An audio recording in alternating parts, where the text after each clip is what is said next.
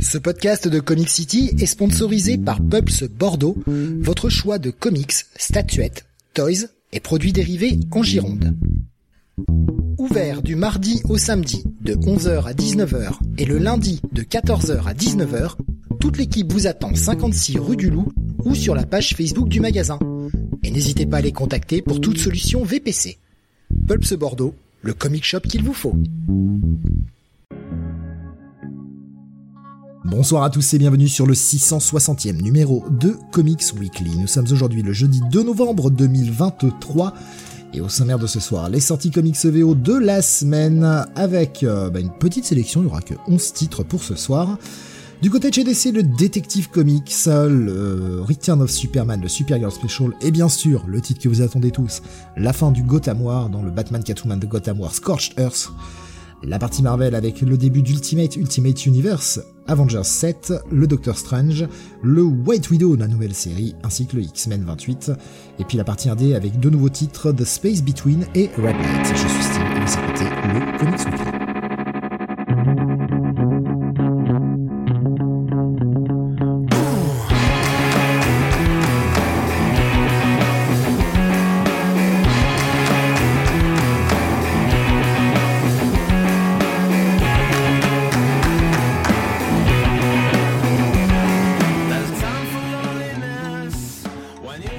Moi ce soir pour vous parler des sorties de la semaine, Don Jonathan.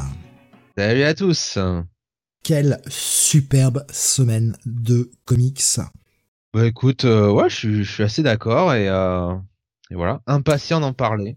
Voilà. Alors apparemment les gens ont du mal à nous entendre, problème de son. Alors quand vous dites problème de son, est-ce que vous pourriez détailler un peu? Que j'essaye de régler le problème Alors, si vous nous entendez pas, hein, chers auditeurs, c'est simplement parce que vous avez euh, vous avez euh, mis le comment dire sur Discord, hein, vous avez coupé le son, hein, bien sûr, et sur YouTube aussi. Donc il faut mettre le son, hein, voilà. Alors apparemment, euh, certains n'avaient pas de problème et d'autres disaient qu'ils m'entendaient de loin. C'est bizarre. Bon, bah écoutez, je verrai ça, je verrai ça en post prod. Euh, Peut-être un petit souci avec euh, le, le générique et le VLC. Euh, Il y a eu des, il y a eu des mises à jour du VLC et des choses comme ça. Donc euh, j'espère d'ailleurs que je ne vais pas avoir de plantage ce soir. Je préfère annoncer tout de suite, étant donné que j'ai eu quelques petites alertes sur euh, ma carte graphique qui m'a fait pas mal de petits bugs cette semaine. Je pense avoir résolu le problème, mais euh, au cas où, sachant que bien sûr la carte graphique est pas mal utilisée pour streamer, euh, j'espère qu'il y aura pas de plantage. Voilà, je- d'avance je m'excuse si c'est le cas. On verra bien. Euh, oui, hop, bonne semaine de comics. Hein. Pff, on a euh, rarement vu une semaine aussi intéressante euh, qui va nous faire débattre. Euh, prévoyez une émission d'au moins pff, à 6h30, je pense. Oui, au moins, au moins. Dont, euh, de- dont déjà, je pense, au moins 2h15 euh, sur le Supergirl Special, qui était euh, un bijou. Bah toi, tu l'as détesté. Moi, je trouve qu'il y a du bon dans ce comics. Hein. Ah, on va en débattre tout à l'heure. on va en débattre. Euh, ouais, on va commencer avec, comme d'habitude, un petit peu de WhatsApp. Oui, ce- on, y va la cool, hein, parce que ça va être vraiment une émission courte. Hein, je vous préviens, 11 titres seulement, ça va être une émission très courte. Euh, sachant que les titres de cette semaine sont quand même pas euh, les, meilleurs titres de l'année, loin de là. Il y en a aucun qui atteint, je crois, le ne serait-ce que le top 50 des comics de cette année, voire même le top 100. Euh... Ouais, autant le dire, hein, je suis chafouin, moi j'ai détesté ma semaine de comics, hein, donc euh, voilà. Ouais, c'est vrai que moi, dans mon top 50 de l'année, il y a quand même 35 Amazing Spider-Man, donc ça laisse pas beaucoup de place pour le reste. Hein. Ah, mais c'est horrible, enfin bah, vraiment mauvaise semaine, franchement très mauvaise semaine. Euh, de comics, je veux dire. Je vois Tommy qui nous partageait un peu de WhatsApp sur Ah. YouTube, euh, qui nous disait je poursuis la lecture de Wonder Woman par Perez, au-delà de ce qui est sorti chez Urban en France. En gros, je suis dans la période où Perez ne fait que le scénar. C'est c'est dingue comment, si on ne reste que sur les 24 premiers numéros, l'histoire est incomplète. En gros, dans l'équivalent du deuxième tome Dieu est mortel, Perez commence à laisser des indices d'intrigue qu'il développe au fur et à mesure, comme par exemple la faction des Amazones qui n'a pas suivi Hippolyte sur le chemin de Témissira. Euh, je, je, je, je les ai pas lus, donc je, je m'émettrai, je me garderai bien d'émettre un avis, mais en tout cas c'est intéressant. Voilà. Qu'est-ce Ouais. que j'ai vu passer d'autre dans les WhatsApp? Si t'as vu des trucs, euh, putain, c'est des photos de Tiny Ward que vous nous partagez là, mais vous voulez, vous voulez que je crève en fait en direct, mais je sais pas, hein, je sais pas ce qu'il leur a pris là. D'un coup, ils sont mis à mettre des photos de Tiny secours. Ces auditeurs sont un peu, ces auditeurs sont un peu bizarres. Hein. Heureusement que tu le signales quand même, Steve. Hein. Mais, mais, mais arrêtez de lui faire de la pub. euh, Elle mérite à ce Ouais, ouais, ne mérite aucun, job. Elle ne mérite aucun job ah, en tant que scénariste. Arrêtez, arrêtez, chers auditeurs, là, ça suffit maintenant. Oui, je, je vois pas du tout qui poste, hein, Jonathan. Eh non, visiblement non. ah non, mais je, non, je voulais être sûr que ce soit bien Tiny Howard. quelle horreur. Nico Chris qui dit WhatsApp, j'ai terminé le premier livre de la scène d'édition d'Ice Cream Man 1 à 12. J'ai presque envie de relire pour essayer de comprendre. Ah, ça t'a peut-être pas accroché trop, Nico Chris, du coup, si je comprends bien. Euh, J'en suis désolé si ça ne vous a pas plu. Qu'est-ce que je vois euh... Boris qui nous dit j'ai lu Human Target de King et Smallwood, bon récit et surtout partie graphique exquise. Tu l'avais lu le Human Target de Tom King ou pas, Jonathan? Je, ne sais plus à force. Ouais, je crois que j'avais lu les deux trois premiers, puis après, euh, comme tous les titres de Tom King, euh, voilà. Non, ouais, pas euh, Non, mais ça, ça avait l'air sympa, mais bon, Ouais, j'ai vite, euh, j'ai euh, laissé tomber quoi. Enfin, je trouve qu'il y a des choses, euh, tu sais, hein, il faut faire des choix. Hein, chaque semaine, Steve, il y a quand même des trucs plus importants, plus importants à lire. Hein, n'est-ce pas? Spider-Man, Catwoman, des choses comme ça, tu vois. Ouais. je vois Nico Chris disait, c'est pas que j'ai pas aimé, c'est que je suis pas sûr d'avoir tout compris. D'accord.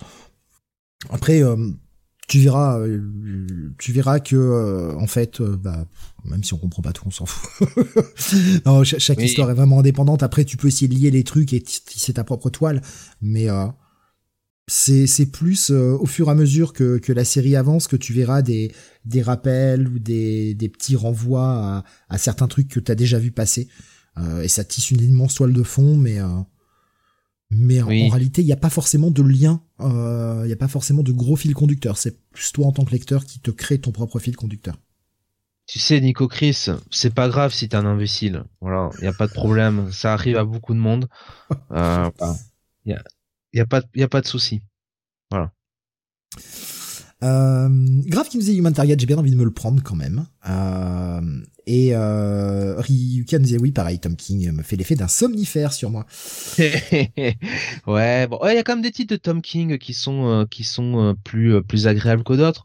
Le début de son Wonder Woman est quand même plutôt plutôt acceptable hein, jusqu'à présent. le premier numéro était très bien. Bon, le deuxième j'étais un peu moins convaincu. Hein. Je, j'y voyais plus un 1.5, mais ça restait ça restait bien.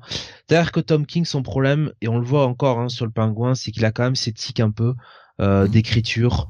Euh, le, le côté toujours, tu sais, les, les, euh, les insultes en onomatopée, tout ça. voilà. Des fois, il est un peu, il se perd un peu dans ses gimmicks.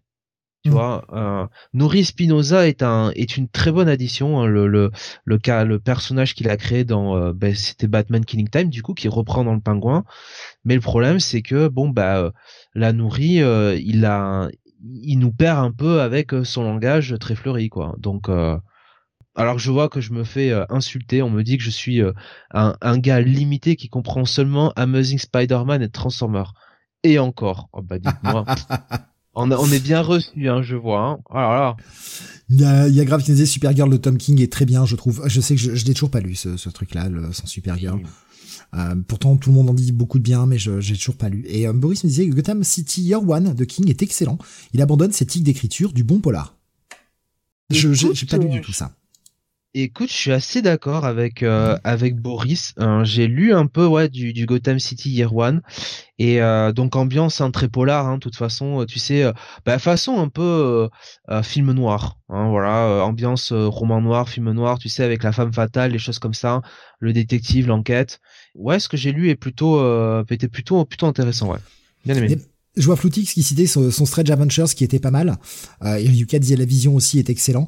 Euh, moi, Strange Adventures, c'est le, le comic qui m'avait fait décrocher euh, vraiment de Tom King. J'avais beaucoup aimé son Mister Miracle, euh, vraiment. Euh, je, je, n'ai pas changé d'avis. Je, je, trouve le truc très bon. Mais c'est vrai que Strange Adventures, j'ai eu l'impression qu'il qui me répétait d'une certaine façon Mister Miracle, certes appliqué par un autre prisme sur le personnage d'Adam Strange et non plus sur celui de Mister Miracle, mais j'avais l'impression de relire un peu la même histoire et je me suis dit ah bah ça m'intéresse pas tant que ça en fait. Donc euh, j'ai décroché. Peut-être qu'un jour je me le relirai. J'essaierai de me le refaire en, one shot, euh, voilà, ou de façon très rapprochée, histoire de le lire. Euh, hum. Je vois Alexin qui nous disait Strange Adventures est très bon, mais fin un peu décevante. Boris disait Mister Miracle très bon, Strange Adventures moyen. Tu vois, comme quoi c'est variable selon les gens. C'est ça qui est intéressant, c'est assez polarisant, c'est cool. Et Alexin disait le plus faible pour moi c'est Rorschach.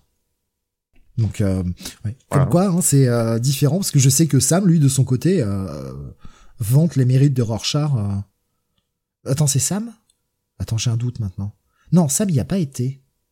Ah, je sais plus. Je sais qu'il y a quelqu'un qui... Euh... C'est Bunny Ah oui, c'est Bunny, oui, qui défendait. Merci Alexa. Putain, je sais même plus. Au bout d'un moment. On en fait trop, je ne sais plus. Je me perds. Bref, euh, on va démarrer avec euh, bah, ton WhatsApp, Jonathan, et on reprend, j'en reprendrai d'autres. Hein, S'il y en a d'autres qui tombent entre temps, euh, on va démarrer avec une série télé. Pour commencer, tu vas nous parler de Kin. Oui, je vais vous parler de Kin, à ne pas confondre avec le film sorti, je crois, en 2018, euh, avec notamment euh, euh, Jack Raynor. Hein. Euh, Kin, c'est une série euh, donc qui bah, se passe dans bah, dans l'Irlande hein, d'aujourd'hui, hein, n'est-ce pas? Décidément, je, j'enchaîne les séries les séries irlandaises. donc ça se passe dans du côté de Dublin et, euh, et même, euh, alors on le reconnaît assez facilement, bah, le quartier du stade Aviva, hein, donc euh, l'ancien Lansdowne Road.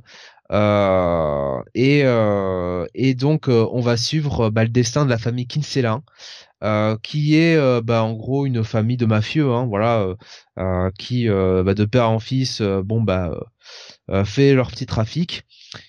et le premier épisode commence avec bah, le retour un petit peu du fils prodigue, Michael, euh, qui euh, qui sort de prison après 8 ans, euh, qui retrouve sa famille en fait.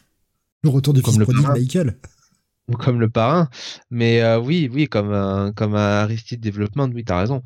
Euh, et quelque part, il y a un côté, un côté Michael dans le sens, le mec est entouré de cinglés, mais si tu veux, d'ailleurs, j'ai fait le, le, le j'ai regardé un petit peu le, le conducteur du Future Past et euh, fan d'Aristide Development, euh, venez nous écouter pour le, le, Comic City of Future Past dans deux semaines parce qu'on va en parler. Euh, donc, euh, donc voilà, euh, Michael rentre chez lui, il retrouve sa famille, il, il est ramené chez lui en fait par son frère Jimmy et il va retrouver notamment bah, sa belle-sœur, donc qui s'appelle Amanda. Euh, et leurs deux fils donc euh, il y a alors attends il y a Anthony et l'autre c'est Jamie voilà donc il y a l'oncle Frank euh, il y a la, la tante Birdie voilà donc c'est toute une famille un petit peu qui qui travaille un peu dans le milieu bah, le milieu de la drogue, hein, le deal, enfin voilà, le deal de drogue, d'armes, toutes ces choses là. Euh, et, euh, et à partir de là, en fait, bah, le premier épisode euh, va y avoir va y avoir un drame euh, qui va se passer et qui va et qui va bousculer euh, littéralement le, le, statu quo de la série et euh, et on va rentrer directement ouais dans un dans un drama de bah, de vengeance de mafia de, de choses comme ça. Et Michael qui donc bah bah, voulait au début de la, série, au début du premier épisode, euh, sorti de prison, il voulait un petit peu mettre de côté euh, tout ce monde-là euh, et vivre une vie normale avec un job normal parce que bah il est il est père d'une fille qui s'appelle Anna. Et en gros on lui a dit bah si vous voulez revoir Anna parce qu'elle est placée chez sa grand-mère en ce moment, s'il veut voir Anna, bah il faut qu'il ait une vie une vie décente, une vie normale. voilà et pas bah, tout le côté mafieux la suspicion les choses comme ça donc Michael euh, qui voulait cette vilain, bah, malgré malgré lui, euh, bah, il va y avoir un drame dans l'épisode 1 qui va faire qu'il va devoir rebasculer euh, du mauvais côté de, la barrière entre guillemets et, et, voilà. Donc ça va nous donner une série vraiment bah, de bah, à la fois familial mais aussi euh, de complot un peu de euh, bon bah qui euh, prend un peu la place de qui les négociations avec les autres les autres mafieux les choses comme ça les règlements de compte forcément ça a une ça a une grande place là-dedans.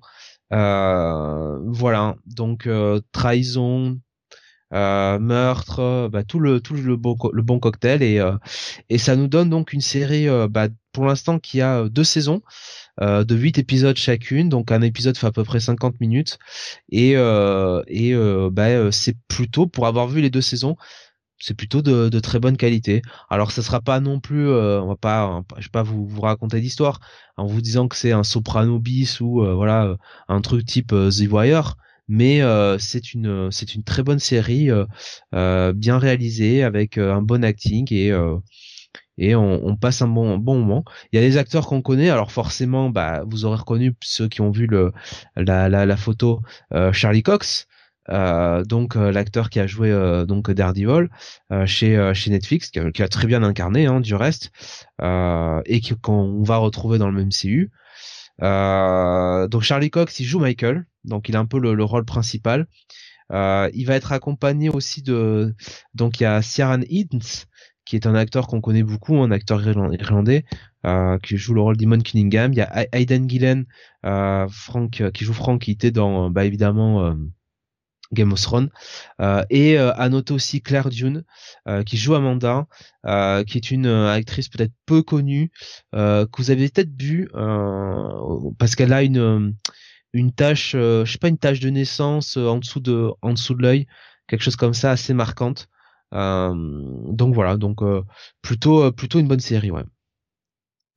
Je vois bah, Alexin qui, pardon, Beaumasque tout à l'heure qui nous disait, il a pris un coup de vieux le Charlie Cox en voyant l'affiche justement. le coq là? Ouais, Charlie Cox. pas tellement, je pense que c'est la barbe qui fait ça. Ouais, peut-être l'affiche aussi. Hein, on sait très bien que c'est toujours. Ouais, l'affiche. En vrai, il, il, a pas beaucoup changé hein, par rapport à par rapport à Daredevil. Hein. Honnêtement, euh, il a toujours eu un peu cette gueule-là. Hein. Euh, dit Marvel, ça fait vieillir. euh... Bah, ça dépend. Hein. Tony Junior, il a pas beaucoup vieilli hein, avec ce qu'il prenait dans le compte en banque. Hein. Il y avait euh, Graf qui nous qui nous mettait hein, le fameux gif euh, du parrain. Hein. just when I thought I was out, to put me back in. Euh, il nous disait voilà Michael donc effectivement ça tombait pile au moment où tu racontais que Michael était obligé de reprendre du service. Ben, C'était assez, euh, assez, assez drôle. Ben, je pense que c'est pas anodin quoi. Je pense que c'est pas anodin qu'ils aient trouvé un, enfin qui qui, qui l'a appelé Michael hein. Ouais ouais ouais c'est bien possible. ils auraient pu l'appeler n'importe quoi hein. Tu sais ils auraient pu l'appeler Charlie. Mais euh, ils l'ont appelé, ils l'ont appelé Michael. Donc, euh... j'aurais pu l'appeler Matt, histoire de faire un, petit clin d'œil. Oui. Ou Murdoch. Oui, c'est vrai, c'est vrai. Il y avait Tommy qui nous disait euh, sur YouTube, tiens d'ailleurs le film Kin de 2018, alors évidemment rien à voir avec euh, la série, hein. euh, c'était pas censé lancer une franchise ou un truc comme ça, c'était annoncé en grande pompe dans les affiches. Non mais regardez, regardez le casting, hein. le casting du Kin, le film est quand même assez fou. Par contre, le film, lui, est tout sauf fou. Euh, il y, a, un bon concept. Je me souviens que le concept du film, euh, le speech de départ était pas mal. Et euh, sur la première moitié, ça se passe, ça se passe plutôt, plutôt, plutôt sympathiquement. Mais il y a vraiment une chute dans la deuxième moitié, quoi. Vraiment, c'est, je sais pas, ils ont oublié de, ils ont oublié de faire, bah, de faire un, de, que le film ils, ont, ils ont oublié que le film durait 1h45 quoi visiblement. Et pourtant euh, je vous dis le casting euh, Jack Raynor, Jack Raynor euh, James Franco Zoe Kravitz Denis Denis Quaid Kerry Coon Michael B. Jordan. Ça va quoi. Ça va. On a vu pire comme casting. Ouais euh, pour continuer sur euh, les différents WhatsApp que je vois passer, euh, on a le temps. Hein. Franchement, vu comment on va balayer les reviews en, deux minutes, ça, ça, va aller assez vite. Et Tommy qui nous disait, au fait, pour ceux qui sont plutôt jeux de baston, vous avez vu passer la bande-annonce du nouveau perso de Tekken 8. Alors pour ma part, pas du tout. Ils nous disent le français Victor Chevalier avec la voix de Vincent Cassel. Cassel, ouais, il toujours du, du taf, c'est cool pour lui. J'ai surtout vu euh, des, des, Jean, mais euh, ouais, effectivement, j'imagine. Euh, Qu'est-ce que j'ai vu sur euh, Discord? Alexandre disait j'ai vu le, le Ant-Man Quantum Mania ce week-end. C'est même pas que c'est mauvais, c'est que ça n'a aucune ambition. c'est mauvais et ça n'a aucune ambition quoi. Enfin si, justement, je pense que au contraire, c'est mauvais et ça a l'ambition de te, te lancer la phase 5 de, de du, du MCU quoi c'est une catastrophe. Et alors les le, le comment dire le tu connais le, le les, les, CGI, le fond vert, tout ça, hein, Steve. Hein bah là, imagine-toi, c'est ça, mais on est dans les années 2000, quoi. C'est euh, ouais, ah, c'est chaud, c'est chaud quand même. C'est moche. Il est dégueulasse ce film. J'ai j'ai eu mal à la tête, hein, voyant ça, hein. vraiment. Alors c'est peut-être le grand écran, mais euh, pouf. Il y avait euh, euh, Suro qui disait en ce moment je fais découvrir Fringe à ma chère et tendre. Quel plaisir de revoir Anna Torv. Ouais, ouais Fringe ça ah reste, oui. Euh, ça reste toujours très sympathique. Alors c'est c'est qui qui t'a qui, qui a dit ça? Anata? Non attends je, je... Suro. Euh, et ben écoute, après Fringe, ça n'a rien à voir, mais tu lui fais regarder Mindhunter parce que tu retrouves Anator dedans. Euh, qui est tout aussi tout aussi excellente hein, dans dans Mindhunter. Voire meilleure encore que dans Fringe. Quoique bon, dans la saison 3. Hmm. Qu'est-ce que j'ai vu aussi? Il y avait Boris qui me disait j'ai lu le Swamp Thing Green Hell également. Je trouvais ça assez mauvais. J'ai même pas testé. Euh, c'est le, le Swamp Thing de Jeff Lemire, hein, je crois, si je dis pas de bêtises. J'ai même pas testé en fait. Je me rends compte que je, je, suis passé totalement à côté. On, l'avait vu à la sortie euh, des saisons, euh, nous disait Suro, elle a même pas fait le lien avec Anator. J'étais déçu. Voilà. Euh, Predator qui nous dit en WhatsApp, j'ai fini la série live One Piece. J'ai vraiment adoré. Je connaissais cet arc en manga, le travail d'adaptation est vraiment réussi, tout comme le casting. Voilà, en particulier Zoro et Sanji. Euh... Écoute, franchement, euh, Alienor, Predator. Alors, évidemment, Zoro, je me doutais qu'il te plairait parce que euh, c'est l'acteur qui joue euh, qui joue Seiya dans le le film Senseiya. Et effectivement, s'il a pas été mannequin euh, ou s'il sera pas mannequin un jour, je ça m'étonnerait. Euh, mais le Sanji, il est bien réussi quoi. Il est quand même plutôt beau gosse. Hein. Ça, faut pas pas mégoter. Hein.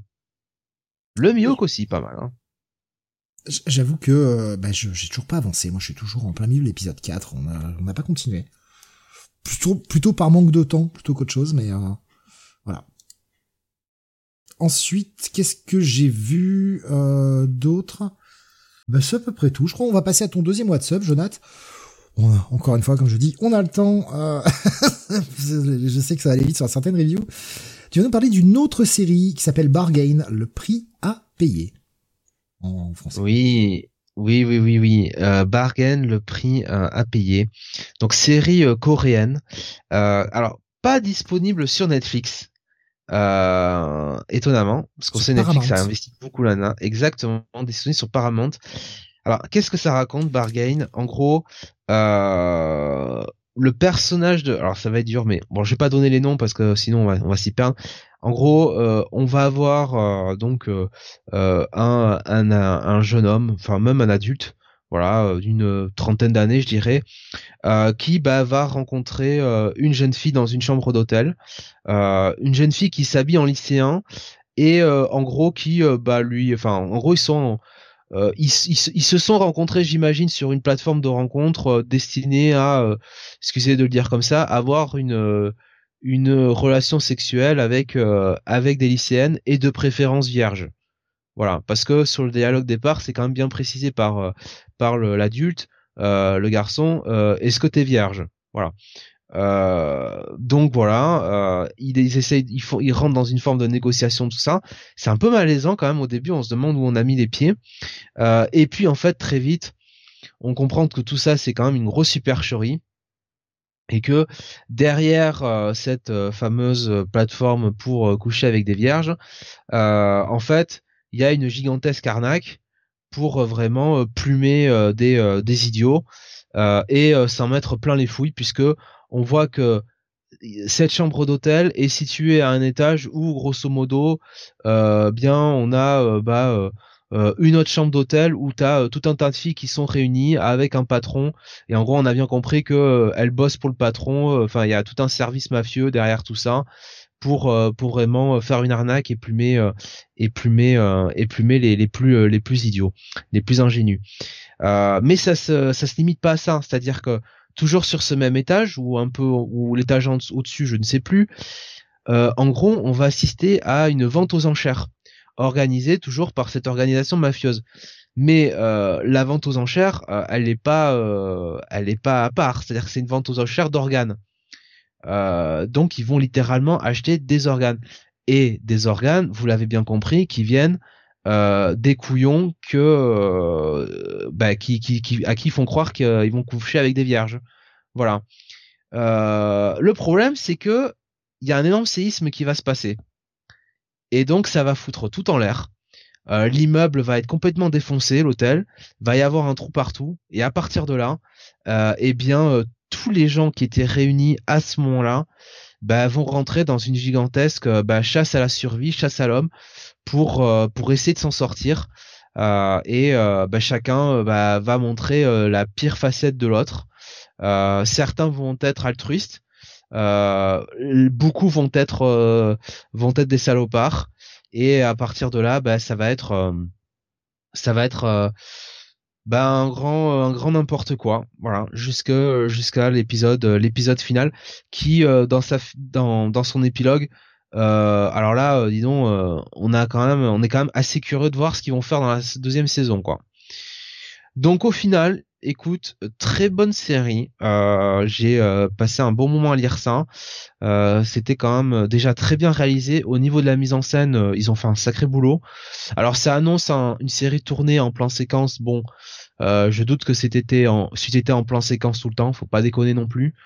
Euh, mais en tout cas, il y a quand même, on sent un vrai vrai boulot de mise en scène. Euh, il y a du bon acting. Il y a des idées. Moi, je vous dis des idées assez folles là-dedans. Donc voilà, une bonne une bonne découverte et encore une très très bonne série coréenne, hein, ma, ma, foi. Hein. Floutix nous disait Bargain, excellent premier épisode, et puis ça se casse la gueule. Donc bon, ça n'a pas marché sur tout le monde apparemment. Bah écoute, euh, ouais, moi je comprends. Hein, c'est euh, comme dit, c'est vrai que l'épisode euh, l'épisode 1, bon, euh, t'introduis un truc et puis dans la dans la suite en fait, bon, ça te casse ce que tu pensais voir quoi.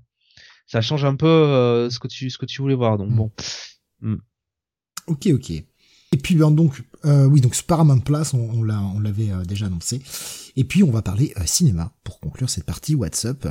Jonathan évidemment, bah tu as été voir un des gros films euh, de, cette fin d'année, un des films assez attendus, Killers of the Flower Moon. Oui, alors qui est adapté euh, bah, du roman du même nom, hein, de toute façon, euh, qui était sorti, je crois, le roman en 2017. donc c'est quand même un film qui a derrière lui 200 millions de dollars de budget.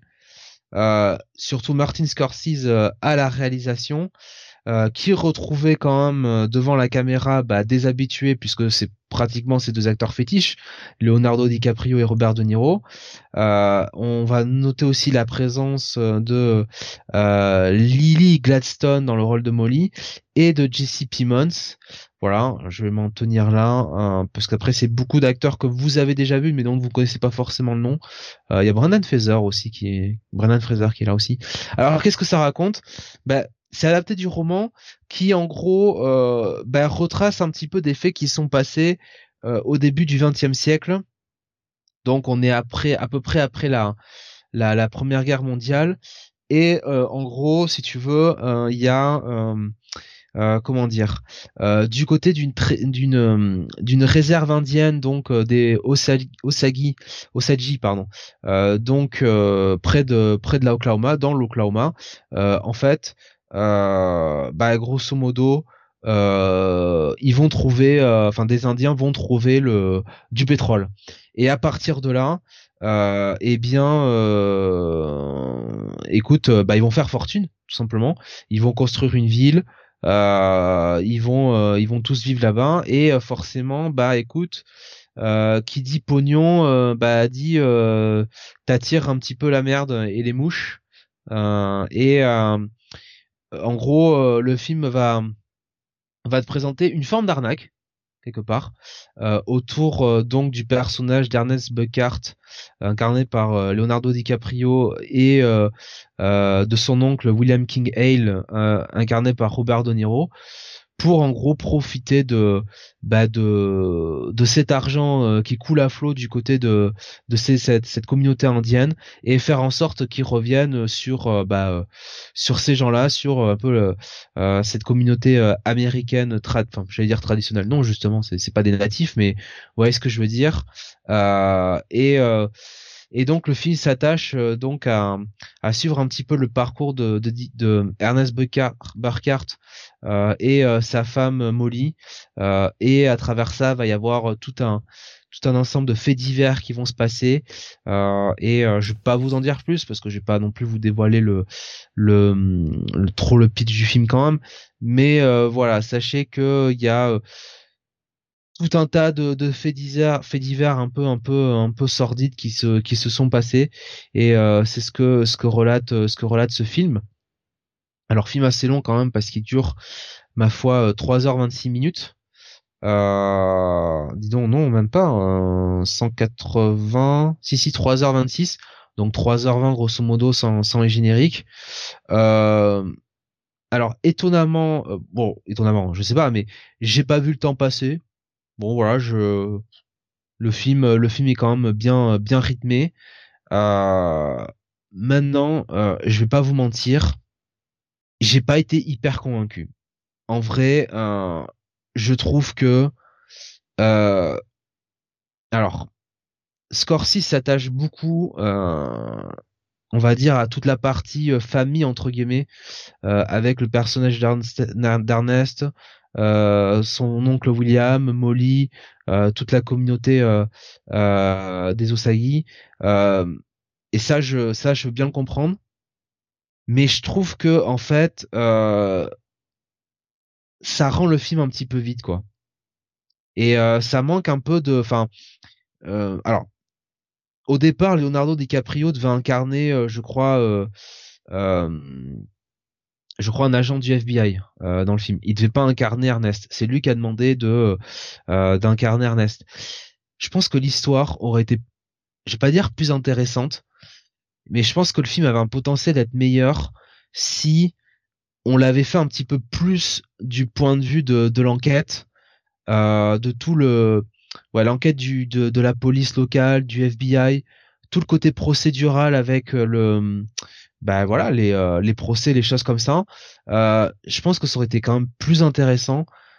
Là, euh, finalement, on s'attache beaucoup à des des fois à des événements de la vie de tous les jours qui sont pas excessivement intéressants. Et et je trouve que Scorsese, bah au final effleure un petit peu le, le, le, le sujet quoi et que dans la troisième partie un peu du film, quand on est on rentre vraiment à fond dans la dans la dans la dénonciation, je trouve que ça arrive un peu trop tard, quoi. Finalement, c'est le c'est le ressenti que j'ai. Après, euh, ça reste quand même un film de Martin Scorsese, hein, ça reste euh, extrêmement bien extrêmement bien joué. DiCaprio, c'est quand même pas euh, c'est quand même pas un manche. Hein. De Niro, j'ai quand même beaucoup de mal sur la fin. Alors c'est pas comme dans le film. putain, c'était quoi ce film horrible que ben justement encore un film de un film de, de Scorsese. Euh, putain, comment il s'appelait ce film? Euh, C'était The Irishman. Voilà, The Irishman où vraiment, euh, c'était ni à faire, enfin ni à refaire, enfin. je veux dire, De Niro qui était rajeuni par euh, par tu sais par la technologie un petit peu mais qui marchait toujours comme un mec comme un mec de 80 ans enfin c'était n'importe quoi n'importe quoi et le film était chiant quoi vraiment euh, donc c'est De Niro en est pas là mais c'est c'est pas le voilà c'est pas le grand c'est c'est clair que c'est plus le, le, le, si tu veux de euh, Fear quoi. Tu vois par exemple euh, ouais mais attends maintenant il a 80 ans aussi ouais j'entends bien j'entends bien. Mais c'est pour ça que bon des fois aussi euh, Scorsese Bon, euh, est-ce que t'as vraiment besoin de remettre De Niro euh, à toutes les sauces? Pareil, DiCaprio, il joue quand même le rôle d'un personnage qui, si tu veux, doit bien avoir euh, peut-être 20 ans de moins que ce qu'il a aujourd'hui, quoi. Donc, c'est un peu, c'est un peu, c'est un peu compliqué. Encore ah, c'est bien, c'est bien de, de, de, prendre les acteurs que l'on aime et les acteurs avec lesquels on aime bosser parce qu'on sait qu'ils sont bons, parce qu'on a une super relation de travail avec eux et tout. D'accord, mais fais leur jouer des rôles, enfin. DiCaprio, ça passe. DiCaprio, ça passe parce qu'il a toujours eu un visage, un visage juvénile. Donc, euh, donc ça, ça, ça colle un peu encore, mais, mais ouais, non, euh, De Niro, euh, pas du tout. belle révélation quand même de Lily Gladstone en Molly Kyle, alors qui est une actrice qui a, bah, qui a, qui a peu tourné, qui a surtout tourné dans des, des projets je dirais euh, soit des séries soit des euh, euh, tiens qui étaient dans le, le, pilote de Scalped notamment euh, mais qui euh, voilà surtout des, des, des, projets des fois bah, liés à la communauté amérindienne et et qui bah vraiment vraiment bah quelque chose quoi. Voilà donc donc donc c'est donc c'est bien. Voilà bon après je pense que c'est un film qui aura qu'on retrouvera aux Oscars hein, d'une manière ou d'une autre. Mais euh, c'est pas euh, c'est pas le, je vais pas je vais pas dire que je m'attendais à une claque oui, mais je m'attendais hein. je je m'attendais quand même un petit peu mieux que ça quand même franchement Je, je, vois Alexin qui dit après on a le cinéma français de copinage avec Admiral dans tous les films et ça fait peur pour DC ou Gun de votre avis qu'entre amis et gens sympas. Mais je, je comprends l'idée de travailler avec des gens que tu connais, des, des potes, etc. Euh, alors certes, ça ne fait pas émerger de nouveaux talents, on est bien d'accord, mais quand tu t'embarques sur un film que t'en as pour trois, quatre mois de travail, t'as quand même envie de bosser avec des gens que tu connais et que tu sais que tu vas pas, tu pars pas trop dans l'inconnu, quoi. Je, peux comprendre ce, cet aspect-là de, de, choisir des gens, euh, des gens que, bah, des gens en qui t'as confiance. Maintenant, je pense que là, comme disons que ce, ce, ce truc-là, euh, comme tu disais, donc euh, Caprio, De Niro, bon, voilà, des habitués, mais Lily Gladstone, n'est pas forcément habituée à, bosser avec euh, avec Scorsese et ça va lui permettre peut-être d'émerger un peu, prendre un ou deux acteurs avec lesquels t'es pas habitué à bosser, bah pour euh, d'une augmenter un peu ton cercle de, de personnes avec qui tu apprécies bosser, puis ça permet de faire des quoi de nouveaux talents, c'est pas mal. Bah, il faut pas que ce soit que les mêmes quoi. Disons que via Joker, donc euh, Joker qui avait été réalisé, je crois, par par Todd, ben oui, par Todd Phillips, euh, le film Joker, euh, qui était qui était de base, hein, qui était, enfin, qui a été, si tu veux, produit par le, comment on appelle ça, le la productrice historique des des films de de Scorsese. Euh, enfin, c'était un projet qui au départ était attaché à Martin Scorsese, euh, Joker, et euh, de toute façon il y a beaucoup de la valse de Pantin, du Pantin là-dedans, euh, et, et en fait t'as un, un Joaquin Phoenix qui est quand même assez assez extraordinaire quoi dans ce film-là. Donc si tu veux pas forcément ressortir DiCaprio ou en tout cas pas nécessairement dans un rôle euh, enfin comment dire le premier rôle tu vois là il y avait quand même une passerelle quoi. Il aurait pu aller chercher euh, Phoenix avec qui il a pas il a pas euh, je pense pas qu'il ait beaucoup tourné. Donc euh, je sais même pas s'il a s'il a tourné avec lui. Bon après Joaquin Phoenix bon à mon avis son emploi du temps il est surchargé hein mais voilà je, je, vais prendre quelques réactions parce qu'il y a eu pas mal de réactions sur le film là sur euh, sur Discord. Euh, alors Graf disait euh, ça, ça je l'ai vu hein, justement. Euh, qu'est-ce que qu'est-ce que j'ai vu passer?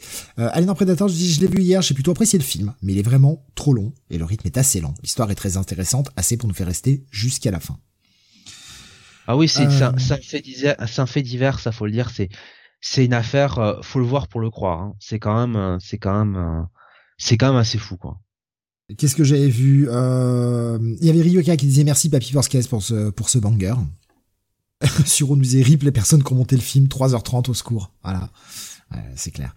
Euh, Graf pour le coup, ça fait plaisir de voir des films US comme Killers of the Flower Moon et Oppenheimer, des récits amples et ambitieux qui ne s'adressent pas qu'aux ados. Ça, alors, autant si tu veux, j'ai mis des réserves sur ce film-là, euh, comme je vous dis, j'ai pas vu quand même le temps passer. Euh, N'en demeure pas moins que c'est quand même très au-dessus de de la, la production euh, que vous voyez au cinéma tout le temps. Et euh, c'est clair que quand bon vous avez les écrans qui sont bourrés des des films de super-héros concon et autres blockbusters à la piste type Expandable 4 bah, c'est vrai que le Scorsese de enfin le, dernier film de Martin Scorsese bon vous vous l'accueillez les bras ouverts quoi ça c'est clair mmh. et effectivement même dans, dans le travail quoi le, le, le produit lui-même du film la mise en scène les choses comme ça oui enfin c'est pas euh, voilà le mec le mec est bon quoi voilà, Scorsese il euh, y a rien à dire quoi euh, Graf nous disait la réserve que j'aurais sur le film, c'est qu'il n'y a pas grand chose de neuf pour du Scorsese. Le point de vue des pourris fait un peu redondant par rapport aux affranchis ou à Casino. Euh, pour moi, le, personnage de Lee Glasson était le plus intéressant et j'aurais aimé en voir davantage de son point de vue et de celui des Indiens. Ouais, elle est, elle est vraiment, elle est vraiment excellente. Ouais. Bon, moi, je je suis pas grand fan de De Niro, mais là, je l'ai trouvé sublime. Mais Tim Pacino, forever. Alors, par ah, contre, je ne sais pas s'il répondait à The Irishman ou Killers of the Flower. Peut-être Irishman, du coup. Ah, Irishman, ouais, non, Irishman, je peux pas. Mais, euh, euh, moi, De Niro, quand même. Euh, franchement, Taxi Driver, voilà, Travis Bickle. Oh, bah, c'est ce que nous citait Graf, hein, Taxi Driver, Raging Bull, Voyage au bout de l'enfer, La valse des pantins, le must de De Niro, je trouve. Ouais, ouais, ouais. Moi, c'est vraiment euh, Taxi Driver, quoi. C'est peut-être pas le meilleur euh, film qu'il a fait de, euh, de, de, sa carrière. Hein. C'est peut-être pas le même meilleur film de, euh, mais notamment de, de Scorsese qu'il a, qu'il a, qu'il a pu faire, l'ami, l'ami de Niro. Mais putain, quand même, Taxi Driver, quand même. Ça, c'est, ça, c'est un film. Oui. c'est un film, franchement. ça, c'est un film coup de poing, hein, comme on le dit, un bon film marquant, comme on les aime. Hein. ouais. Euh, il y avait Alex qui disait Joaquin Phoenix, il va jouer un jeune Napoléon, il a 50 ans. Et il est plus vieux que Joséphine. J'avais bien aimé, je, réponds à, ton truc après, mais j'avais bien aimé aussi De Niro quand il avait fait euh, Mission. Euh, donc euh, dans les années, c'était les années 80, vers 85 ou 86. voilà, où il jouait un, bah, un missionnaire. Hein, euh, donc euh, pour prêcher la bonne parole, évidemment le catholicisme, hein, bien sûr. euh, et euh, je l'avais, je l'avais trouvé, je l'avais trouvé plutôt, plutôt bon. Enfin oui, de toute façon, il était à une époque où tout ce qu'il faisait, c'était, c'était, c'était super quoi. Et pour répondre à, à ce que tu disais, oui, alors Joaquin Phoenix en Napoléon. Euh, je sais pas, effectivement, c'est Ridley Scott hein, qui fait ça, il me semble. Hein. Euh, alors j'espère que c'est Ouais, ils vont nous répondre hein, sur le chat. Euh, si c'est le Ridley Scott, si tu veux, de, de duel, il n'y a pas de problème. Alors ce Ridley Scott là, tous les jours. Si c'est le Ridley Scott euh, d'Alien, Covenant et toutes ces merdes là, Prometheus et tout ça, euh, euh, euh non mais même Exodus et compagnie, tu vois, qui veulent t'expliquer, qui veut t'expliquer la religion, qui veut te jouer le, le créationniste au possible. Oh non, ta gueule quoi. Franchement, rentre chez toi, on n'a pas besoin de toi. va nous refaire un cartel à la piste là. Euh, avec tes tigres et euh, et comment ça s'appelle et putain Cameron Diaz là et fous-nous la paix si c'est le Ridley Scott de Duel, donc je crois son dernier film, hein, du reste, euh, avec euh, Adam Driver et Matt Damon, eh ben, euh, et Jodie Comer surtout, bah, tous les jours. Là, il n'y a pas de problème. je reprends deux ce Ridley Scott là. Alors Beaumasque me dit, nous dit ça sent le Ridley de Duel, bah tant mieux, mais voilà. Et effectivement, Joaquin Phoenix, bon, en Napoléon, après bon, Joaquin Phoenix, il a pas non plus, euh, je dirais, un visage trop vieux, je dirais. Ça peut passer. C'est quand même un énorme acteur. Le fait qu'il soit plus vieux que euh, putain, comment il s'appelle? C'est euh, Kirby, je crois. C'est euh, ça. Attends, comment elle s'appelle cette actrice? Vanessa Kirby, qui est dans Mission Impossible. Bah bon, c'est vrai que Joséphine est censée être plus vieille, mais Écoute. Bomas qui me demande tu as vu la version longue de Cartel? Celle qui rend le film non stop hein. je, je, me, limite à la version courte c'est déjà suffisant comme ça hein. je, voyais Grave qui nous disait Ridley Scott va peut-être nous lier les univers de Blade Runner Gladiator Alien et Napoléon mais non mais tu, rigoles mais euh, tu sais qu'à une époque il y avait une rumeur comme quoi il allait lier euh, Alien avec Blade Runner hein ce, ce, ce, machin là. Il a, il a, il y avait un, il y avait un truc pas parce qu'il y a des androïdes dans Alien que on doit en faire la même chose que dans Blade Runner. Putain, mais laisse, on n'est pas obligé de faire des franchises de tout. Niquez-vous, putain de merde. Oh. Ah bah là c'est lui hein, c'est lui hein. Personne l'avait ah. demandé hein. Ah, personne ne l'a demandé, c'est clair. Personne n'a demandé ça. On a juste demandé qu'il arrête de faire du cinéma en fait. Si c'est plus trop. Attends, il nous a fait du duel donc euh, ça va. Le, le bah, surtout qu'il arrête de faire des scénars qu'il arrête de faire des scénars parce que c'est lui hein, qui pond ses merdes. bah écoute moi aussi hein, je ponds mes merdes hein. mais j'ai le bon goût de les laisser dans mes chiottes quoi voilà je les je les publie pas au cinéma hein. euh, non alors il parlait de Gladiator grave euh, je crois que Gladiator 2 est toujours en projet hein. il me semble qu'il y a déjà le casting euh, qui a été euh, qui a été qui est lancé quoi qui est déjà fait donc Gladiator 2 va, va arriver hein. et je crois qu'il y a Connie Nielsen qui revient d'ailleurs pour Gladiator 2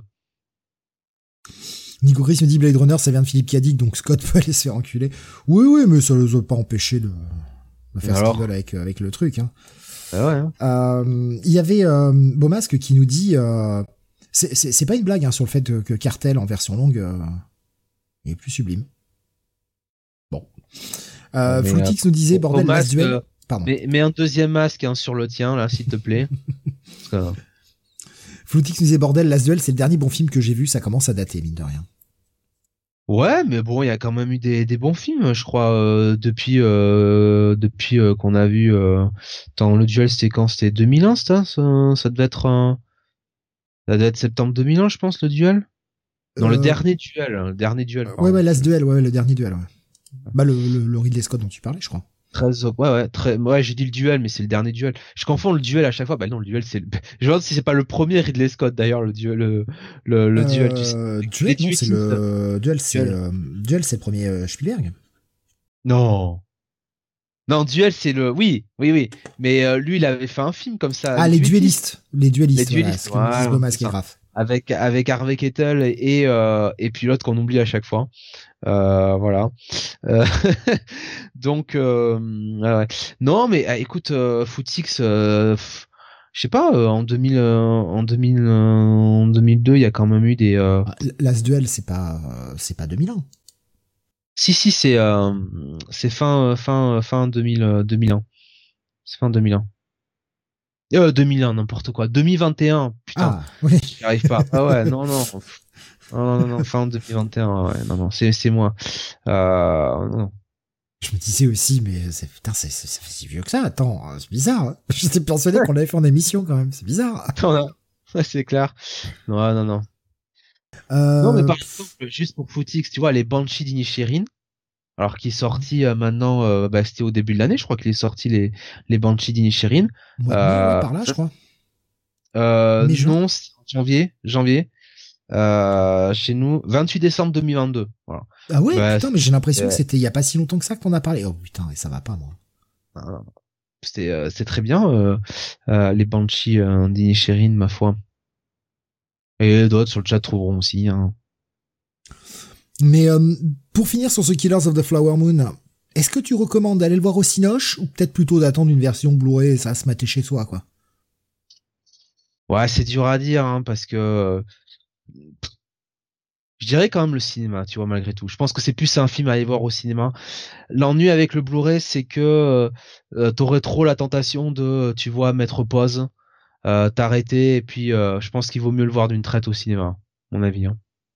Oui, enfin, en, gros, c'est est-ce que euh, est-ce que l'ambiance cinéma est vraiment un plus ou est-ce que euh, tu perds pas grand-chose à le mater sur ton canapé, sur ton sur ta télé HD, certes, mais euh, qui est pas un écran de, de 10 mètres par 5, quoi, tu vois. Ah ben si t'as Lily Gladstone à côté de toi, oui, sans doute, mais bon, à mon avis, elle sera pas à côté de toi, quoi. Hein. Ou alors par la pensée. Hein. Grave dit aussi pareil, à voir au ciné le Scorsese, je trouve.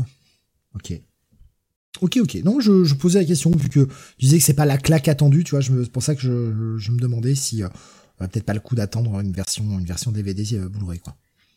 Bah voilà, je crois qu'on a fait le tour euh, pour la partie WhatsApp. On va donc passer au review de la semaine. On a repoussé le moment tant qu'on a pu. On est à 48 minutes. On a, repoussé le moment tant qu'on a pu. Mais voilà, euh, vous allez voir le troll de compétition ce soir parce que putain, je vais troller. Hein, je j'annonce. J'annonce direct, hein, comme ça vous êtes vous êtes prévenus. Mais bon, ils sont pas prévenus, c'est pas ce qui arrive à peu près une fois chaque semaine, mais bon. Euh. Alors mais plus que d'habitude, on va dire. Beaucoup plus que d'habitude. Ah ouais, mais ça être bien aussi. Hein. Comics sont être bien quoi. Bref, on va démarrer, Jonath, avec euh, un numéro 1, le Ultimate Universe. Oui, alors c'est scénarisé par euh, Jonathan Hickman avec des dessins de Stefano euh, Caselli et une coloration, colorisation, pardon, de David Curiel. Voilà, je vais y arriver. Euh, donc, bah, relance, on peut le dire, hein, de l'univers Ultimate, en tout cas d'une nouvelle forme d'univers Ultimate. Et on va retrouver bah, ce qui semble être un Doctor Doom, accompagné de Iron Lad qui vont aller délivrer euh, directement ce bon vieux Thor voilà qui est emprisonné sur Asgard donc ils le délivrent, voilà, ils n'ont pas besoin de trop le convaincre pour pour qu'ils les pour qu'ils les suivent. ils ne peuvent pas partir tout de suite parce que Thor leur dit d'abord il faut qu'ils récupèrent quelque chose. Alors évidemment lecteur comics, on se doute assez de ce que c'est. Évidemment, on pense à Mjolnir et il va dans la salle un petit peu euh, du trône pour récupérer Mjolnir qui est euh, qui est euh, gardé par donc Sif et une armée de soldats d'Asgard qui est autant utile que les guerres les si vous voulez les, les, les soldats d'Asgard de l'arc Asgard de Senseiya voilà, qui sont poutrés en 10 secondes, quoi, grosso modo. voilà, donc même Sif elle job hein, là-dessus. Euh, Thor récupère son marteau, il redevient euh, le Mighty Thor et puis euh, bah tout le monde part. et, et voilà, donc ils arrivent sur le alors ce qui semble être la Stark Tower, c'est la Stark Tower hein, du côté de New York, euh, où euh, ils ont euh, eh bien enfin le Tony, enfin on peut le dire, hein, c'est Tony Stark. Iron Man, en tout cas un jeune Tony Stark, on voit que eh bien ils ont récupéré Captain America donc dans le dans l'iceberg, dans la glace hein, grosso modo. Et alors très clairement, on est sur un Captain America design film du MCU. Voilà, c'est euh, ce design là, euh, très clairement. Bon, après tout, hein, c'est pas c'est pas un mauvais design, hein, euh, donc pourquoi pas. et bon, finalement, il décide de ne pas, enfin en tout cas, de d'attendre avant avant de le libérer pour des raisons un peu un peu étranges. Bon, pourquoi pas. mais ils ont été suivis par Sif. Euh, et Sif, bah, elle a l'air intriguée par tout ça parce qu'elle fait quand même remarquer à tort que elle est censée être euh, sa gardienne. Euh, elle est censée être d'une certaine manière sa tutrice et il est hors de question pour elle de laisser Thor un petit peu partir à l'aventure comme ça sans qu'elle garde l'œil l'œil sur lui.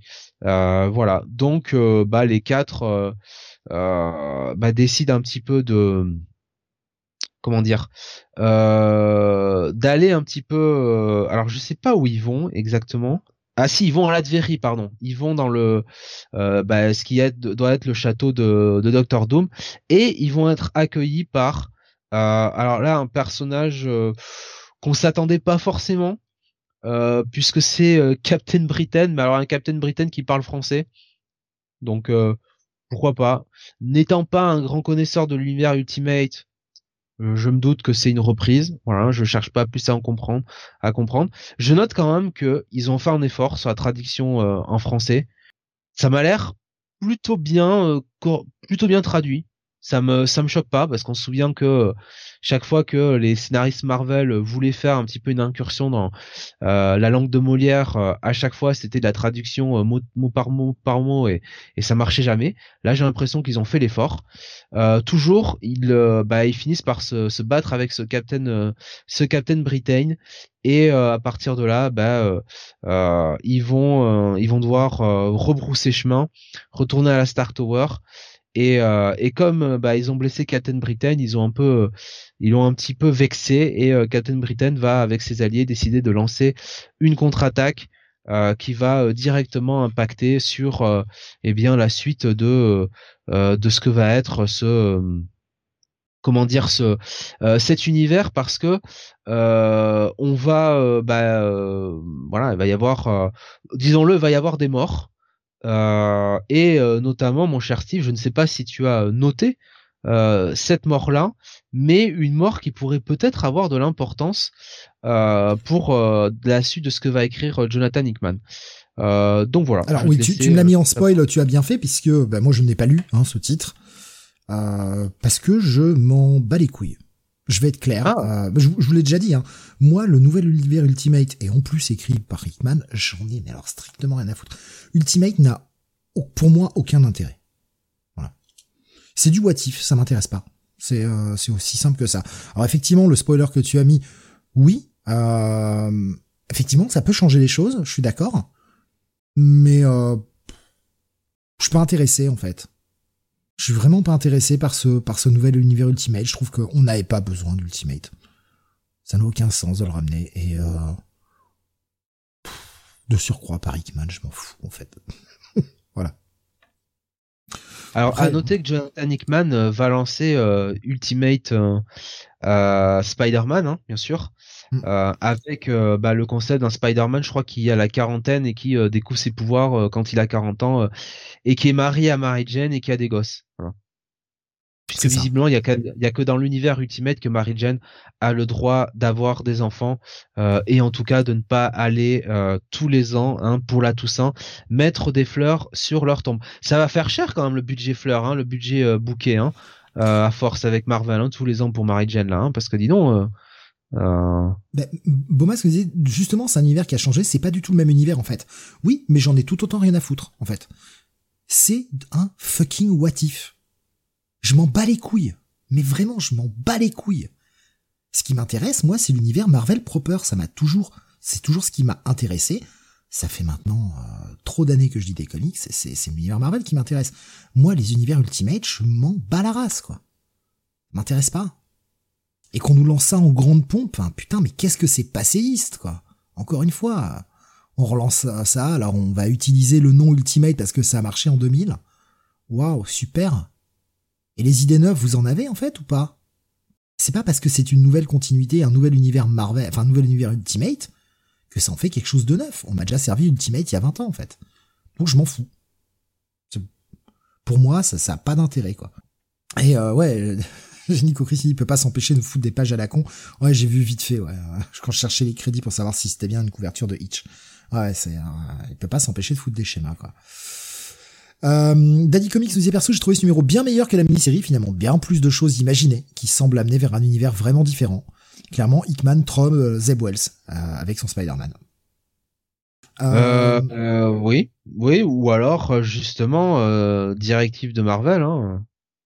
Euh, ils vont fermer leur gueule sur leur Peter et Mary Jane. on, comme ça, enfin, plutôt on va les obliger à aller lire l'univers Ultimate parce que c'est là où ils pourront lire Peter et Mary Jane.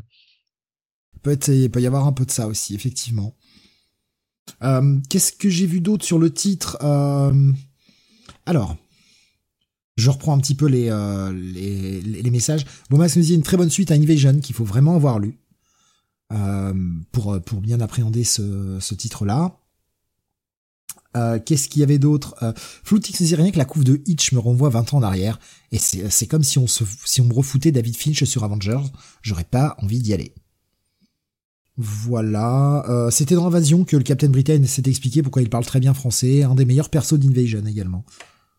Euh, Alexandre c'est pareil, zéro envie de l'univers Ultimate, c'est du passé. Je suis assez d'accord avec ça en fait. Euh, Graf Hickman va être sur Ultimate pour avoir plus de liberté créative et au final va laisser tomber toutes les séries, passer la première phase euh, sur trois. On a hâte, mais c'est un peu ça. On a Lénore hein, qui nous dit aussi euh, qu'elle a lu ce numéro car il s'agissait d'un numéro 1 mais le fait que ce soit écrit par Hickman lui faisait peur. Si c'est aussi complexe que les X-Men, elle a peur. Par contre, la lecture de ce numéro était ok, pas un bail pour le moment. Et je suis honnêtement assez d'accord avec elle. Euh, c'est ok, mais ça peut pas être un bail parce que c'est encore un peu trop, euh, un peu trop nébuleux quoi. On voit pas. Euh, ça c'est euh, ouais. Il s'en passe pas des masses quand hein, finalement dans, dans ce numéro. Donc euh, tu vois, ce serait un, bon bail, un bon bail, quel con, un bon, un bon check it, sans plus. Alexandre disait en plus, voilà, le multivers, j'en peux plus, arrêter les films multivers, on s'en branle, mais c'est ça, moi, tout ce côté multivers, toutes ces terres parallèles. Commencez déjà par écrire bien une bonne terre, et après vous vous permettrez de faire des terres parallèles quand vous saurez déjà écrire la terre principale correctement. Recentrez-vous un peu avant de vous diversifier. Ce serait pas mal déjà. Euh, le maker a changé énormément de facteurs, comme empêcher l'aventure de Peter, tuer les FF avant leur création, empêcher la découverte de Cap, voilà. Ah oui, et sur une... et qui avait écrit Secret Wars mettant fin à l'univers Ultimate à l'époque? Ah oui, Hickman. voilà, ce serait, euh... ce, serait quand même, ce serait quand même le troll ultime, c'est que le mec il relance l'univers Ultimate pour le retuer euh, dans six mois, tu sais. Euh, Ryukan disait perso en le lisant, j'ai vraiment revu des points qu'il avait déjà abordés dans son Ultimate Comics il y a 10 ans. C'est sa suite spirituelle. Euh, je suis hype, car Hickman. Mais je pense que c'est aussi ça qui, qui, crée un peu les deux camps. Euh, pour moi, déjà l'univers Ultimate, je m'en branle, mais par Hickman, je m'en branle deux fois plus. J'ai du mal. Alors, Ox et Pox, je ne renie rien, j'ai aimé et je ne change pas d'avis. Mais en général, moi, Hickman, il m'emmerde le cul. Je me fais chier. CFF, j'ai pas pu les finir, je trouvais ça chiant. C'est Avengers, j'ai abandonné encore plus vite que les FF. Voilà, moi pour moi Hickman, euh, beaucoup de bruit pour rien. voilà. Après c'est les goûts et les couleurs. C'est pour ça que ouais, décidément moi Hickman sur Ultimate, ça me vend pas du rêve quoi. Mais bon. Et puis oui, bah, il y avait Grave qui nous citait Gods aussi, euh, qu'on lui ait donné la cosmogonie de l'univers Marvel. Oh Putain, faut vraiment être taré. Hein. Faut vraiment être taré. alors que... que des que des haters de Jonathan Hickman. Non mais alors que t'avais un mec comme Ali Wing qui dans ses putain de Defenders avait rebâti le truc. Euh, Pourquoi on l'a pas filé à Alley-Wing On a filé à Hickman. On voulait le sucer pour qu'il revienne. Parce que ah, bah, le mec a porté ses couilles, et ça, moi je reste euh, admiratif d'un mec qui a dit Ok, mon plan de départ c'était ça, Les autres scénaristes qui bossent avec moi sur la franchise X veulent pas y aller, l'éditeur est plutôt d'accord avec eux. Bah écoutez, c'est pas ce que j'avais prévu, donc je m'en vais. Moi, je respecte un mec qui a porté ses couilles comme ça, qui ne va pas écrire ce qu'il a pas envie d'écrire. Ça, c'est très bien. Maintenant, euh, ouais, enfin, un mec comme Hickman, on lui file Gods, et là on l'a sucé pour qu'il revienne, en lui filant euh, Gods, en lui filant un univers Ultimate. S'il te plaît, pardonne-nous. Bah non, en fait, euh, enfin ça se voit quoi. M'intéresse pas. voilà. Hickman enfoiré, donne-moi la suite de The Dying and the Dead, nous dit dit on dirait, on dirait moi avec Tom King. Ah mais j'en pense pas moins de Tom King. Mais moi en fait les scénaristes hype d'aujourd'hui, je les aime pas. Donc c'est con, leur tic d'écriture, je les aime pas. Il aime pas Chilzarski, voilà, il aime pas des gens comme ça. Euh, euh, Tom King, pas ma tasse de thé. Tanyan Ford, pas ma tasse de thé. Ramvé, pas ma tasse de thé du tout. Spurrier m'emmerde. Euh, Hickman me fait chier. Ah, c'est con, hein, les nouveaux noms modernes, bah, je les aime pas, mais ouais, mais... Ouais, mais lui, il aime que Dan Jurgens, hein, excusez-le. Lui, ce qu'il lui faut, c'est du bon Jurgens, du bon Rick Grayson, voilà. c'est Wells aussi, Chris Alors, lui, il peut, il peut, lui, il peut disparaître dans le néant, ça me, ça me ferait ni chaud ni froid. Et, et je, je, je, je, suis un peu, euh, comment dire, je suis un peu ingénu là-dessus, je connais pas vraiment la réponse, mais est-il au voir de Steve? Remender euh, nous dit Fotix que j'ai oublié. Bah Remender, ça va. Ouais, Remender, ça va. Non, bah, j'aime bien des mecs comme Joshua Williamson, j'aime bien des mecs comme Ali Wing, euh, j'aime bien des mecs comme alors Jérémy Adams sur ce qu'il a fait sur Flash. J'attends d'en voir plus. Bon, son Green Lantern, on en a déjà parlé. ça se reprend, mais j'attends d'en voir plus. Des mecs comme ça, ouais, j'aime bien. L'émir, ouais. J'aime bien l'émir, mais l'émir en indé, quoi. L'émir sur sur du super-héros. De toute façon, il fait que son Black Hammer. Aujourd'hui, il fait plus que ça. voilà. Mais euh, ouais, c'est enfin. Ouais, il y, en a plein. Ben oh, Percy, j'aime bien ce que fait Ben Percy. Euh, j'aime beaucoup ce que fait Ben Percy actuellement chez euh, chez Marvel. Il est pas sur les séries de premier plan. T'aimes bien ce que fait Kylie Higgins sur Radiant Black, par exemple. oui, mais on en reparle dans quelques mois. on va voir. Ouais. Bah, j'ai lu le 26.5, hein. Ah, j'ai toujours pas lu, j'ai pas eu le temps. J'ai pas eu le temps cette semaine. Mais bon. Donc oui, non, mais voilà. Après, euh, moi, je, même si j'aime pas cet univers Ultimate, euh, ce nouvel univers Ultimate, et que je n'ai aucune intention d'y aller, moi, je souhaite pas sa disparition. S'il y a des gens qui y trouvent leur compte, mais putain, tant mieux. Éclatez-vous et lisez ce qui vous fait plaisir. Moi, ça m'en touche une sans faire bouger l'autre. Et euh, j'irai jamais lire ça, mais euh, putain, je, sais pas pour autant que j'ai envie de voir le truc disparaître. Je trouve ça un peu, un peu rétrograde, certes, mais si ça fait plaisir à des gens, si ça met des gens à lire des comics, écoutez, tant mieux. C'est tout ce qui compte en fait. Des gens qui lisent Human Target, ils peuvent bien lire du Hickman. bon, bah, du coup, tu vas être plutôt sur un check-it pour ce titre-là, si je comprends bien, Jonathan.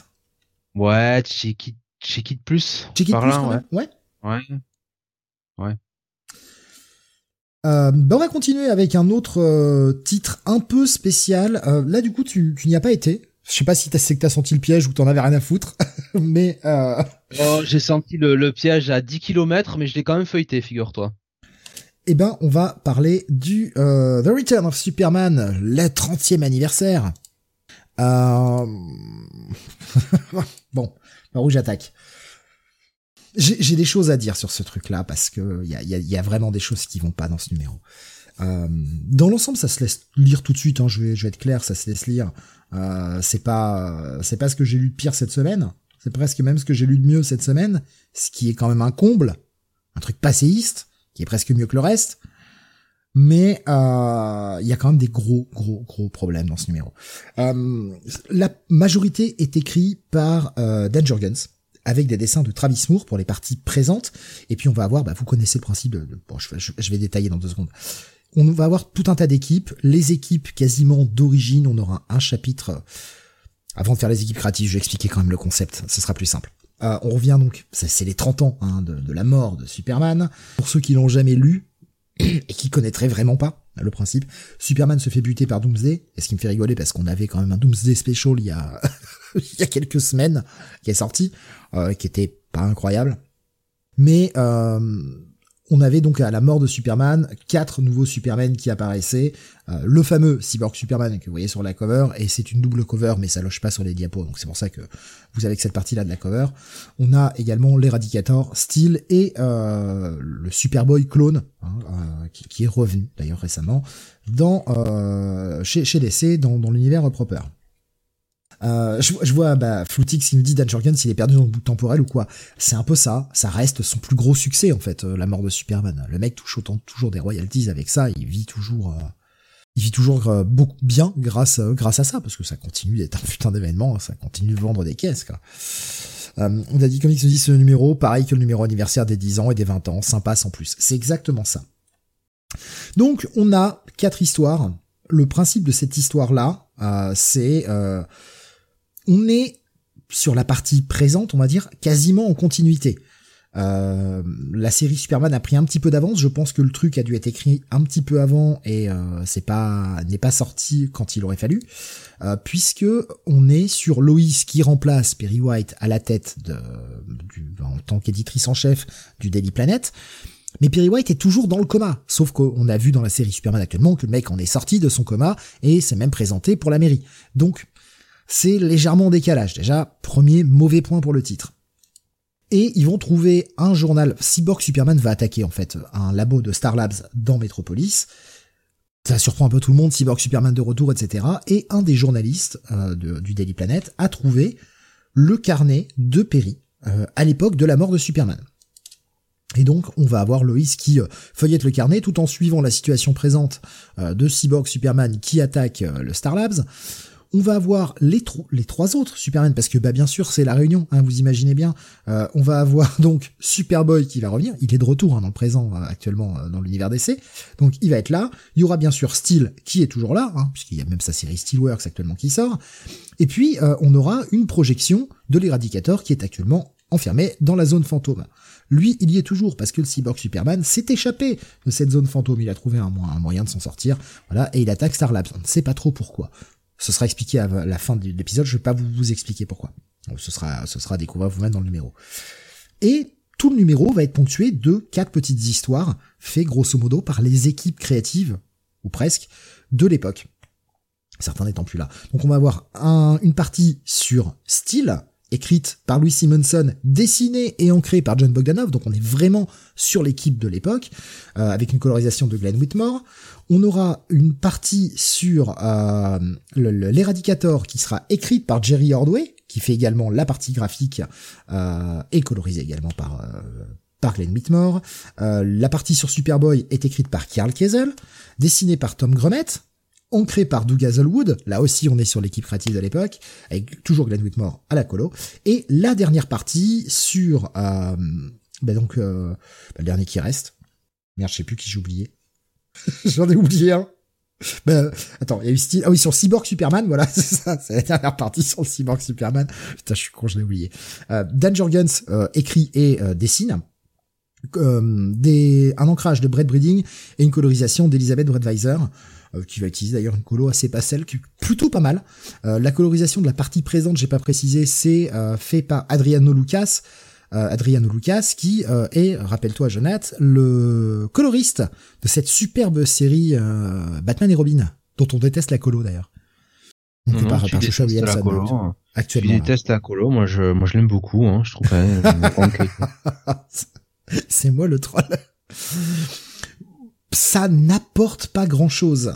Euh, voilà, c'est une petite histoire en plus sur euh, comment Perry les a envisagés et euh, l'erreur de Perry qui a été de choisir un peu comme tout le monde que Cyborg Superman était plus ou moins la réincarnation de Superman.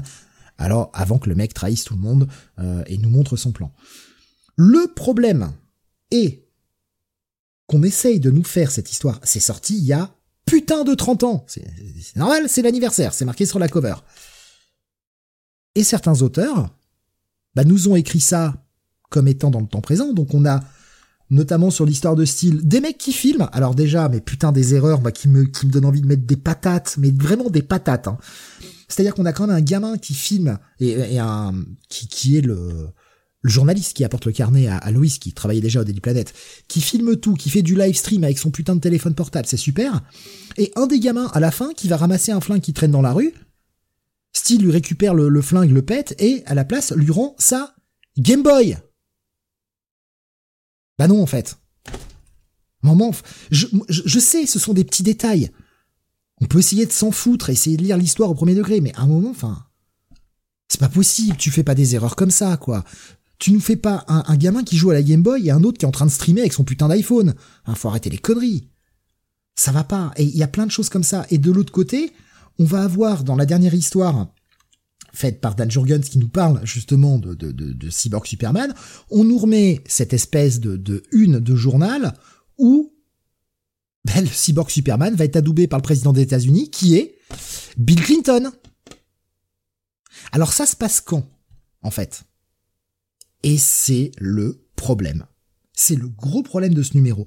Le reste, ça, se lit très bien, c'est très sympathique, mais en termes de timing, ça ne va pas. Il y a rien de cohérent en fait. D'une histoire à l'autre, on n'est pas dans la même période de temps alors que c'est censé se passer en même temps. un moment, on est en fait, ah, c'était il y a 5 ans, il y a du streaming, euh, on filme euh, avec son téléphone. Et de l'autre côté, le mec va rencontrer le président, c'est Bill Clinton. Vous foutez de la gueule de qui? Il y a pas un éditeur là qui doit faire son travail et dire non non mais attendez, vous allez me changer vos merdes. Vous vous mettez d'accord, vous travaillez de concert. Ah non, c'est passé, on s'en branle, et on va te vendre un numéro spécial de 80 pages à 10 balles, et puis euh, t'as des erreurs comme ça. Oh mais c'est pas grave, les gens sont cons, ils vont pas voir. J'ai vraiment l'impression que c'est ça de la part des éditeurs, c'est ouais, hé, hey, les comics, hein, pour les gogoles, hein, ils vont pas voir ça. Moi, ça me fait chier de voir ça. Enfin, je me dis, mais putain, sans déconner, un tout petit peu de travail en amont, Personne a relu, personne a vu ce détail, je suis le seul au monde à avoir vu ça. Sans déconner. Non. Je suis sûr que les mecs s'en branlent. Ils en ont rien à foutre. Alors bien sûr, on peut pas dire que la mort de Superman a eu lieu à 30 ans, parce que pourquoi Loïs elle a encore 20 euh, ans? Enfin, 30 ans peut-être. Oui, ça colle pas, donc on réactualise. Mais dans ce cas-là, évitez de mettre l'accent dans vos histoires sur la technologie moderne. Ne remettez pas la photo où il serre la main. On n'aurait pas pu changer où il serre la main d'Obama ou, ou de... Bah, j'ai mangé son nom à l'autre con. Donald Trump. voilà. je retrouvais pas son nom, merci. J'avais juste perruque qui me venait. Euh, enfin, je veux dire, on aurait pu le réactualiser un peu. C'était pas grave. J'ai pas besoin de revoir cette euh, cette euh, cette une de journal où il serrait la main de Clinton et qui fout en l'air tout le reste.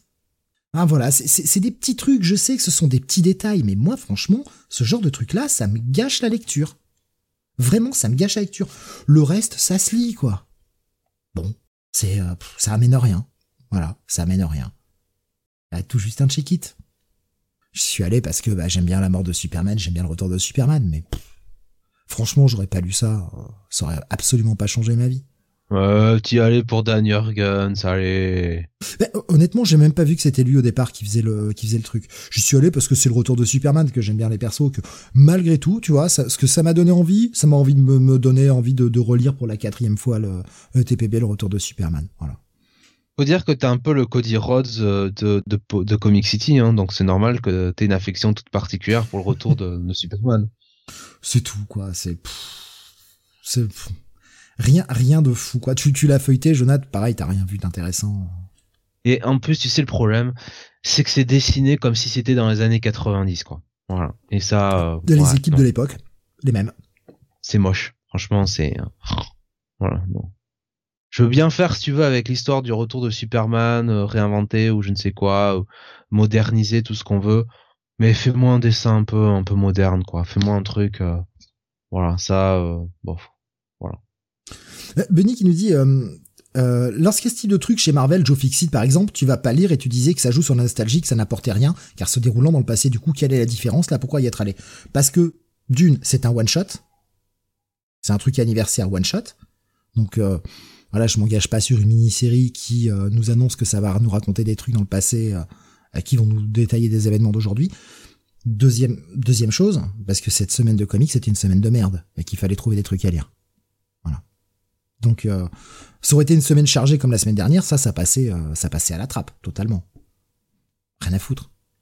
Mais euh, non, enfin, et puis parce que, bah, comme je l'ai dit, j'aime beaucoup Return of Superman. Joe Fixit, j'ai aucun affect, je m'en bats les couilles. Et c'est Peter David, je m'en fous, quoi. Ça m'intéresse pas. Que Peter David me fasse un truc dans le présent. Là, cette situation-là, elle est passée, elle ne reviendra jamais, quoi. Rien à branler. Oh, mais comme je vous dis, hein, gros check-it. Euh, pour être gentil, hein, gros, gros, gros check-it. Jonath, on revient vers toi, on va passer du côté de Marvel maintenant avec la sortie du X-Men 28.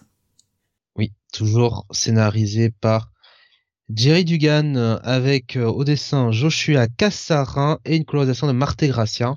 Alors la partie graphique de très très très bon niveau que j'ai beaucoup beaucoup aimé et qui se prête surtout euh, à ce que va être ce titre, c'est-à-dire une grande partie qui va se passer au sein du quartier général d'Orkis puisque on va retrouver euh, eh bien cette chère Firestorm qui va un petit peu euh, eh bien euh, continue de jouer les, agents doubles euh, donc euh, au sein même du quartier général d'Orkis donc avec le docteur Stasis avec Fanlong avec Nimrod avec ah, ah, je sais plus comment elle s'appelle cette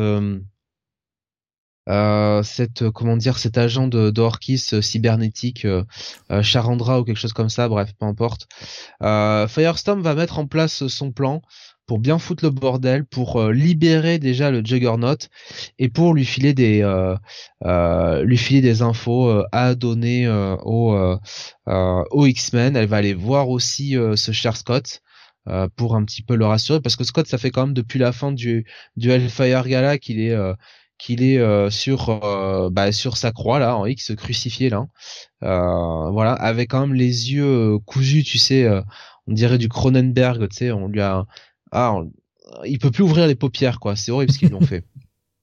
Donc voilà. Euh, donc euh, Firestorm va réussir à, à passer un message aux X-Men. Orkis, c'est quand même pas des demeurés non plus. Il commence un petit peu à se poser des questions sur savoir bon, euh, est-ce qu'on peut faire confiance à Firestorm? Est-ce qu'il y a, il y a des choses qui sont passées, des trucs comme ça? Euh, On voit une Moira euh, qui doute un petit peu d'elle. bref, on se rend compte quand même que la mère Jean elle a quand même pas filé le rôle le plus facile à cette pauvre Firestorm hein, à la fin du Hellfire Gala.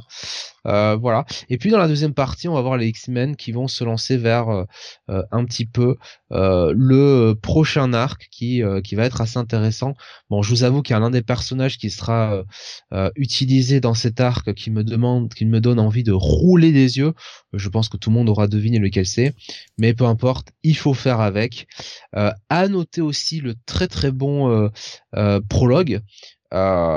qui est bien euh, bah, continue un petit peu d'amorcer Steve le retour euh, d'Apocalypse.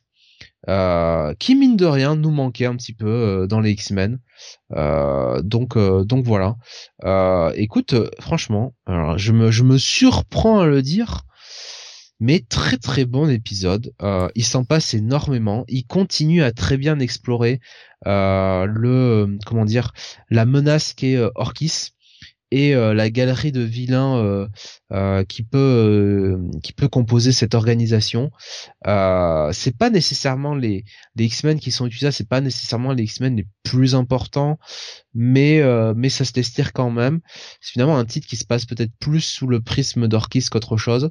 et je dois avouer encore une fois ma grande surprise que Jerry, Jerry Dugan fait du bon boulot là-dessus. Le dessin est excellent. Et euh, de rien, c'est après le Fire Gala, hein, cette folle, ce, ce, ce, Fall of X continue d'être plutôt pertinent. Euh, et euh, pour moi, ça sera un très bon bail, hein, cet épisode, ce numéro donc euh, 28 d'X-Men. Voilà. Je vois euh, Daddy Comics sur YouTube qui nous dit X-Men, que c'est bien. J'avais un peu laissé tomber X-Men après Ten of Swords, mais depuis Axe, je m'y suis remis et euh, Dugan et Gillen font le taf dans un esprit, on le sent bien, Hickmanien. Grave qui nous dit Cassara sur les X-Men de Dugan, mais c'est donné de la confiture au cochon. Euh, et il nous disait, bon, en même temps, il a bien dessiné des épisodes de Ten of Swords, donc le pauvre. Voilà. Euh, Kael nous disait, j'ai beaucoup de retard sur l'univers X-Men, mais franchement, cette période Follow Fix donne beaucoup envie. Bah, franchement, euh, moi, c'est quand même mon grand regret, c'est que ils expédiaient finalement le Hellfire Gala de, de cette manière-là, c'est-à-dire que ça leur permettait effectivement de lancer Fall of X. Je me dis qu'il y avait quand même un petit peu, euh, moyen un peu de, tu vois, encore, je vais pas dire faire de l'exposition, mais encore préparer un petit peu à tout ça. Hellfire Gala, je dois le reconnaître, marchait aussi par le côté un peu impactant. On s'attendait pas à ce que boum, ça explose de cette manière-là. Et, les conséquences sont, sont très fortes. Bon, mais je pense qu'il y avait moyen d'un petit peu plus travailler avant de lancer Fall of X. Maintenant, depuis que Fall of X a, démarré, clairement, il y a vraiment beaucoup, beaucoup, beaucoup de bonnes choses qui se passent.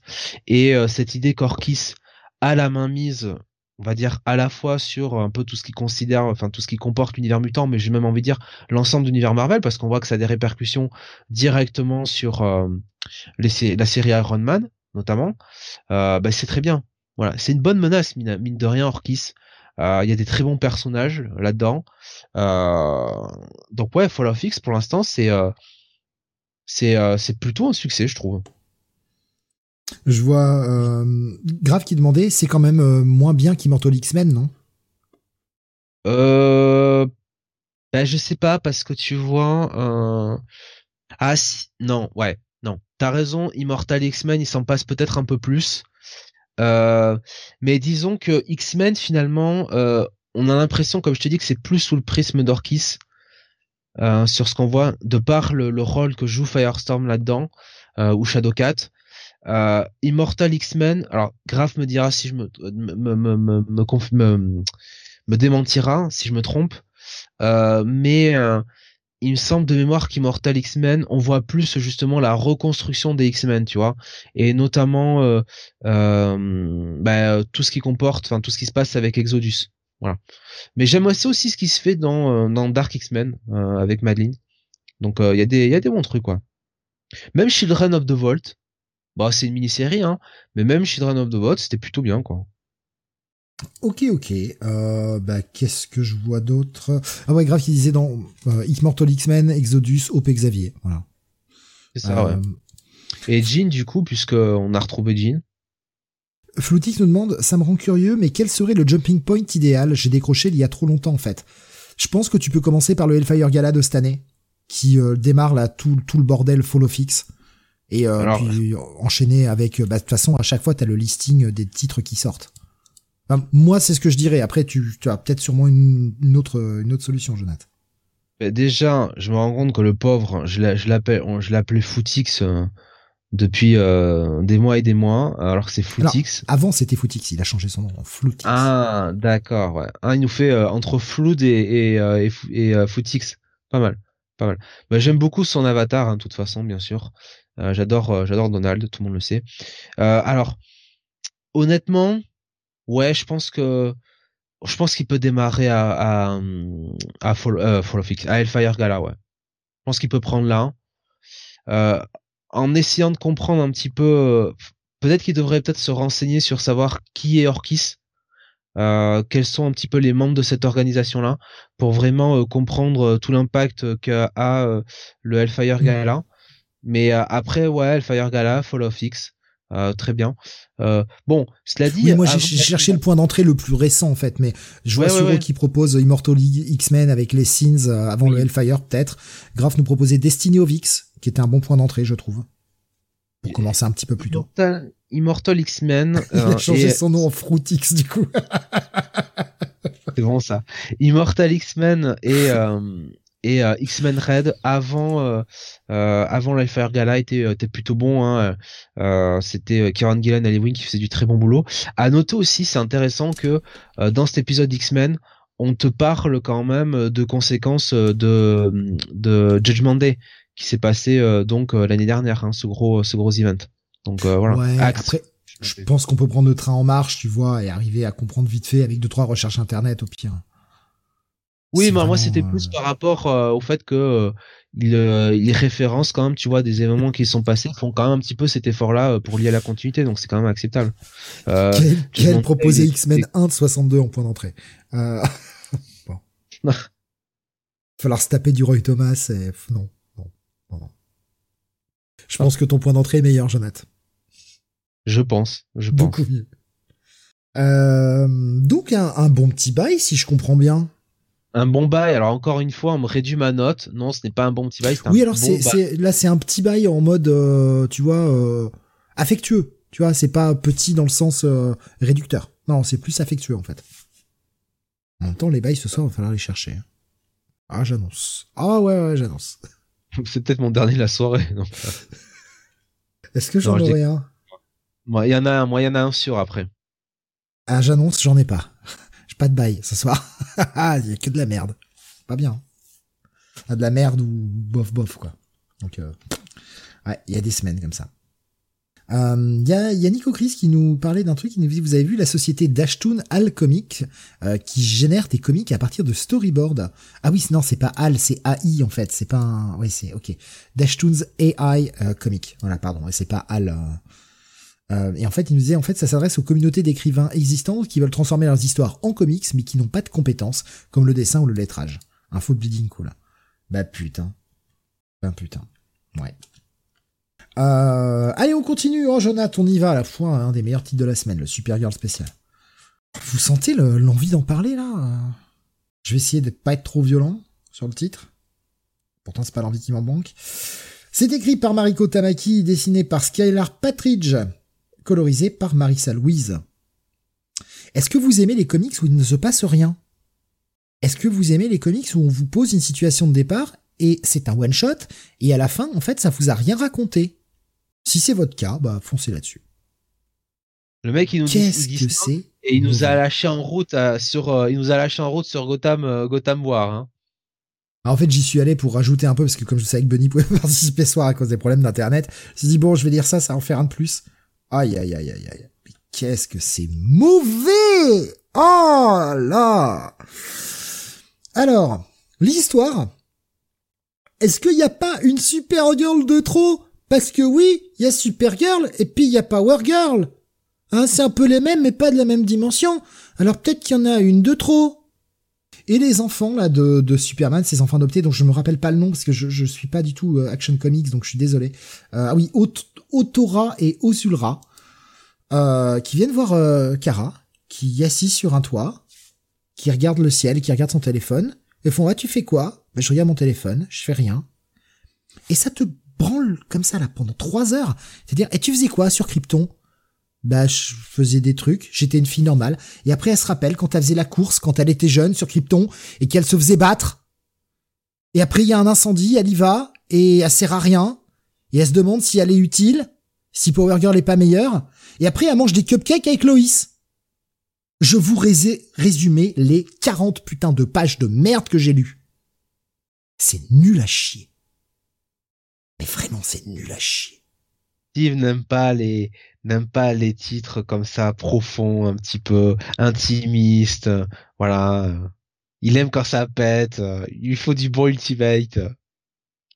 Mais c'est mais enfin je veux dire ce titre était horrible. Le problème c'est que ça ne raconte rien, ça ne raconte rien sur 40 pages et on nous casse les couilles là, elles ont dû se taper un délire là les deux autrices entre celle qui a écrit et celle qui a dessiné à euh, la super meilleure façon de manger des cupcakes. Parce qu'elles nous cassent les couilles avec ça. Hein. Une page pour manger des cupcakes. Ah ben non mais la façon in, c'est d'enlever un peu le dessus et de les coller façon sandwich. Mais qui en a quelque chose à foutre de ça? C'est de la merde. Vraiment. C'est horrible. J'attends ton avis, Jonath, euh, parce que je vais, j'ai rien de plus à en dire. Comme je dis là, franchement, euh, je vais commencer à être vulgaire après. Euh... non, franchement, je trouve que tu euh, t'es un petit peu trop, un petit peu trop sévère là-dessus. effectivement, je te rejoins assez sur un truc en particulier, c'est le pseudo-conflit entre Supergirl et Power Girl qui est euh, survolé. Et c'est quand même dommageable parce que c'était un petit peu le bon ce qui était présenté un petit peu au début comme euh, le, plot principal. Et dans l'absolu, bon, c'est pas le, truc le plus euh, original, hein, mais à la limite, pourquoi pas avoir une Kara qui essaie de trouver sa place avec cette Power Girl là, et, et vice versa d'ailleurs à la limite, ça pouvait être pas mal. Mais effectivement, c'est survolé, c'est vite mis de côté. Et euh, puis finalement, on assiste vraiment à une tranche de vie. Mais alors une tranche de vie où il s'en passe, s'en passe pas des masses, quoi. Effectivement, on aimerait, euh, on aimerait que Kara nous en dise plus sur euh, ce qui se passe sur Krypton, mais elle-même nous dit, bah non, en fait, elle se souvient plus trop de rien. Et, oui, c'est vrai que c'est vrai qu'il n'y a pas grand chose, quoi. Il il y a pas grand chose à se mettre sous la dent. Euh, le problème, c'est que c'est juste bah, un titre en une partie. Euh, moi j'aime bien Mariko Tamaki, hein, au demeurant, hein, grave parler de son détective comics que j'avais plutôt bien aimé. Mais là, euh, bon là, c'est vrai que à part les dessins, on retient pas grand chose. Et ça pouvait être un backup de 8 pages à la fin d'Action Comics, ça? Tout à fait. On et nous a étiré ça sur 40 pages. En fait, ce qui est gênant, c'est que Bon, alors spoiler alerte hein, pour ceux qui n'ont pas lu le dernier, euh, l'action comics de, la semaine dernière. Bouchez-vous les oreilles 5 euh, minutes si vraiment vous avez pas envie euh, d'entendre. Mais grosso modo, il y a Nora Stone, donc qui est un petit peu le nouvel antagoniste, enfin ce moment de l'arc d'Action Comics, qui laisse plus ou moins entendre que elle va faire quelque chose avec Kara. Voilà il y avait moyen, si tu veux, de lier ça, euh, enfin, ce que disait euh, Nora Stone avec euh, ce qui se passe dans ce numéro. En tout cas, voilà, faire en sorte de préparer un petit peu le terrain. je te dis pas derrière que tu es obligé de lancer cet arc nécessairement dans dans cet épisode spécial, mais tu pouvais montrer un petit peu un peu plus du conflit intérieur de Kara, un peu plus de de son insécurité et euh, montrer un petit peu les choses, les, leviers que, enfin les, boutons sur lesquels pourrait appuyer Nora pour la retourner. Là, c'est pas fait malheureusement. Là, c'est vraiment trop euh, trop en surface. Et bon, c'est dommageable parce que comme tu dis, ça aurait pu être euh, ça aurait pu être un, backup, ouais, allez, je te le fais à deux backups de 8 pages, quoi. Tu dis un 8, mais ouais, allez, allez, voilà. en étirant un peu, en en tirant un peu, on en faisait un backup en deux parties. Allez. Voilà, un backup en deux parties pour être généreux, mais c'est dommage, quoi. Franchement, euh, parce que le personnage de Kara, en plus, c'est intéressant, quoi. Enfin, je veux dire, c'est pas. Oui, moi, j'aime bien le personnage de Kara. C'est ça, donc. Euh, donc c'est ça qui, c'est ça comme j'aime bien Power Girl, en fait. C'est, c'est pas des personnages que je déteste quand ils sont, quand elles sont bien écrites. Voilà, c'est, des personnages qui peuvent être intéressants. Non mais vraiment, je vais vous spoiler la fin comme un gros bâtard. J'y vais, attention, vous voulez vraiment pas l'entendre, bouchez-vous les oreilles 5 secondes, parce que 5 secondes, ça va suffire à vous résumer la fin. Non, en fait, elles sont copines, parce qu'elles mangent les cupcakes de la même façon. Bah, va bien te faire enculer. Voilà. Ouais, t'exagères un peu là-dessus. Je pense que c'est, c'est pas vraiment ça, qu'il faut pas commencer comme ça qu'il faut le comprendre, mais bon, effectivement, c'est, c'est, c'est une fin d'épisode des plus, euh, des plus banales, quoi. Mais ça ne raconte rien, je veux dire. Ah, t'as vu Le mec qu'on a sauvé, il m'a appelé Supergirl. Ah ah ah, on est trop copines. C'est de l'antagonisme à la Tom Taylor. Où on te crée une fausse situation conflictuelle qui n'existe pas. Et où c'est résolu en mode non mais en fait euh, on a mangé un cupcake, on est potes hein. Comme dans les Teen Titans, tu sais cette séquence euh, avec le feu de forêt là dans le premier où on te crée une espèce d'antagonisme entre euh, entre euh, merde euh, Starfire et, euh, et Donna sur qui lead l'équipe parce que Nightwing l'a dit. Et qu'en fait, il y a pas d'antagonisme. Bah non, t'étais la meilleure pour cette mission, donc je t'en veux pas que ce soit toi qui le lead. Voilà. Une fausse situation conflictuelle et on en tire un one-shot de 40 pages. Quel est le putain d'intérêt? Qui ça intéresse, ça? Surtout que il y avait pas de conflit au départ. Pas vraiment. Soi-disant, depuis Action Comics 1053, ouais. Je l'ai lu, bah non en fait. Euh, voilà, donc il euh, y, a, y a ça. On crée une fausse situation conflictuelle. Ouais, j'ai pas compris le Action Comics 1053, j'ai pas trouvé la scène dont elle parlait là. Je sais pas, au, moment où elle s'était pas d'accord. Mais quand? Il y a ça dans l'Action Comics 1053, je l'ai pas trouvé hein. mais mais c'est naze. C'est naze on te crée une fausse situation conflictuelle pour te, te donner l'impression qu'on a résolu quelque chose, sauf qu'il n'y avait rien à résoudre puisque de toute façon, il n'y avait même pas de situation. C'est un cash grab. Ni plus ni moins.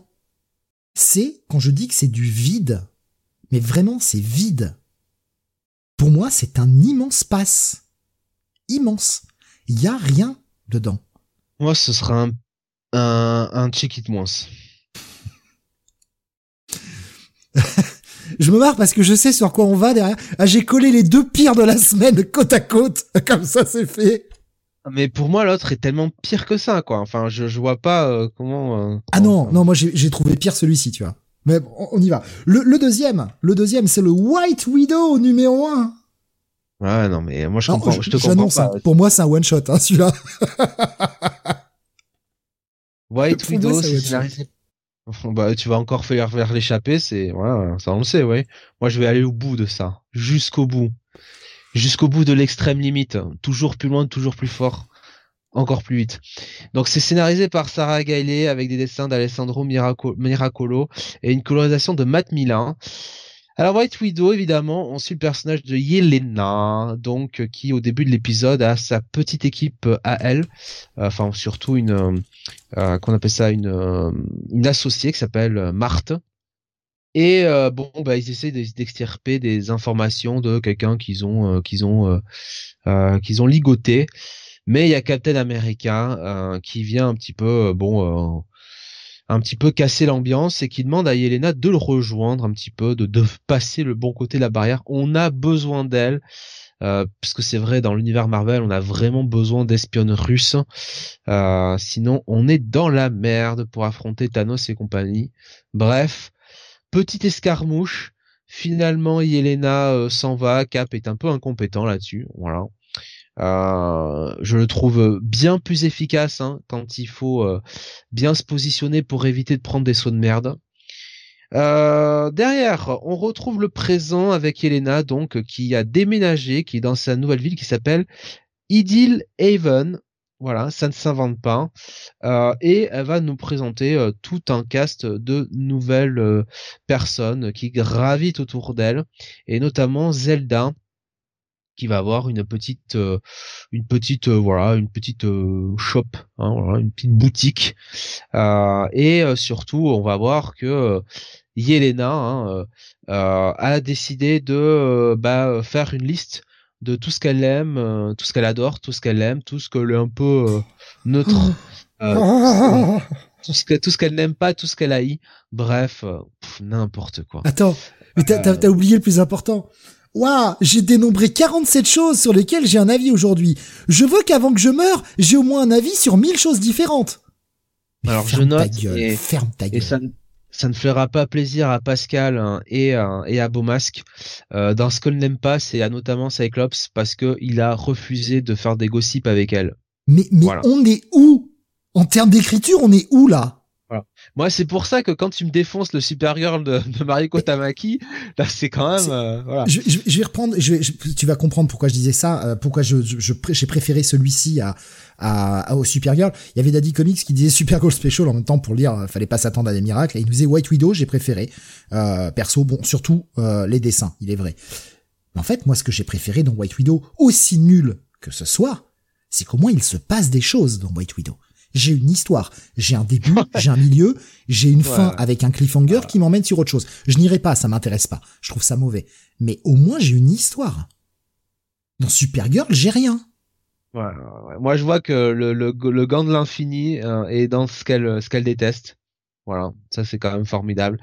Euh, voilà, voilà, voilà. Elle aime par contre les Spice Girls, Steve, ça te fera plaisir. Euh, je pense, j'en suis sûr. Elle adore elle adore euh, Steve aussi euh, Blint Clarton. Voilà, très très drôle. Hein. Qu'est-ce qu'on se marre. Euh, c'est formidable. bref. fait chier. donc voilà, donc elle fait, elle se fait sa petite, sa petite liste. Il y a un petit chien qui est là, Steve. Ça, c'est un peu le.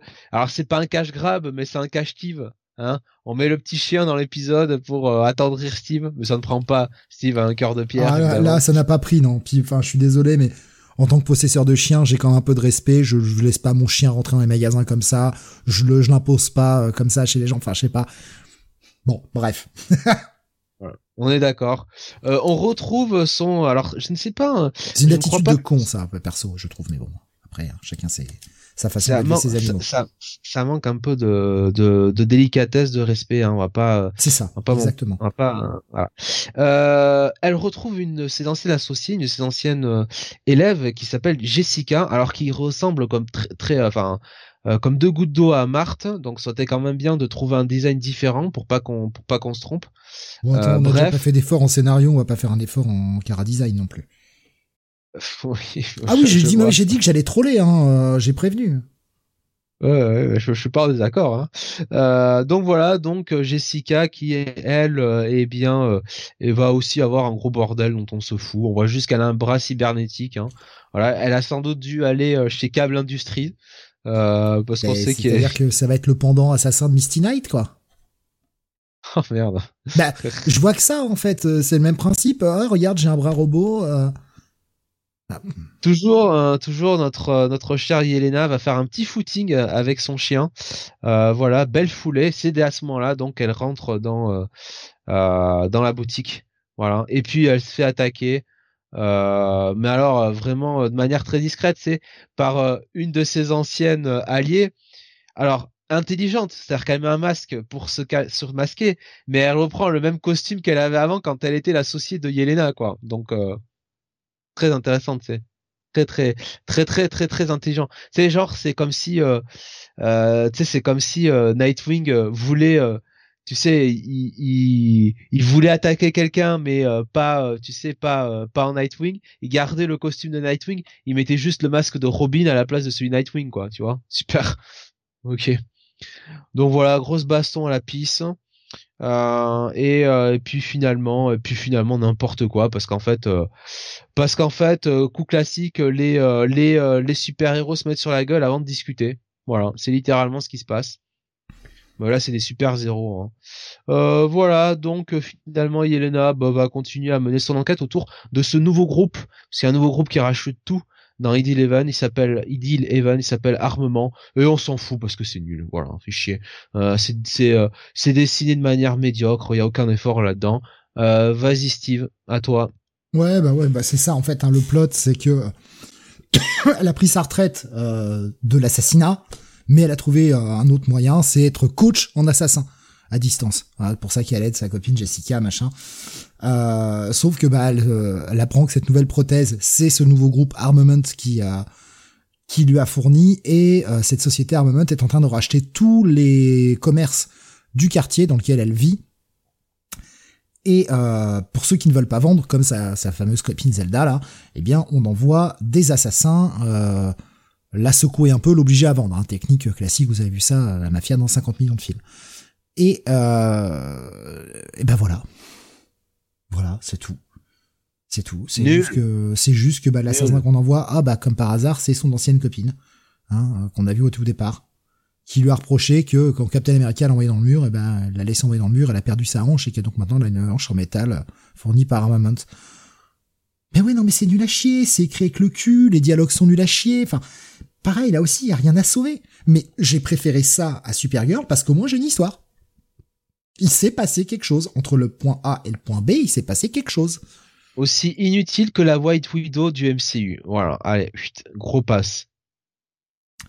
C'est euh... oui non mais c'est c'est c'est mauvais. Enfin je veux dire pour moi c'est une mini en 1, ça s'arrête là quoi. Je vais pas voir la suite. C'est pas intéressant. C'est une mini c'est une mini en moins 1 ce truc. Voilà. Non mais c'est mal écrit en fait c'est ça le problème c'est que c'est franchement c'est très mal écrit. Les dialogues sont très mauvais. Alors là, je vois qu'on parle du film, etc. Alors, je ne sais pas si c'est qu'elle est dans. Apparemment, la, White Widow a, eu quelqu'un qui l'a incarné au cinéma. Il y a Boumas qui nous a partagé un gif. Je sais pas, je, je, sais pas qui est cette actrice. Je sais pas quel rôle elle a eu dans le, le MCU. Je vous avoue que je m'en fous. Moi, ce que je vois, c'est que comme on nous a changé la Black Widow Rappelez-vous, la Black Widow maintenant elle est symbiote et c'est acté puisqu'on va avoir une mini-série Widow, hein, euh, symbiote Widow là, où elle va même faire partie des Thunderbolts machin. Donc c'est acté que Black Widow va rester avec son putain de symbiote. Donc il y a une place à prendre. Et ben on va nous vendre la, White Widow. Bah non en fait c'est nul. C'est nul. C'est aussi un pass. Pour moi c'est clair, c'est un pass. Je vais pas voir la suite, donc c'est un pass. Mais j'ai quand même préféré cette merde là à la merde d'avant. Je sais pas, ils avaient dû manger un peu plus de fruits, c'était un peu plus sucré, j'en sais rien. Non, c'est c'est c'est c'est pire. Pour moi, c'est pire. Rien que les dessins, non. Ah, j'ai partagé la liste hein, sur Discord. Les gens hallucinent quand ils voient la liste. Vous voyez cette écriture là C'est ça tout le long en fait. On essaye de faire des blagounettes de merde, mal écrit. Il ah, y a rien qui va quoi. Et Daddy Comics nous disait, euh, en tout cas les dessins, il y a un petit côté Okai de Fraction. Bon, en moins bien, euh, et en moins bien écrit. Oui. Euh, la partie graphique, c'est pas ce qui est le pire, je trouve. C'est pas trop ma cam, mais c'est pas ce qui est le pire. Je trouvais ça euh, correct, sans plus, pour ma part. Bon voilà, t'es un c'est sur un pass aussi, Jonathan, hein, j'imagine. Oh, un gros pass, ouais. Je te comprends. Euh, bah voyez, hein, Quand on vous dit que les, les reviews de la semaine, c'est pas, c'est pas ouf. Et sur celle-ci, bah, je vais pas être beaucoup plus dithyrambique, pas parce que j'ai pas aimé, mais parce que je peux pas en dévoiler trop. Parler du Doctor Strange numéro 9, qui est un des seuls titres que j'ai aimé de cette semaine. Voilà. C'est le titre que j'ai préféré cette semaine, et ce sera pas un bail, et ce sera pas un coup de cœur. Faut dire le niveau de la semaine. Euh, c'est écrit par Jed McKay, qui fait partie aussi des auteurs que j'aime plutôt bien actuellement. Euh, c'est pas, je le mettrai pas au rang des super scénaristes stars, mais c'est un mec dont le, le travail, je vais aller voir un peu ce qu'il fait. Euh, c'est dessiné par Pasquale Ferry, euh, colorisé par Heather Moore. Euh, on entame un nouvel arc qui s'appelle Nebraska.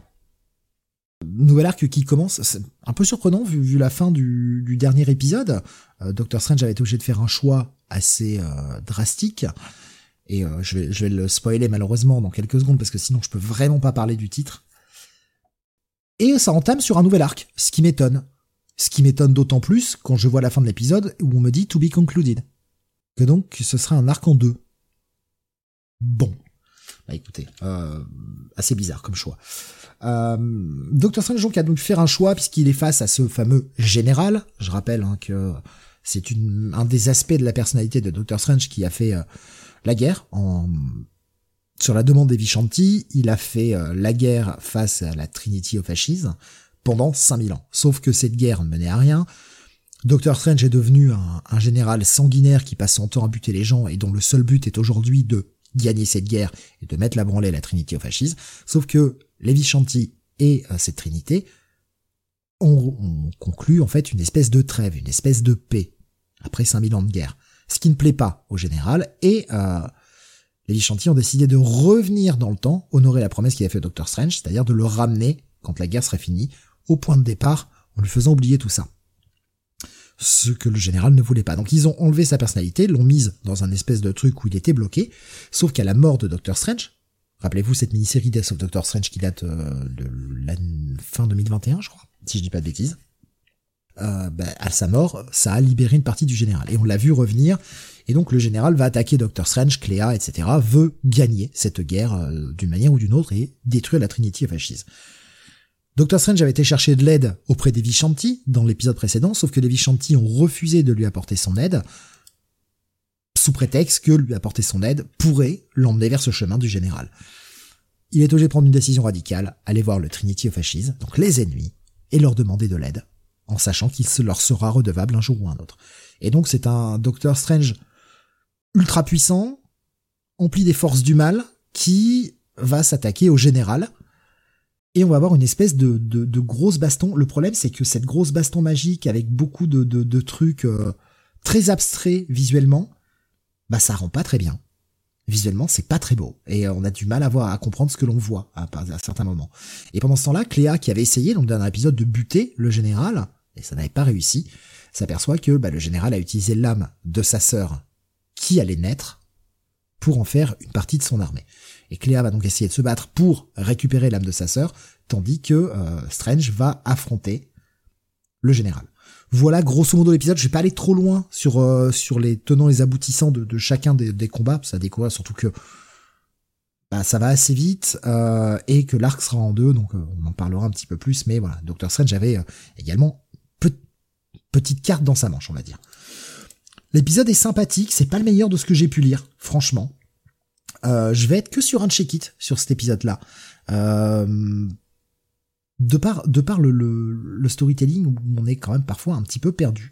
Donc euh, voilà, bon check-it, sympathique, mais pas le meilleur épisode de Doctor Strange que j'ai pu lire. Jonas, je te repasse la parole avec une nouveauté, une nouveauté indé du côté de chez Awa. Il s'agit d'une mini en 4 qui s'appelle Red Light. Oui, scénarisé par Sarah Shaw avec des dessins de Priscilla euh, et une colorisation de Miroslav Mavar. Euh, on va être euh, donc alors ce qui semble être euh, eh bien une une station un peu orbitale, j'ai envie de dire. Enfin, j'ai l'impression que c'est ça, ça a l'air un petit peu un vaisseau quoi. Enfin ça ça a un peu cette euh, en fait on voit pas vraiment l'extérieur donc on peut pas vraiment dire si c'est dans l'espace ou pas mais il y a ce côté un peu euh, voilà le vaisseau euh, le vaisseau spatial classique hein. vous voyez un peu comme par exemple dans Alien les choses comme ça. Et on va sur un petit peu le personnage donc de Lacey dont on va très vite comprendre que bah déjà c'est son anniversaire et surtout c'est un c'est un androïde Enfin, c'est une, euh, c'est un robot, voilà, tout simplement. Euh, et un robot qui est créé euh, à l'image bah, de ces de d'autres robots Android femmes comme elle, par un certain monsieur, un certain Mister, qui, un master, ouais, qui, qui en gros, bah, en fait un business, voilà. et elle sert un petit peu bah, de bah autant le dire tout de suite, hein, de, de prostituées. Enfin voilà, elles sont là pour coucher avec des mecs euh, et euh, leur donner du, euh, du bon temps. voilà, de manière un petit peu, on va dire, virtuelle. Je vais dire comme ça, je vais pas, je vais pas vous vous en dire, vous en dire beaucoup plus. disons que il y a, il y a un côté, voilà, utilisation, utilisation des androïdes. Bref. Euh, donc Leslie, on va la suivre comme ça, on va suivre un petit peu son parcours. Euh, on va voir un petit peu que bah euh, des fois euh, ça se passe pas très bien pour elle, hein, c'est assez violent. Et elle doit se faire réparer. donc on voit ses membres, hein, ses membres, ses membres robotiques. Et surtout bah Leslie qui est quand même un peu en quête d'humanité va rencontrer un personnage, va rencontrer le une une jeune fille. euh, qui euh, qui donc s'appelle Nathalie et euh, qui a 11 ans et qui bah, aimerait vivre d'autres histoires. Elle, par contre, elle est humaine et elle veut s'échapper un peu de tout ça. Euh, Leslie, qui, on le comprend bien, euh, est en fait euh, un peu le sosie, la reproduction de l'ancienne femme du master qui s'appelait qui s'appelait Mary. Donc très clairement, elle est là un petit peu pour faire le le remplacement euh, il y a un petit, enfin un petit côté. Ça, à part certains points, on peut penser à Ex Machina dans euh, dans l'idée. Il y a un peu de ça. Toujours, euh, on sent que voilà, Leslie, elle va vouloir trouver son indépendance. Elle va vouloir sortir un petit peu de sortir un peu de son caisson. Bon, une fois que j'ai dit ça, euh, le, il n'y a pas grand chose qui se passe quand même. C'est un peu du classique. Euh, le dessin est pas mal, franchement, le dessin est correct, euh, plutôt, euh, plutôt, plutôt de bonne qualité. Le pitch de départ est pas mal. Moi, ça m'intéresse assez, hein, cette idée de voilà d'Android qui veut qui veut trouver un petit peu sa son indépendance. Mais je trouve quand même que c'est un petit peu court. Euh, je pense qu'il y avait moyen de euh, placer plus de plus de choses, plus de subplots peut-être. Euh, donc donc voilà, c'est ça qui fera que je ne vais pas mettre un bail là-dessus. ce sera un bon check-it. Voilà, pas beaucoup plus. J'irai voir quand même le numéro 2. Mais bon, c'est pas c'est pas indispensable, très clairement. je regarde un peu si je vois passer non, je n'ai pas vu passer de réaction sur ce sur ce titre. Euh, pas pas d'autres qui l'ont tenté. Euh, le côté parce que c'était vendu un peu comme un thriller érotique. Euh, moi, c'est pour ça que je suis pas allé. On parle pas plus que ça. Euh, ça ça vaut son appellation euh, dans les sollicitations de thriller érotique ou bof? Ouais, il y a deux, il y a il y a un peu de cul et un peu de sein, mais bon, voilà quoi, ça va, ça ça mange pas de pain non plus. Hein. D'accord, ouais, donc c'est pas, ils abusent pas trop là-dessus, quoi. Non, non. Ok. Non. Euh, on continue avec du Marvel à nouveau. On va chez euh, sur la franchise Avengers. On reste avec Jed McKay hein, qui écrit le titre. Rappelez-vous, c'est lui qui l'a repris. Et autant j'ai dit du bien euh, tout à l'heure de son euh, Doctor Strange, une série que je trouve très cool. Et eh ben son Avengers, tu as laissé tomber Jonathan depuis euh, oui, depuis quelque temps. Je te comprends et, en fait on s'emmerde. Voilà, encore une fois, je, suis désolé, hein, mais c'est c'est terrible. Hein, c'est le truc qui revient tout le temps ce soir, mais on s'emmerde ferme avec cet épisode. Jed Mackie au scénario, c'est Villa au dessin, Federico Bli est à la colorisation. Alors, vous vous rappelez de l'arc précédent? Où on avait euh, une espèce de bande d'extraterrestres qui débarquait sur Terre et que les Avengers ont dû buter. Finalement, ils ont récupéré le vaisseau comme nouvelle base et c'était grosso modo Authority. Un espèce de, pastiche d'Authority. Donc on se dit bon bah c'est cool, hein, ça y est, on va repartir, euh, on va repartir sur une nouvelle aventure des Avengers. Il y a toujours ce mystère avec Kang hein, qu'on nous avait vendu au départ. Alors on va revenir au mystère de Kang. Oui, euh, juste sur la dernière page. Euh, J'aurais aimé que ça prenne un peu tout le numéro parce que tout ce numéro, eh ben, va nous présenter une méga créature qui bah, ravage la, ville, détruit la ville et euh, des Avengers qui sont complètement différents de ce qu'on a l'habitude. Captain Marvel a récupéré son costume de, Captain Marvel époque Brian Reed, par exemple. Euh, Thor a récupéré le costume qu'il avait juste avant Onslaught. Période Warren Ellis, tout ça. On a un, Iron Man qui serait plus période euh, Heroes Return, peu de choses près. Un, un, Cap qui a repris son costume de Falcon époque 2005. Voilà, et, on comprend pas trop où ça va, il s'attaque, tout est perdu, la Terre est détruite, il y a rien qui va. Et en fait, ben, je suis désolé, je vais vous le spoiler parce que parce que je sais pas trop quoi faire d'autre. Mais tout ceci est un rêve. Alors on te le dévoile page 17. Hein. Voilà. Alors la question c'est pourquoi on te dévoile ça? Et puis euh, surtout qui était derrière tout ça? Bon après c'est un rêve, hein, c'est facile à comprendre qui, qui gère ça dans l'univers Marvel. Et puis ben, on a l'arrivée, la fameuse arrivée enfin de Myrdine et de son Twilight Court. Donc des nouveaux personnages qu'on va encore nous présenter dans le prochain épisode, parce qu'ils sont la Myrdine plus sept autres personnes, donc ils sont huit. Et je suis persuadé que dans le prochain épisode, on va nous présenter les huit. J'ai l'impression qu'on fait que ça dans Stark. Nous présenter des personnes. Présenter des antagonistes qui disparaissent aussi vite qu'ils sont présentés. C'est franchement pas bon c'est vraiment pas bon. On s'ennuie, quoi. Le début était très intéressant, le début de d'Avengers, avec euh, ce, plot sur Kang euh, qui donne des qui donne un peu des ce qui va se passer aux Avengers pour qu'ils puissent gagner un peu leur confiance en disant euh, faut éviter le Twilight Court parce que euh, voilà ils vont me buter et c'est eux d'ailleurs qui avaient qui lui avaient passé une épée à travers le corps et que ça allait mener à la destruction de tout mais au final, on est au septième épisode, ça n'a pas avancé là-dessus, le toilette courte arrive enfin, et ça va être encore un épisode d'attente dans le prochain épisode, c'est certain. Là, en termes d'écriture, Jed McKee, il est totalement à côté. Putain, mais les Avengers, ça réussit à qui, en fait? Bah, on s'emmerde. Voilà, on s'emmerde. Graf nous dit comme quoi on critique Jason Aaron, mais quand c'est repris par un autre, c'est pas mieux, Avengers. Ah, mais je suis totalement d'accord, Graf. Je suis totalement d'accord. C'est franchement pas très bon pas très bon du tout euh, parce que parce qu'on enfin j'ai l'impression qu'on va qu'on me refait le coup de, de, ce que j'ai lu il y a trois numéros quoi. On me présente passe son temps à me présenter des nouveaux personnages. Et finalement les Avengers ils agissent pas. Là ils sont encore cassés la gueule. Tous. Ils crèvent tous. Ah non en fait c'était un rêve. Mais ils crèvent tous. Je passe mon temps à voir les Avengers se faire casser la gueule et claquer des doigts. La solution elle est là. Paf c'est réglé en deux pages. C'est nul non, c'est pas bon.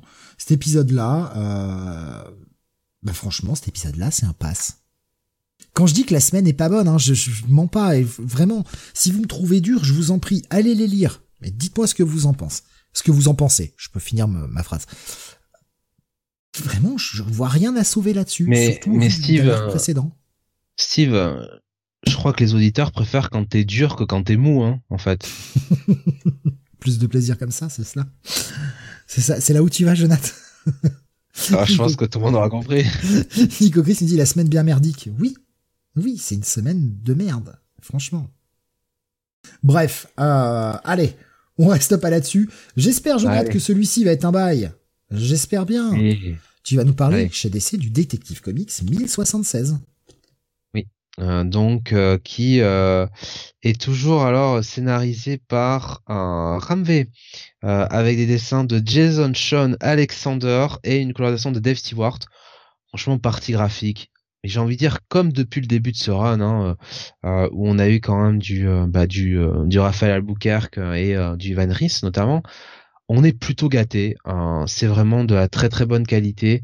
Euh, ça se prête bien à cette ambiance, quoi, hein, que des pains, euh, des.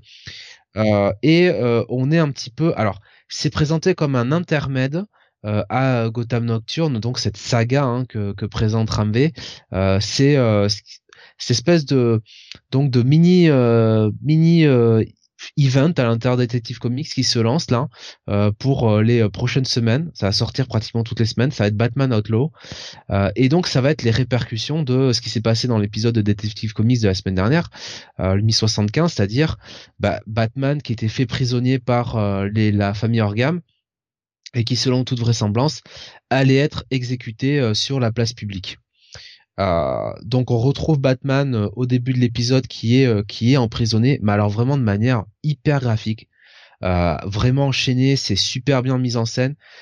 Il y a y a ce côté un peu dans le dessin un peu de Kelly Jones, tu sais avec le tu vois le merde comment on dit? Peut-être pas Kelly Jones mais un autre auteur qui faisait comme ça un peu le, la cape de Batman avec les espèces de pointes qui remontaient. Mmh. Ouais, Kelly Jones faisait ça ouais, ce côté très gothique. C'est très très très joli. Euh, et euh, et on voit euh, on voit une discussion pour commencer donc entre Arzen et, Bruce. Et on voit toujours qu'Arzen quand même malgré tout même si c'est entre guillemets le grand méchant de de, de, cette saga on voit que il est réellement attaché à Bruce et qu'il essaye bah, pour lui de enfin il, il, le conjure à arrêter de lutter contre le l'asmer et, euh, et finalement euh, à s'abandonner à ça parce que sinon il va euh, bah, il va perdre il va perdre la raison quoi. Donc donc voilà. Et on revoit un petit peu d'ailleurs ça permet un peu de revoir Barbatos qui joue un peu les anges, gardiens de, de Bruce. Alors il faut peut-être j'imagine le voir un peu de manière métaphorique mais mais ça marche ça marche plutôt bien. Bruce a quand même un un message euh, assez cryptique qu'il lit, euh, qu'il donne à, à Arzen parce que on sent que il a bien appris ses leçons d'histoire de Madame Talia puisqu'il lui dit grosso modo bah, des choses qui sont liées à son père et surtout il finit en lui disant tu le savais tu le savais tu le savais et donc nous on, forcément on voit pas ce qu'il veut dire mais visiblement euh, il y a euh, y a quelque chose de de bah, de secret là-dessous. Bref. On va euh, donc derrière aller du côté d'un hôtel, donc un, un hôtel, donc c'était trois jours avant, qui s'appelle le Trixie Hotel du côté de Gotham, où on a l'impression qu'il y a quand même la haute de, de, Gotham, il y a quand même tous les, les Richards qui, qui sont réunis, et forcément on retrouve qui Steve? On retrouve Catwoman pour mon grand plaisir, plus grand plaisir, Selina Kyle. Et alors c'est Inakai qui va être euh, plus ou moins euh, attaqué par un ninja qui s'est infiltré.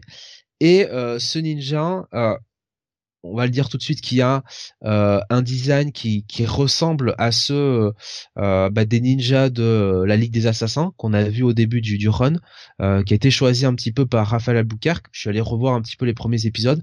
C'est vrai que c'est c'est bon c'est à peu près le même design. Euh, et ce ninja, en gros, bah, dit à Catwoman, euh, il faut que tu Bruce parce que il va se faire il va se faire bah, tout simplement euh, décapiter sur la place publique. Ils vont, ils veulent en faire, ils veulent en faire un exemple. Et elle lui demande, enfin Catwoman lui demande, mais pourquoi, enfin, en gros, pourquoi tu, tu t'adresses à moi, pourquoi tu, pourquoi tu vas pas le faire toi-même? Et, et, cette personne lui dit, écoute, je suis étroitement lié euh, à la famille euh, à la famille Orgam, je leur suis loyal, mais par contre je fais pour l'homme qui est en derrière le masque. Alors vu les yeux, euh, les yeux verts, bon, je pense que c'est Arzen. Voilà, c'est pas révélé là, mais je pense que c'est Arzen très clairement parce qu'il y a les, traits, les yeux, le, les choses comme ça, puis le fait qu'ils disent je le fais pour l'homme qui est derrière le masque, je pense que c'est je, je pense que c'est Arzen la question étant, comment il sait que Catwoman sait? Comment il sait que finalement euh, est euh, aussi proche de, Bruce? Il n'est pas censé, euh, censé le savoir. Donc c'est ça qui me ferait à la limite penser à notre personnage, mais là ce serait peut-être un peu plus étonnant, ce serait Talia. Talia qui, irait voir qui Catwoman, mais alors on se poserait la question de pourquoi Talia ferait pas le boulot elle-même, pourquoi elle se tournerait vers Selina, pourquoi elle irait pas chercher Damian? Directement. Euh, bah, son fils et surtout le, fils de, Batman. Donc voilà, donc c'est assez, euh, c'est assez mystérieux. Ce personnage est très mystérieux et euh, toujours Catwoman bah, va décider de réunir une petite équipe. Alors elle, tu vois, Steve, elle va pas chercher le Docteur Octopus ni le Shocker. elle va chercher bah, directement le commissaire Gordon qui se siffle un petit whisky au bar, tranquille. Bah écoute, il est plus en service maintenant. Hein. Ah, la journée était finie visiblement dans son agent de détective avec euh, avec. Mais en gros, elle lui dit, écoute, euh, bah, j'ai besoin de vous parce que notre ami commun euh, a besoin de nous. Voilà, tout simplement. Et c'est bien parce que Ramvé n'oublie pas que euh, le commissaire Gordon était un personnage important sur le début, la première partie de son run, et que c'est notamment lui qui l'avait sauvé hein, dans l'un des premiers épisodes de la noyade, qu'il avait même recueilli chez lui. donc voilà, c'est bien de revoir Gordon. Et Gordon, tout de suite, bah lui, il est, il est open, il n'y a pas de problème. on voit le commissaire Montoya qui reçoit un petit peu des documents euh, mais bon, euh, si tu veux, qui, reçoit des documents.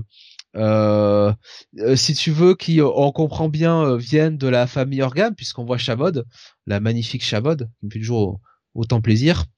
donc voilà. Donc Gordon, bah Gordon, il a quand même besoin, il a quand même besoin de voir bah, avec qui avec qui va s'allier, parce qu'il va pas faire ça qu'avec Célina. Et là, retour d'un personnage. Alors là, par contre, celui-là, on l'avait pas vu venir. Réintroduit ces dernières, ces derniers mois, hein, de toute façon. Mais je trouve qu'il se prête bien à l'ambiance nocturne, l'ambiance Gotham nocturne que veut euh, puisque c'est tout simplement Azrael, euh, Steve, euh, qui vient ben, un peu nettoyer Gotham, hein, puisqu'on a toujours ces, gens qui sont euh dopés au, au merde, au Asmer. Euh, voilà. Euh, et donc il y va à coup d'épée enflammée, hein, tu vois, façon façon à Israël, bien sûr.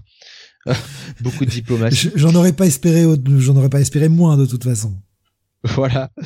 Euh, donc voilà. Et puis euh, bon, on a quand même Gordon qui va avoir une bonne discussion avec le commissaire Montoya et qui va lui demander un petit peu de se questionner sur euh, sa euh, comment dire sa, sa position en tant que commissaire et surtout le, le rôle qu'elle veut jouer dans euh, ce que font les euh, les les, les orgames. Donc c'était plutôt une bonne discussion. Il tient bien le commissaire Montoya, hein, Ramvé. Voilà donc. Bah écoute, un bon bon bon épisode hein, pour lancer pour lancer ce, ce nouvel ce nouvel arc. Euh, plutôt un épisode d'exposition où on va découvrir un petit peu les euh, les personnages hein, qui vont euh, qui vont animer cet arc cet arc outlaw cet arc hors la loi mais ça n'empêche que Ramvé continue un petit peu de, de lier tout ça à, à, Gotham Nocturne. Le dessin le dessin est très très bon. Pour l'instant Bon, même la présence de Catwoman, tu vois, euh, pas de problème. Euh, je trouve qu'il écrit mieux. Alors Ramvé avait écrit Catwoman hein, de mémoire de toute façon, euh, mais je trouve qu'il écrit beaucoup mieux que bah on en parlera après. donc voilà. Derrière, on a un, un, un tie-in Enfin, plusieurs, euh, plusieurs backups, pardon. Ah, ah, avant que tu passes au backup, justement, je vais prendre juste les petites réactions que j'ai vues sur Discord, puis tu pourras enchaîner sur le backup. alors, j'ai vu euh, Graf qui, qui l'avait lu justement, il nous disait voilà, enfin un bon titre. Bon, il nous disait il y a du Liam Sharp en backup, on, va y venir. Et il nous disait qu'il avait lui aussi pensé à du Kelly Jones, hein, super ambiance euh, et la mise en scène des rêves, waouh, nous disait-il. Pareil, il s'interrogeait sur le fait que Céline Cal, qui, qui est bien écrite, c'est encore possible, voilà. Euh, donc voilà, il, aime beaucoup. Voilà. Et je, te laisse y aller sur les sur les backups, excuse-moi. Mais tous les personnages sont euh, sont bien écrits, franchement là-dedans. Euh, le mec, euh, mec, il fait le boulot. Hein. De toute façon, j'avais écouté une interview de lui où il parlait de euh, de ce qu'il voulait mettre en place du du personnage du Batman, de Batman en général, hein, ce qui représentait au niveau du mythe. Et il avait parlé parlé aussi de, du personnage de Talia, parce que c'était quand il parlait un peu de son premier numéro et Talia apparaissait dans le, le premier numéro quand il lançait son run. Tu sens que le mec, il, il a lu des comics, il a lu beaucoup de DC, il a vu Batman, il a regardé Batman Tass et euh, il donne une voix à ces personnages qui euh, ils sont pas out of caractère quoi. J'ai enfin j'ai envie de dire le, le meilleur compliment que je pourrais faire à Ramvé c'est que il s'approprie pas les personnages quoi si tu veux, il les prend pas en otage. Il leur donne pas euh, ça ce que lui pense qu'il devrait être quoi. Euh, voilà et, et, donc le commissaire Montoya en fait partie puisque premier backup c'est euh, c'est le commissaire Montoya qui va un petit peu euh, bah, suivre un peu une affaire de violence un petit peu conjugale. Et ben elle va se rendre compte que en tant que commissaire elle a un peu les mains liées. Par contre en tant que the question la question est différente. Et, euh, et euh, bah, ça va nous donner un chouette backup écrit par Dan Waters euh, avec des destins de Christopher Mitten et une colonisation de Triona Farrell.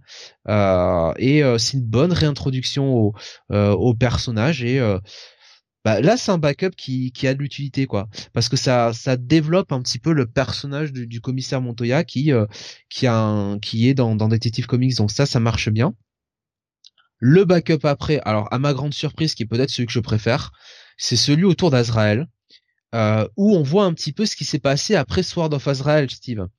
Euh, avec euh, la fameuse boîte. on va c'est écrit par, par Dan Waters là aussi?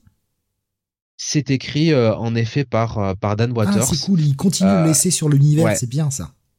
Et alors surtout, surtout, le dessinateur, c'est Liam fucking Sharp.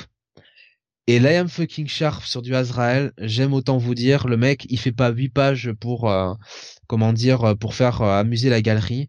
Euh, il lui donne un design, un cara design, putain, la classe du mec, sans déconner.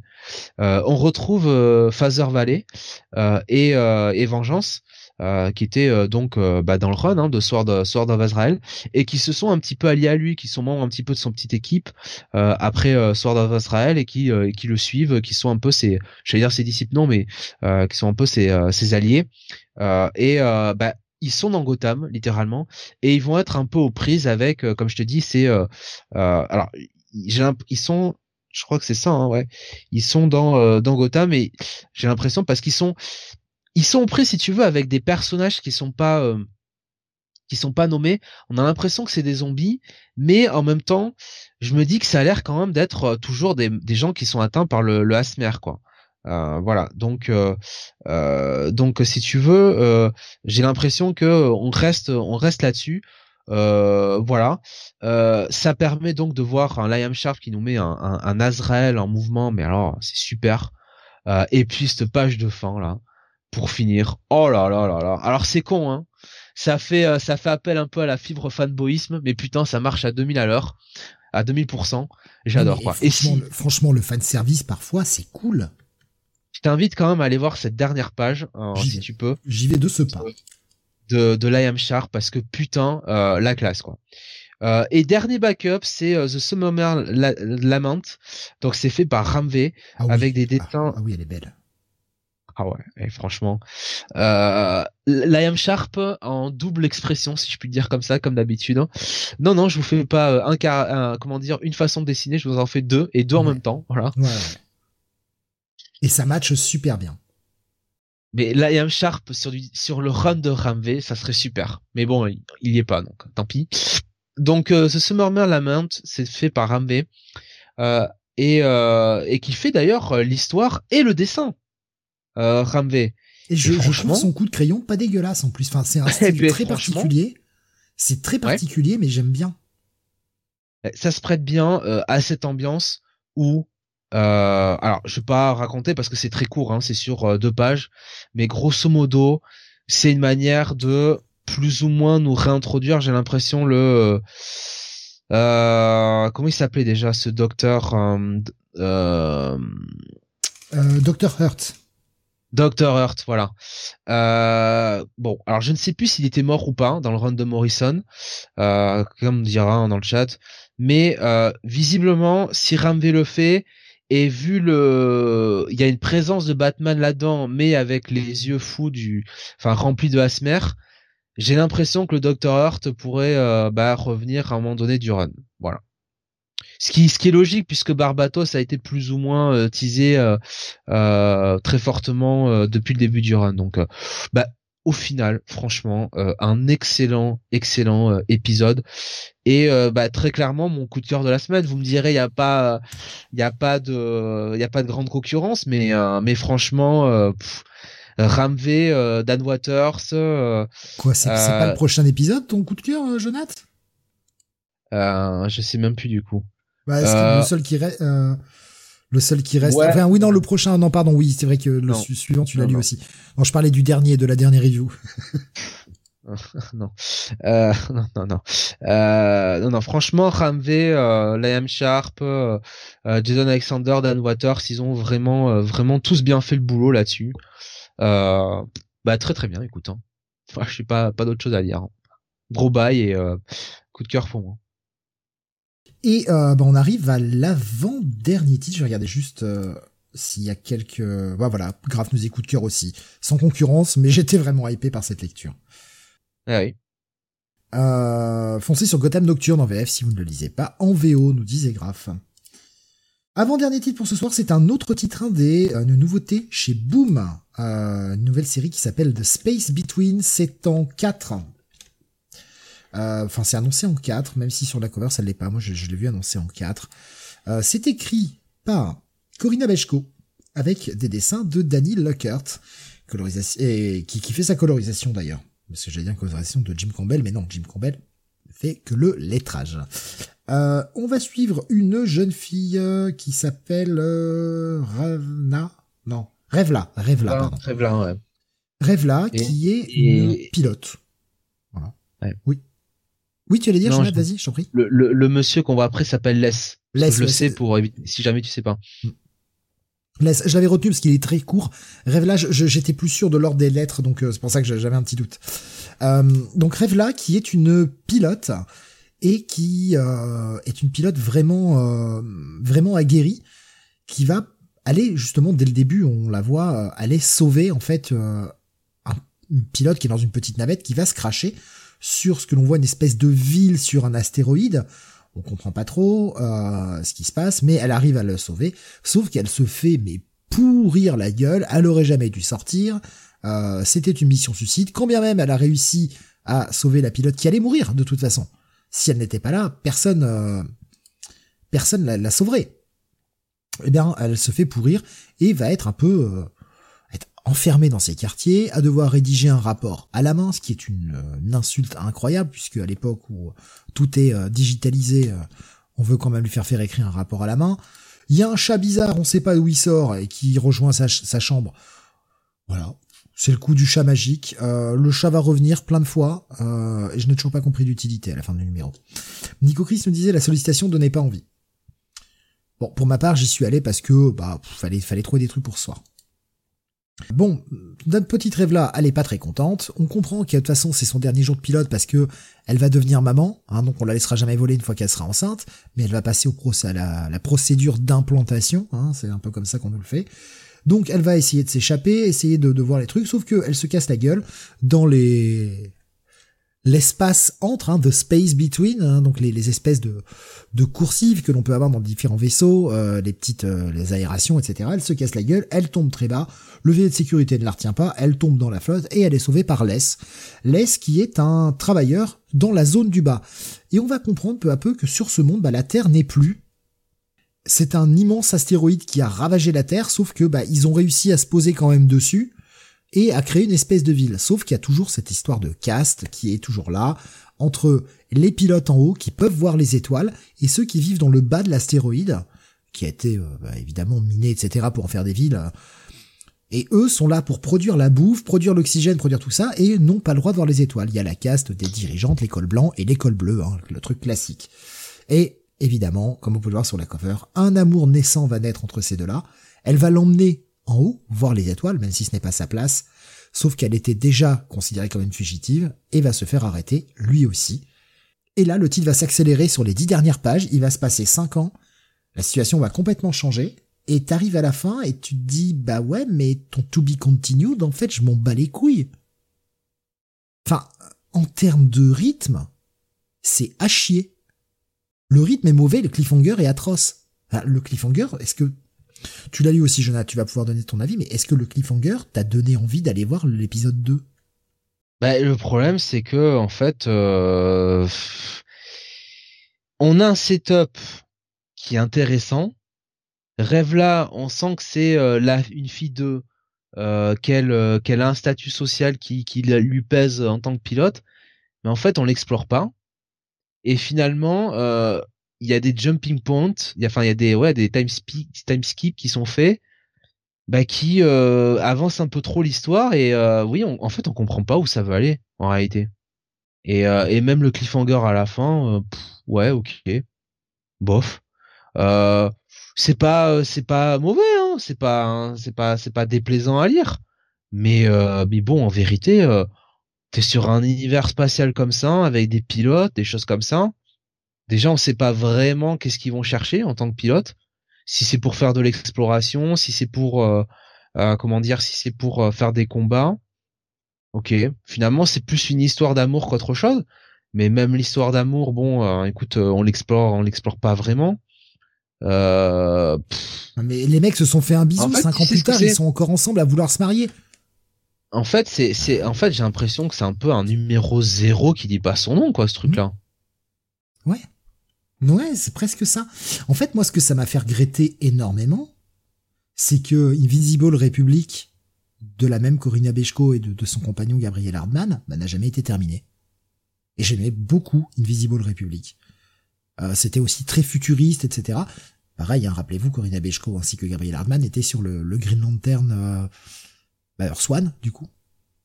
J'aime bien leur, leur, idée, euh, leur façon de faire de l'espace, etc. Là, le problème, c'est que dans ce numéro, c'est très convenu. On est sur la caste, la caste des cols blancs, la caste des cols bleus, qui doivent pas se croiser. Il euh, y en a, c'est des pouilleux qui sont en bas et on s'en fout. Et puis en haut, c'est les riches euh, qui n'ont pas la même conception de la vie. Enfin, tout ça est, mais alors, mais d'un niveau primaire. Mais quand je dis primaire, je parle de, de la primaire, le CP au CM2. C'est la politique vue par des enfants. Il n'y a pas de nuance, c'est, c'est, bah, c'est pauvre en fait. C'est dommage parce que moi, le setup de départ, la, Terre qui a été détruite, ils ont colonisé cet astéroïde et c'est comme ça que l'humanité survit. Eh ben écoute, c'est un peu... Bon, faut, un peu suspendre l'incrédulité, mais c'est pas grave, ça passe.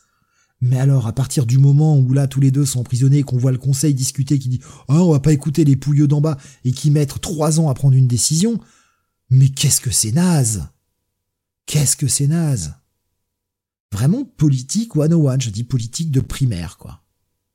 C'est vraiment dommage. Le, départ était cool. Et je trouve que ça s'écroule complètement. Euh, cette ellipse de 5 ans là qui est faite en 4 pages n'apporte rien et t'as un final qui te donne pas envie d'aller voir la suite. Eh, regardez, elle est en train de voler. Waouh, super. Eh ben écoute, merci de me donner envie d'aller lire ton numéro 2. Ah non, en fait, c'est triste. C'est triste de saccager son histoire, quoi. J'ai pas compris. J'ai vraiment pas compris. Pour moi, le 2, c'est sans moi, en fait. C'est vraiment sans moi, j'irai pas, quoi. Dommage, dommage, dommage. Encore un ratage de plus cette semaine. C'est dommage, c'était pas la bonne semaine pour que ça sorte, ça.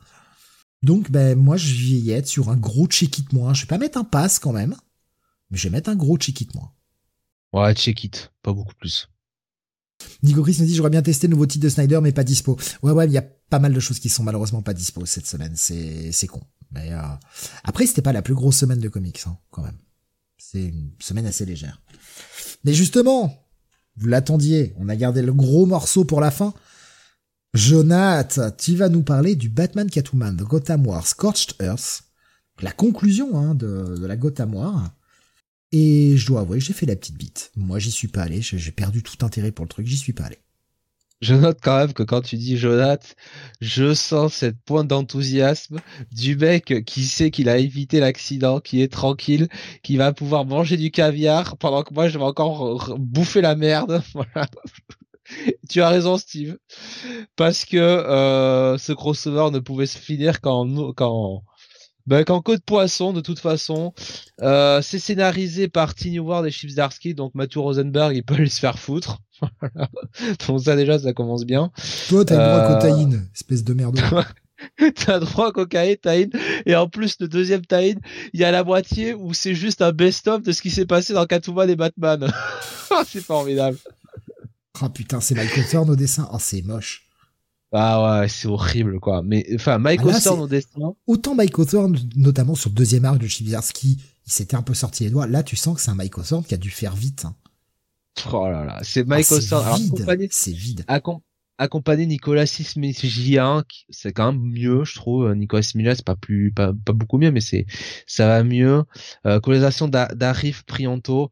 Et effectivement, c'est dégueulasse, quoi, parce que tout de suite, tu vois, sur les premières pages, bah, la pauvre Scandale Savage, mais, alors, au moins, elle est pas, euh, aspirée par euh, le trou noir Mindy, Euh, Scandale, elle est encore, elle est encore bien gaulée, hein, mais putain, la pauvre, quoi. Regardez son visage, c'est horrible, quoi. C'est horrible. Euh, donc voilà, donc Scandale, elle lance, lance leur plan parce que souvenez-vous à la fin de, donc je sais plus, je crois que c'était à la fin du euh, putain du du Catwoman. Puisque de toute façon Red Hood ne compte pas. Euh, c'était à la fin du Catwoman où euh, Batman, Red Hood et Catwoman décidaient de faire alliance commune pour euh, empêcher Vandel euh, et euh, Scandel de rassembler toutes les pierres pour bah, devenir immortels. en tout cas, Scandel et les hommes de main de Gotham, de, Catwoman, hein, l'ancienne bande de, Catwoman. voilà. Donc à noter qu'évidemment, bah, toute l'histoire Batman, Catwoman, Gotham War, bah non, rien à foutre quoi. C'est plus du tout ça. c'est juste tout ce contre Vandel Savage et son histoire pour rendre tout le monde immortel. Bref, n'importe quoi. Donc voilà. Euh, euh, Vandel et euh, Scandal partent en voiture. Euh, pendant ce temps, on a Timothy Drake qui va sauver les, je crois, je crois que c'était les deux. je sais même plus si c'était les deux de policiers ou pas qui avaient à la fin de, à la fin du du Catwoman mais peu importe, on s'en fout, c'est de la grosse merde. donc voilà, là je raconte, je, raconte vraiment ce qui se passe sur les premières pages. Euh, souvenez-vous, je vous avais parlé quand même. Euh, enfin, je vous en ai pas parlé. Du coup, je vous avais gardé pour la, pour euh, c'était, c'était le spoil de la fin, pas le spoil, le cliffhanger de la fin du Catwoman. On avait des vilains de Second Zone de Gotham qui avaient accepté le deal de Vandel Savage, qui leur promettait une, bah si il l'aidaient, de leur donner l'accès à la Batcave et donc au matériel de de Batman. Donc on a littéralement euh, eh ben, euh, le ventriloque qui est déguisé en Batman, on a euh, euh, Scarface qui est en Robin, on a Madden, Madden, attends, le Chapelier fou, ouais, qui a le la ceinture de, Batman. On a le professeur Pig, maintenant c'est le professeur Bane. voilà. On a Black Mask qui est déguisé en, en Thomas Wayne. Euh, voilà, euh, double face, tout tout face qui a euh, le pistolet de de Mister Freeze, n'importe quoi, n'importe quoi. Et pourquoi je dis ça? Parce que le problème, c'est que si les mecs, ils ont eu accès à la Batcave, la Batcave, elle est située en dessous du putain du manoir Wayne. Comment tu peux écrire ça? Comment l'éditorial DC peut laisser passer ça? Ça veut dire que tous ces vilains, s'ils ont à peu près deux neurones, ils savent que Batman c'est Bruce Wayne. Bref, rien à foutre. Voilà, je, je passe. Euh, donc voilà, ils se battent, ils font prisonnier euh, Timothy Drake. Euh, on a Two Face. Alors rien à voir avec le Two Face du run de Ramvé. Alors là, c'est Two Face. c'est le Two Face le plus con que vous pouvez trouver. Je pense que même dans All Star Batman de Scott Snyder, il est plus pertinent. voilà, donc il est con comme une malle. Euh, mais tout le monde est con comme une malle là, de toute façon. Euh, on retrouve dans son repère euh, secret, mais pas vraiment secret, Batman avec Catwoman et, et Jason Todd. Donc Jason Todd qui, alors là, Steve, je t'invite à voir cette case où il gueule sur Bruce, mais il est dégueulasse, il est dessiné. Le mec, il est surpris. Enfin, franchement, on dirait Jason Todd la version chinoise, quoi. Mais la copie chinoise. Voilà, donc euh, la, la, contrefaçon, quoi. C'est horrible, c'est hideux. Comment tu peux dessiner ça, quoi? On lui demande juste de dessiner un visage, il est pas fichu de le faire, quoi. Putain. Euh, voilà, donc euh, ils arrivent pas à se mettre à se mettre d'accord. Finalement, Batman et Catwoman font alliance. Batman, il laisse quand même Jason Todd comme ça en plan. Et alors, ça qui est formidable, c'est que quand il part, il lui dit comme ça, je, par rapport hein, à l'espèce de, de, lavage de cerveau qu'il lui a fait, il lui a quand même violé le cerveau, hein, le père Batman. Il lui a fait un truc infect, quoi, à l'un de ses fils, hein, ou fils adoptif, appelez ça comme vous voulez. Et l'autre, il part et lui dit comme ça, je suis désolé, Jason. J'espère que tu comprendras un jour. La vache, quoi. Il cherche même pas à le soigner, il cherche même pas à l'aider, il cherche même pas à se dire, ben non, j'ai tort, rien à branler. Bon, allez. Putain. Catwoman va aller euh, enquêter euh, pour euh, arrêter un de ses hommes de main qui visiblement essaie de voler quelque chose et elle pensait qu'il volait l'une des parties de la météorite là que recherche Vandel Savage. Mais en fait le mec lui dit ah ben non boss j'essaye pas de voler le météore. Bah super pourquoi tu scénarises ça comme ça?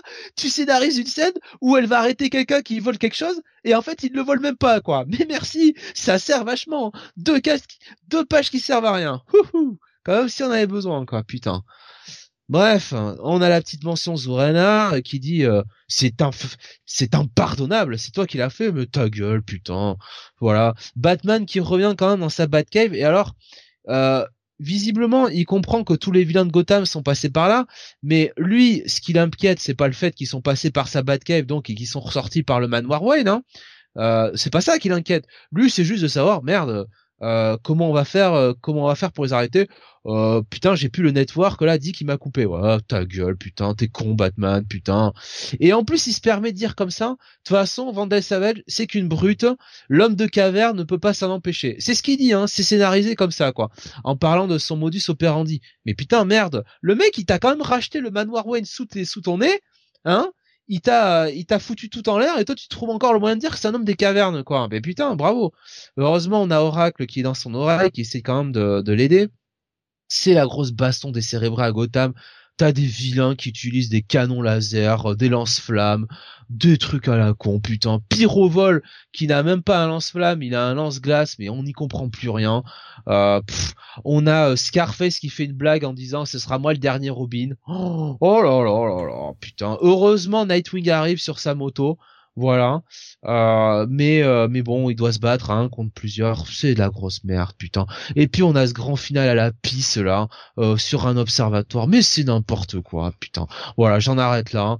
Hein. c'est c'est c'est de la merde, de la merde de fond en comble. Je crois que franchement, c'est franchement c'est les c'est comme si on avait pris tous les sauts de merde de Captain America et qu'on l'avait foutu dans un comics quoi, putain. Voilà. Et alors le grand final, alors le grand final avec euh, l'épilogue, oh, je, pour qui nous annonce la suite du run de Chips Darsky, là c'est vraiment là, c'est c'est c'est plus c'est plus la cerise sur le gâteau là, vraiment c'est le cerisier, je l'avais dit une fois, c'est vraiment le c'est vraiment le cerisier sur la pâtisserie quoi. C'est du grand n'importe quoi jusqu'au bout. Et euh, et euh, et vous me direz quel rapport avec le le, premier épisode de, de Gotham War, hein, où on nous disait que ça allait être une guerre entre Batman et Catwoman, bah je sais, il y en a pas. Mais voilà, c'est Osef jusqu'au bout, voilà. Donc euh, donc un gros pass et un immense pass pour euh, pour euh, ce crossover. Et j'espère, j'espère, Steve, tu me feras l'effort de pousser Sam à lire ça et qu'il nous fasse la review dans le Comic City parce que mais il va le lire, il va l'acheter de toute façon. Il a dit qu'il achetait tout ce qui était Batman et qu'il continuait, quand bien même c'était de la merde, il continue d'acheter de le lire. C'est pas possible. Bah, il va nous défoncer ça, de toute façon. Je peux pas croire que Sam défende ça, quoi. C'est pas possible. Sam, il a quand même du goût. Il va nous, il va nous, il va nous, là, pour le coup, il va nous utiliser le lance-flamme, quoi. Donc, euh, non, mais c'est de la grosse merde. Tous les persos sont out of caractère, Steve. Ils sont tous cons. Voilà. Il y a juste, il réussit à rattraper un peu Bruce à la fin il y a une discussion un peu avec euh, voilà un personnage, ça le rattrape un peu à la fin, mais ils sont tous out of caractère. Moi c'est ça qui me c'est ça qui me gêne. Et tu vois quand je te disais bah il écrit bien euh, Selina Kyle, euh, en tout cas il écrit d'une manière logique, mais Selina Kyle mais comment il écrit là-dedans quoi? C'est hideux quoi. Oh, c'est affreux. Il y a, y a, rien qui va quoi. Il y a rien qui va. Euh, Vandel Savage qui qui, faisait partie du run de Ramvé, boum, labouré. Affreux. Affreux, affreux, affreux. Te prends quelques réactions, puis on va passer en spoiler zone parce que comme ça, on va pouvoir aller euh, vraiment sur tous les points qui vont pas parce que là, pour le moment, on est obligé de rester un petit peu cryptique pour ceux qui voudraient lire. Et bien, c'est bien évidemment comme d'habitude. À partir du moment où vous aurez jingle spoiler zone, bah, on va, ça va spoiler forcément. Mais si vous préférez avoir la surprise, vous pouvez arrêter un petit peu avant, comme ça, vous n'êtes pas pris en otage euh, sur le spoil. On vous l'impose pas de, il y a des titres sur lesquels on peut se permettre parce que c'est des titres importants qui sont lus par peu de personnes et où ça n'a pas beaucoup de conséquences. Là, ça reste quand même un gros titre. On fait les, on essaie de faire les choses un peu proprement quand même. Même si c'est pas bien, on essaie de faire les choses un peu proprement. Un peu plus de respect pour nos auditeurs que certains scénaristes l'ont pour leurs clients. J'insiste sur ce mot parce que les gens payent. Euh, Grave qui disait, euh, en fait, le deuxième tie de Redwood, on a demandé à Mathieu Rosenberg de recoller son histoire entre les pages de Catwoman. Voilà. Euh, oui. Bomas nous disait, j'ai toujours pas compris comment cet event a pu vriller à ce point et partir dans une quête de pierre d'immortalité, alors que c'était très terre à terre comme intrigue au départ. Voilà. Grave nous disait, ce numéro devrait s'appeler Scorched Comics, politique du comic brûlé, on rase tout. Voilà. Euh, tous les vilains sont déguisés, rien n'est exploité en plus, c'est consternant. Voilà. Euh, Nico Chris disait la semaine prochaine, on aura droit au Joker, achevez-moi. Oui, j'ai euh, ouvert ton spoil volontairement. Dans les sollicitations, vous saurez, vous savez quoi attendre. Euh, Bomas qui nous a pris des bons points, les mauvais points. Ça, je garde ça pour la partie spoiler parce qu'on pourra y aller. Euh, voilà. On enchaîne des promesses brisées, brisées pardon, dès la page suivante. C'est brouillon, dégueulasse, oublions ça. Pourtant, qu'est-ce que j'avais aimé le début. Euh... Grave nous disait en fait je me souviens à l'époque de Batman Taz, on avait des jouets et on inventait des histoires avec mon frangin. Lui avait 10 ans, j'en avais 13. Et bien c'était du même niveau. Euh, Benny nous dit moi j'ai aimé qu'on adresse enfin un certain truc que je vais pas prendre là, je révélerai ça en partie spoiler, ça me hype et je reprendrai cette partie là euh, en spoiler et tu pourras détailler euh, Jonathan par rapport à ça. Euh, je, veux bien que tu reprennes ce que tu viens d'écrire, Jonathan, je trouve ça intéressant. Comme en guise de conclusion peut-être avec ta note et puis on partira sur la partie spoiler. pour moi le meilleur épisode de tout ce cross c'est le premier tie-in sur Redwood. Voilà, c'est le seul, c'est le seul euh, épisode où t'as un auteur qui fait l'effort un peu de travailler ses personnages. En l'occurrence Redwood, qui fait l'effort de lier ça euh, à la série qu'il écrit, donc euh, Joker, The Man Who Stop Laughing. Il arrive dans ce pitch de merde à trouver une justification de pourquoi Jason Todd s'embarque là-dedans. Et pourquoi Jason Todd s'allie avec Catwoman. Parce que ni Tiny Howard, ni Chips Darsky n'ont daigné t'expliquer pourquoi euh, Redwood y rejoignait euh, euh, Catwoman. C'est dans les pages de Redwood, donc de, de Matthew Rosenberg, qui te dit, il le fait parce qu'il pense que en se rapprochant de tous ces vilains de Gotham, ces anciens hommes de main, il va pouvoir remonter la piste du Joker. Puisque dans la série euh, de Joker, The Man Who Stop Laughing, euh, Redwood est à la poursuite des, des deux Jokers. qui se, se tirent la bourre dans la série. On cherche toujours qui est l'imposteur ou pas l'imposteur. Voilà mais Mathieu Rosenberg fait l'effort de lier à ça et il écrit un truc à peu près intéressant et le clip de fin c'était Stéphanie Brown et euh, euh, et euh, Redwood qui trouvaient un truc enfin qui qui voyaient euh, un des hommes de main assassiné plus ou moins par euh, par Scarecrow et qui se disaient bon il va falloir faire quelque chose on peut pas laisser ça tourner comme ça ça n'a pas été suivi ni Tiny Howard ni euh, Chipsdarsky n'ont non Anthony compte. Voilà. Donc bon, au bout d'un moment, euh, qu'est-ce que je te dise? Et dans le deuxième épisode de Redwood, bah, euh, et, et, Graf le disait bien, Mathieu Rosenberg, bah, euh, en fait, ce qu'il a dû faire, c'est qu'il a dû reprendre en catastrophe l'histoire de Redwood qui a été, enfin, qui a, qui maintenant a peur de tout, et, et surtout faire un best-of encore une fois des fin, du dernier épisode de Catwoman, Batman quoi. Reprendre les épisodes, donc c'était genre 24 heures avant, 48 heures après, enfin n'importe quoi. Donc voilà. Donc au final, bah, c'est euh, c'est une immense merde. C'est un gros passe. C'est le pire truc que que j'ai lu euh, que j'ai lu cette année. Très franchement, vous vous me connaissez un peu, je suis plutôt bon public. Franchement, mais je me relis mais tous les jours Amazing Spider-Man 26. Mais tous les jours hein. Et pourtant c'était nul hein. Et pourtant c'était c'était euh, c'était bien crétin quoi.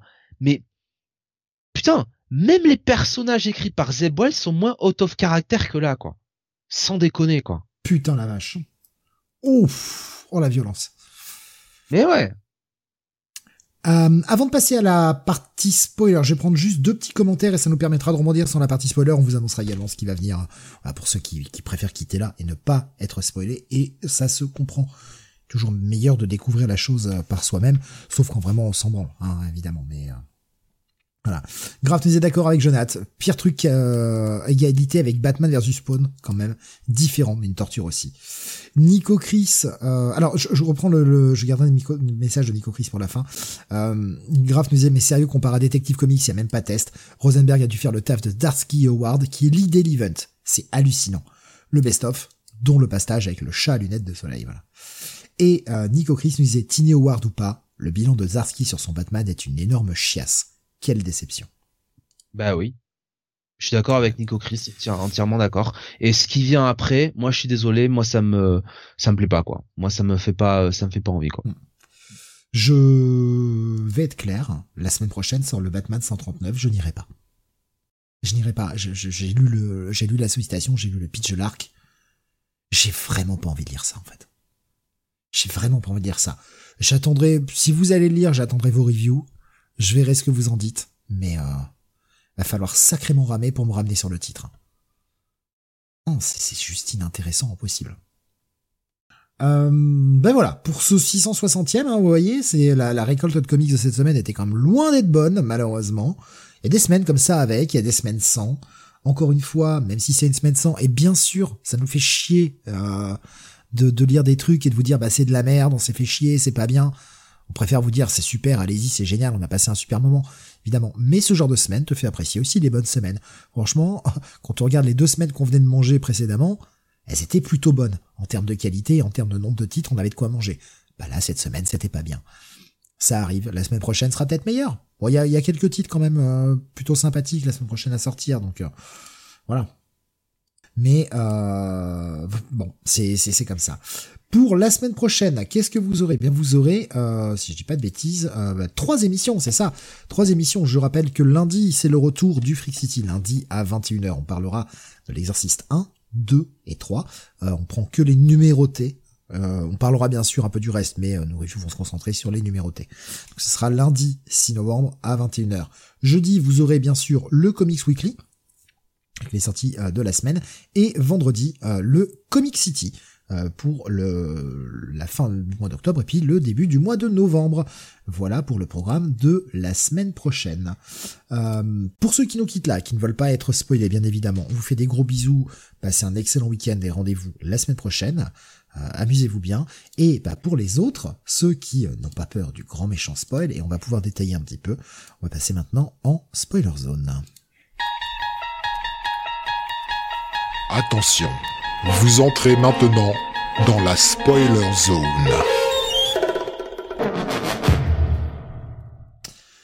Et voilà, vous avez également sur YouTube, hein, pour euh, ceux qui veulent, vous avez comme le gros, gros macaron spoiler alerte. Hein, donc euh, voilà, vous savez que vous êtes dans la partie spoiler. Euh, essayez de l'afficher à chaque fois pour que bah, ceux qui, qui se repèrent aux images euh, puissent savoir un petit peu quand est la partie spoiler. bon, j'ai feuilleté le titre pendant que tu en parlais, Jonath, histoire de pas être con quand même pouvoir en discuter un peu. Mais alors, du coup, je l'ai pas lu. C'est peut-être un avantage. Je l'ai peut-être trouvé meilleur que si je m'étais infligé la prose de Tiny Howard. Mais euh, déjà, oui, effectivement, c'est absolument laid. Encore une fois, enfin, euh, Mike Author nous a montré ces derniers temps qu'il était. Alors, il est pas bon. Hein. Attention, c'est pas, ça sera jamais un grand artiste. Enfin, je pense pas. Il en prend pas le chemin. Néanmoins, il avait montré certains progrès.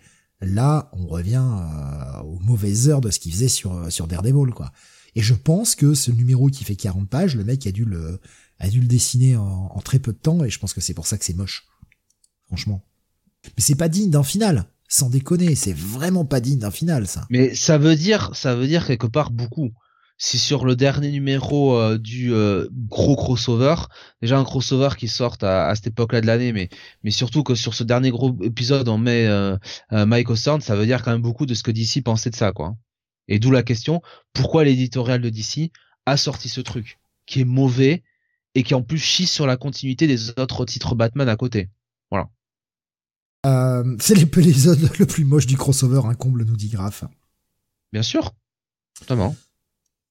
Euh, oui, c'est vrai qu'elle, tu as raison. Tu nous disais annonce peut-être le Retro City pour les anges. Bah, en même temps, euh, euh, on, est d'accord sur ce qu'on a dit, hein, du coup, on part bien là-dessus. Bon, on l'annonce maintenant, si ça change, on vous préviendra, mais euh, on part sur Squadron Suprême, voilà. Bon, pour ceux qui sont encore là, ce sera Squadron Suprême, ce sera euh, dans deux semaines.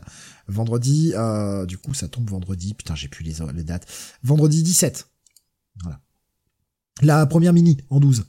la, la mini-série originale, voilà. Et si on change d'avis, on vous dira ça très vite. Mais partez là-dessus, c'est ce qu'on c'est ce qu'on traitera. C'est vrai que oui, t'as raison, Cal. J'aurais dû l'annoncer euh, dès maintenant pour que les gens aient le temps de le relire. Bref, petite parenthèse terminée. Euh, Qu'est-ce que j'ai vu? Alors, je vais prendre, si ça va peut-être te permettre de, réagir à partir de là, euh, Jonathan, les bons points de que Beaumasque disait sur le donné sur le crossover et les mauvais ah, Putain. Alors les, les bons points, team de nouveau bien écrit.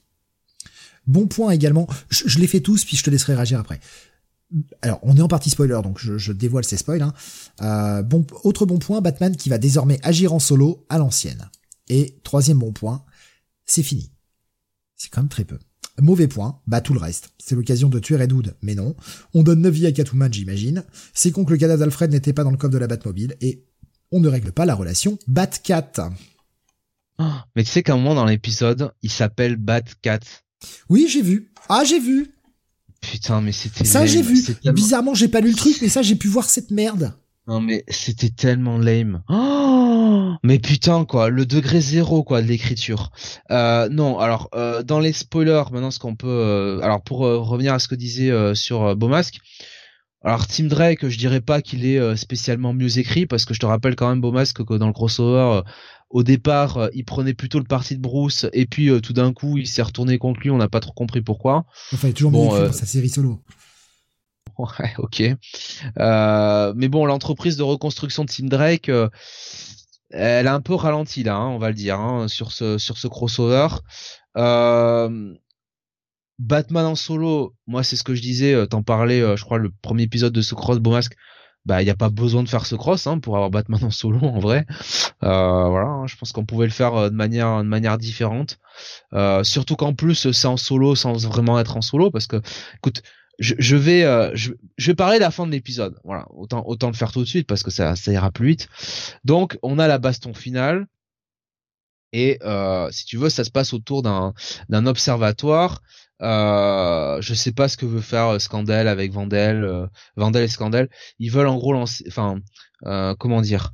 Bah, cette espèce de météorite, si j'ai bien compris, est censé lui ramener le pouvoir de voilà, machin. C'est tout vert, tout pareil. Et Sauf que la, météorite est trop grosse, ça va péter l'observatoire, si j'ai bien compris ce que j'ai lu en diagonale.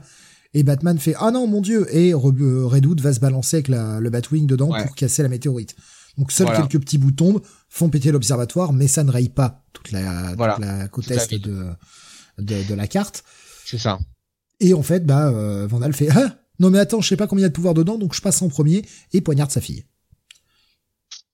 Qu'est-ce que c'est nul donc il, il, poignarde Scandel. Euh, Scandel qui du coup est sauvé quand même par Catwoman. Je rappelle qu'elle a quand même été largement trahie par Catwoman, que Scandel a essayé de la tuer, mais enfin, peu importe, on n'est plus à ça près. Ah bah voilà, donc avec la superbe phrase. Non mais Scandale, ça peut-être une, une salope de menteuse, mais Marquise, eh ben, elle était là quand j'avais besoin d'elle. Mais mais fuck it. Derrière, j'ai dit salope parce que euh, bah, c'est hein. c'est ce qui est écrit, hein, bitch. Hein, ok, évidemment, bah c'est euh, évidemment c'est c'est avec des des caractères onomatopés là, mais euh, enfin c'est ce qui est écrit. Hein, c'est pas moi qui invente. Hein, ne me prêtez pas de mauvaises intentions. Et euh, et donc bah, Catwoman, tu le dis, qui tombe. Euh, voilà, pourquoi? J'en sais rien. N'importe quoi. Il n'y avait pas besoin de faire ça. Euh, l'histoire des neuf vies, comme tu disais, de Catwoman, bah de toute façon, les auteurs, s'ils ont envie de le faire, ils le faisaient même avant cette histoire de météorite. Donc, surtout qu'on la revoit à la fin de l'épisode hein, en nombre. Donc, en plus, tu vois, c'est comme comme disait Beaumasque, Redwood qui meurt et puis qui meurt pas, quoi puisque Redwood tu le vois juste derrière quoi. Il a réussi à s'échapper, il euh, y a pas de problème. Euh, maintenant ils le font parler de en tremblant quoi, Redwood, c'est n'importe quoi. Euh, et puis on a cette discussion finale, euh, on retrouve pas Vandel, hein, Vandel a disparu. Bah oui, euh, c'est pas comme si Ramvern avait peut-être besoin pour son run, hein, rien à branler. donc voilà, donc Bruce qui part et qui a une discussion grosso modo avec avec Dick Grayson et lui dit et qui lui dit que bah finalement bah la météorite, enfin les les éclats de météorites se transforment en, en Lazarus Pit. Euh, voilà. Euh, et donc, ce qui fait dire à Dick, bah, c'est une chance pour euh, Vandel et Selina de survivre. Bah ouais, bien sûr. voilà. Et donc Bruce nous dit qu'elle est partie, hein, dit qu'elle est partie, Selina. Voilà, on s'en branle, putain. Tatalia avec, avec des assassins. comme ça, on pourra ramener Raz. Et puis Alfred. Alors Raz, d'accord. L'autre, on demandera à Bane de revenir faire un petit tour là, de s'occuper de lui là. Euh, tu penses qu'ils vont faire revenir Alfred? Je suis pas sûr. Hein. Mais au point où on en est, oui, parce que en fait, fallait le faire revenir quasiment tout de suite. Je veux dire, ça reste un humain normal. Il a vraiment aucun pouvoir, Alfred. Il a jamais été exposé à quoi que ce soit. Ouais, il y a eu quelques aventures dans sa folle jeunesse, mais euh, voilà, ça reste un putain d'humain normal. Donc là, normalement, le cadavre, il est euh, complètement rongé ça commence à devenir trop tard pour le ramener. Mais t'inquiète pas que vu que l'idée maintenant elle est trop conne, bah ils vont le faire. Mais euh, Steve, euh, t'es d'accord avec moi que euh, si vous voulez euh, ressusciter Alfred avec des puits de Lazare, euh, des puits de Lazare, c'est pas ce qui manque dans l'univers d'ici, quoi. Avec Talia, il pouvait s'arranger, quoi, ou avec bah, Damien, tu vois. Il y en a plus. Il y en a plus beaucoup. Enfin, il y en avait quasiment ah, plus. c'est vrai, oui, il y en avait plus, ouais. Euh, mais il y en avait quand même, puisque bon, il voulait euh, donner les, les médicaments, enfin vers des médicaments, tout ça, quoi. Il doit, il doit quand même en rester. Talia, elle pouvait quand même l'aider. Enfin bon, admettons, t'as, admettons, t'as raison, quoi. Mais c'est, euh, parce que maintenant, ça devient trop con de le ressusciter maintenant avec les puits de Lazare qui vont le faire. Parce que là, tu, si tu jettes quoi? Tu jettes un cadavre. Enfin, un cadavre, tu jettes un squelette, en fait. Toujours. Le corps, a déjà été désacralisé dans, dans Batman versus Robin toujours euh, dit tu dis bon euh, bah il y a un problème quoi. Il y a un problème que chez Bruce qu'il a besoin d'aide euh, que c'est visiblement Zorena hein, qui lui a qui, qui l'infecte le cerveau. Et Bruce lui dit bah non ce n'est pas moi ce n'est pas Zour et t'as même la, voix de Zorena qui dit bah non ce n'est pas moi. Euh, voilà, donc euh, en gros, bah, il quitte tout le monde. Euh, il est pas à même de mener la Bat Family. Et il dit grosso modo la Bat Family, elle a besoin de parents, donc elle a besoin, bah, tout simplement de de, de Bruce et Barbara, de Bruce Barbara, pardon, oh, merde, oh putain les Roland Killing Joke, oh putain. oh putain. Elle a besoin de Dick et de Barbara, bien sûr. Voilà. Euh, et alors, et putain, et le mec, il manque pas d'air. Il dit euh, tout ce que je voulais, c'est que Jason ait une une vie paisible. Mais Jason, tout ce qu'il veut, c'est vous fourrailler du vilain. Qu'est-ce que tu l'emmerdes, connard? Pourquoi tu décides à sa place? Putain, avant de partir, file-lui, file-lui un putain d'antidote pour le soigner, sans déconner. Incroyable, quoi. Donc voilà, il se barre. Euh, et euh, là, moi, ce que ce que j'en ai compris, hein, c'est que l'antidote, euh, il en a même pas besoin. Il a réussi à combattre parce que quand il est dans le, le, le, Batwing, là, il bégaye, tu vois. Il arrive à combattre la condition que Batman lui a infligée avec le gaz de Scarface, de, de Scarecrow, pardon. Mais pour moi, pour moi, c'est ça. Non, mais parce que j'ai lu du Tiny Howard, je sais à quel point ce qu'elle écrit, c'est de la merde. Ah, oh, ça, c'est dans Chip, c'est dans Batman hein, qui lui file, qui lui file le machin. Hein. Non, non, mais cette écriture là de il bégaye, c'est parce qu'il est en train de combattre sa, condition mentale que Batman lui a fait subir. Ça, c'est une idée de Tini, ça. C'est Tini, cette merde.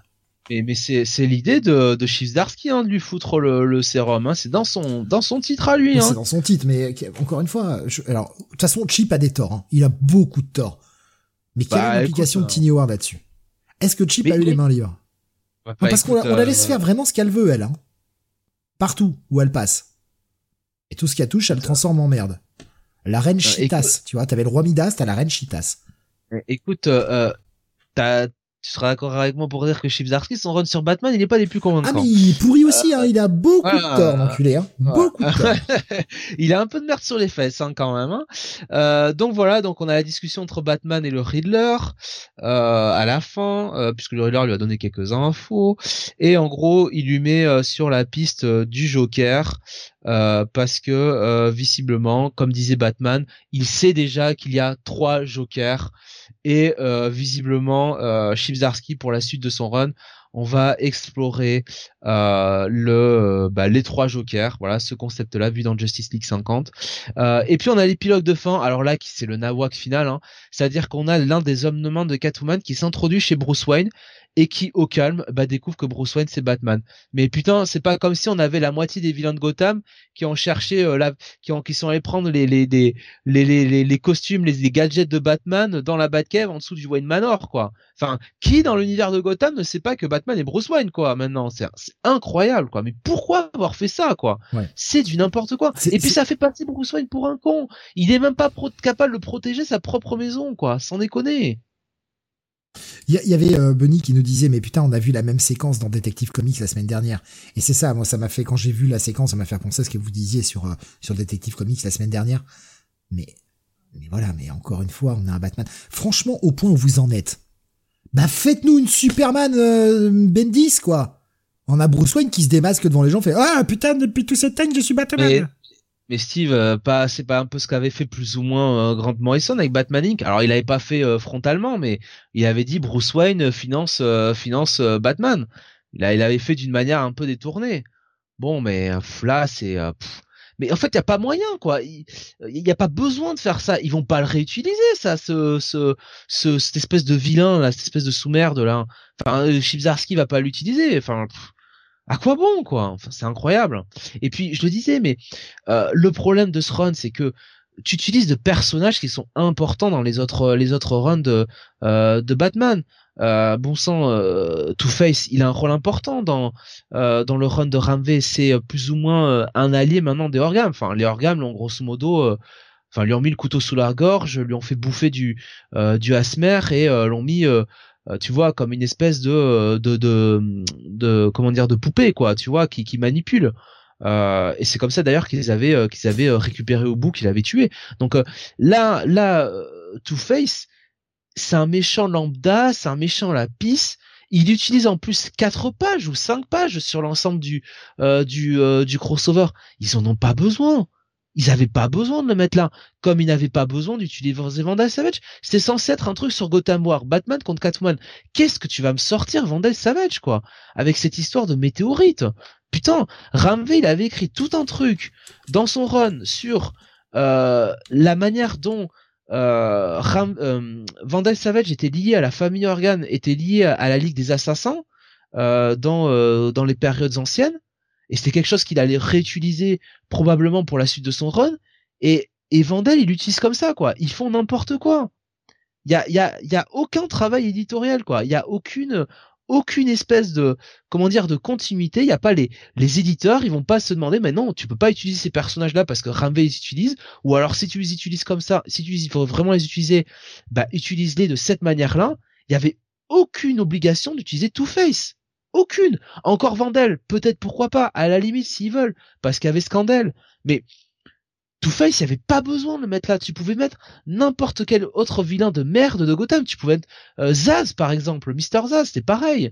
Voilà. Donc c'est ça qui est, c'est ça qui est vraiment, euh, qui est vraiment pénible, quoi.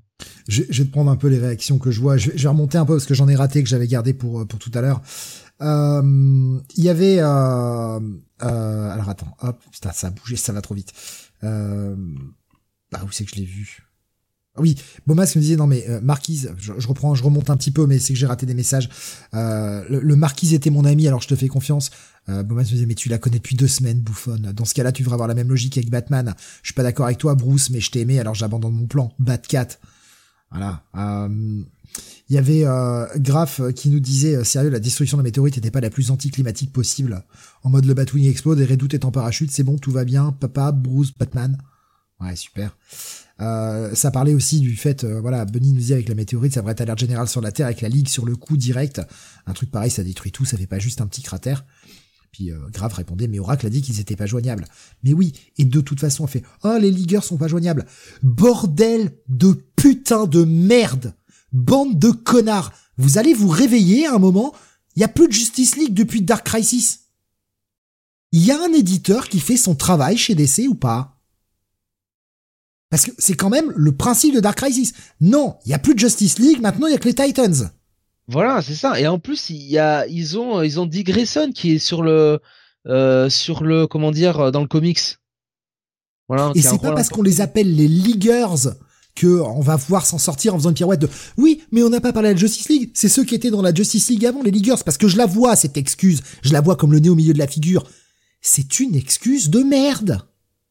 C'est une excuse de merde. De toute façon, je ne vois pas dans quel monde Oracle a besoin de les appeler, à me faire croire que Superman n'entend pas ce qui se passe à, Gotham City. C'est impossible. Qu'il a pas senti, il a pas entendu qu'il y a une météorite qui arrivait. Non. Il y a rien qui va. C'est l'écriture de merde mais, mais même s'il n'y a pas s'il y a pas Superman, il y a peut-être Supergirl qui traîne. Voilà, il y a peut-être des autres membres de la Superman Family, quoi. Quelque chose. Donc euh, non. Qu'on ose les appeler encore les les, les Leaguers, mais quel Les Leaguers.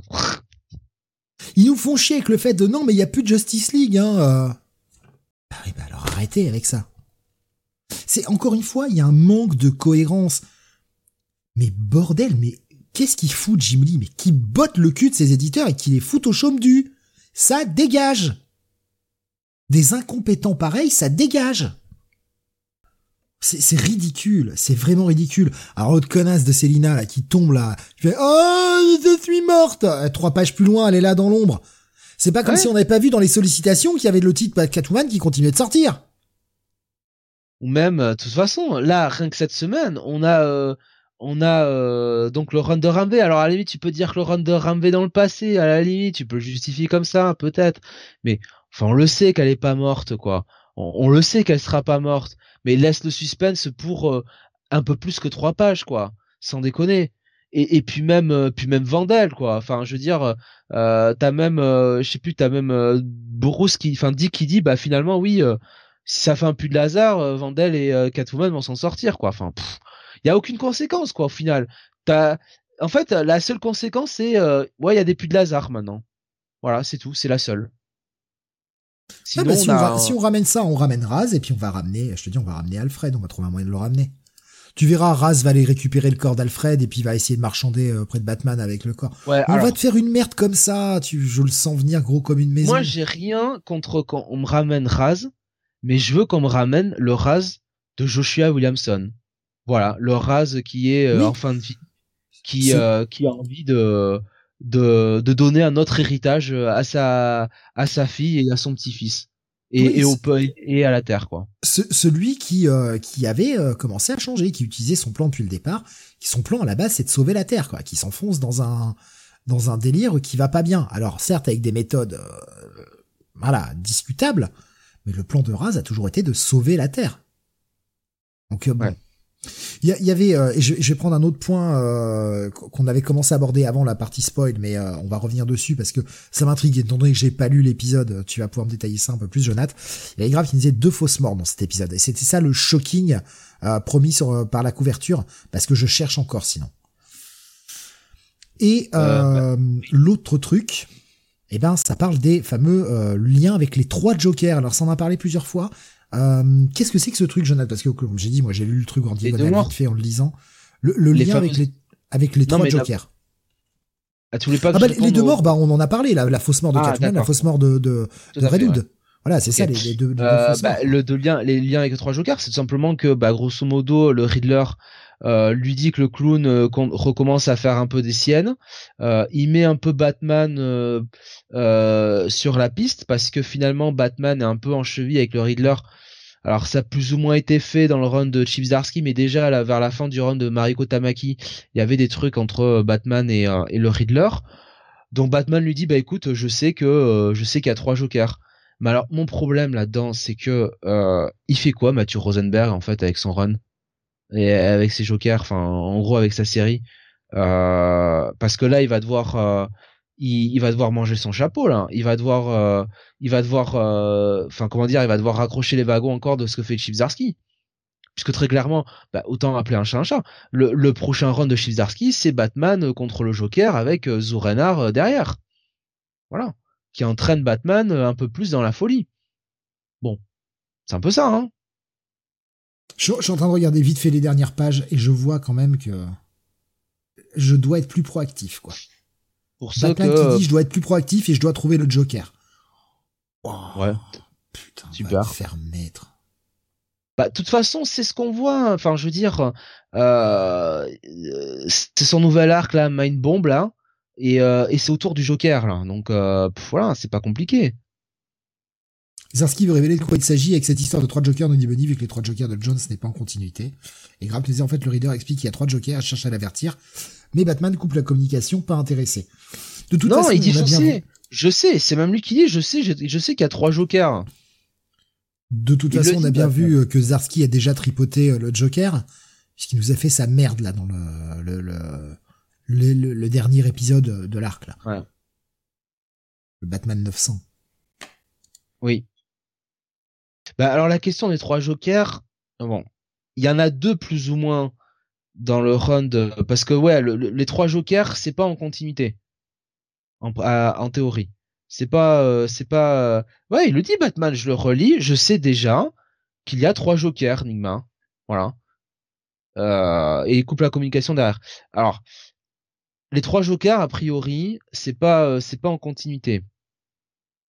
Maintenant, si si euh, il a envie de les utiliser, il les utilisera pas, il les utilisera, il nous fera une Mike Murdock, on a rien à foutre. Euh, bien que Mike Murdock c'était plus justifiable. Euh... Et Graf nous dit mais le ah. reader essaye de lui dire un truc en plus et Batman lui raccroche à la gueule. ah ouais, ouais. Il y a deux Jokers dans le run de euh, Mathieu Rosenberg, euh, de ce que j'en ai lu jusqu'à présent, mais c'est euh, on se doute qu'il y en a un imposteur en fait. Voilà, qu'il y en a un. Euh, il y en a un qui est vrai et un autre qui serait peut-être plus, j'imagine, parce qu'on a, il me semble qu'on n'a pas taffé la réponse encore, qui serait peut-être plus, tu vois, un mec qui aurait été infecté, quoi, qui aurait été une victime du Joker, quelque chose comme ça. Bon, admettons, on les compte pour deux jokers. Si on rajoute euh, l'histoire que tu disais là du euh, du raid euh, machin là, introduit par par Chipdarski là. Chipolata dépassé de date, ouais. Ouais, bah tu les as les trois jokers finalement. Ouais. J'ai envie de crever en fait. Non mais c'est pas c'est pas foufou quoi. Hein. Non mais Darski, enfin Là, cette merde avec Tini, c'est de la, c'est de la grosse chiasse. Et Tarski, de toute façon, ce qu'il fait, c'est pas bon. Donc, euh, à un moment, ouais, bah, c'est pas pour lui, Batman. Hein. Clairement, c'est pas pour lui.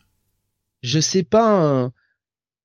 Moi, je sais pas comment ça a fonctionné au niveau de l'éditorial. Je sais pas euh, comment. Ils, ils, ont même pas discuté avec Mathieu Rosenberg. J'ai l'impression. C'est ça qui est fou. Ou alors juste pour lui dire, écoute, t'écris ça et tu fermes ta gueule, quoi.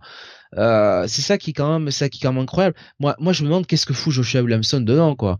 Parce que Joshua Williamson, euh, il a écrit euh, Batman l'année dernière. Il a écrit un très bon crossover Shadow War. Euh, et lui, il avait pas besoin de souiller le run des, autres. Hein.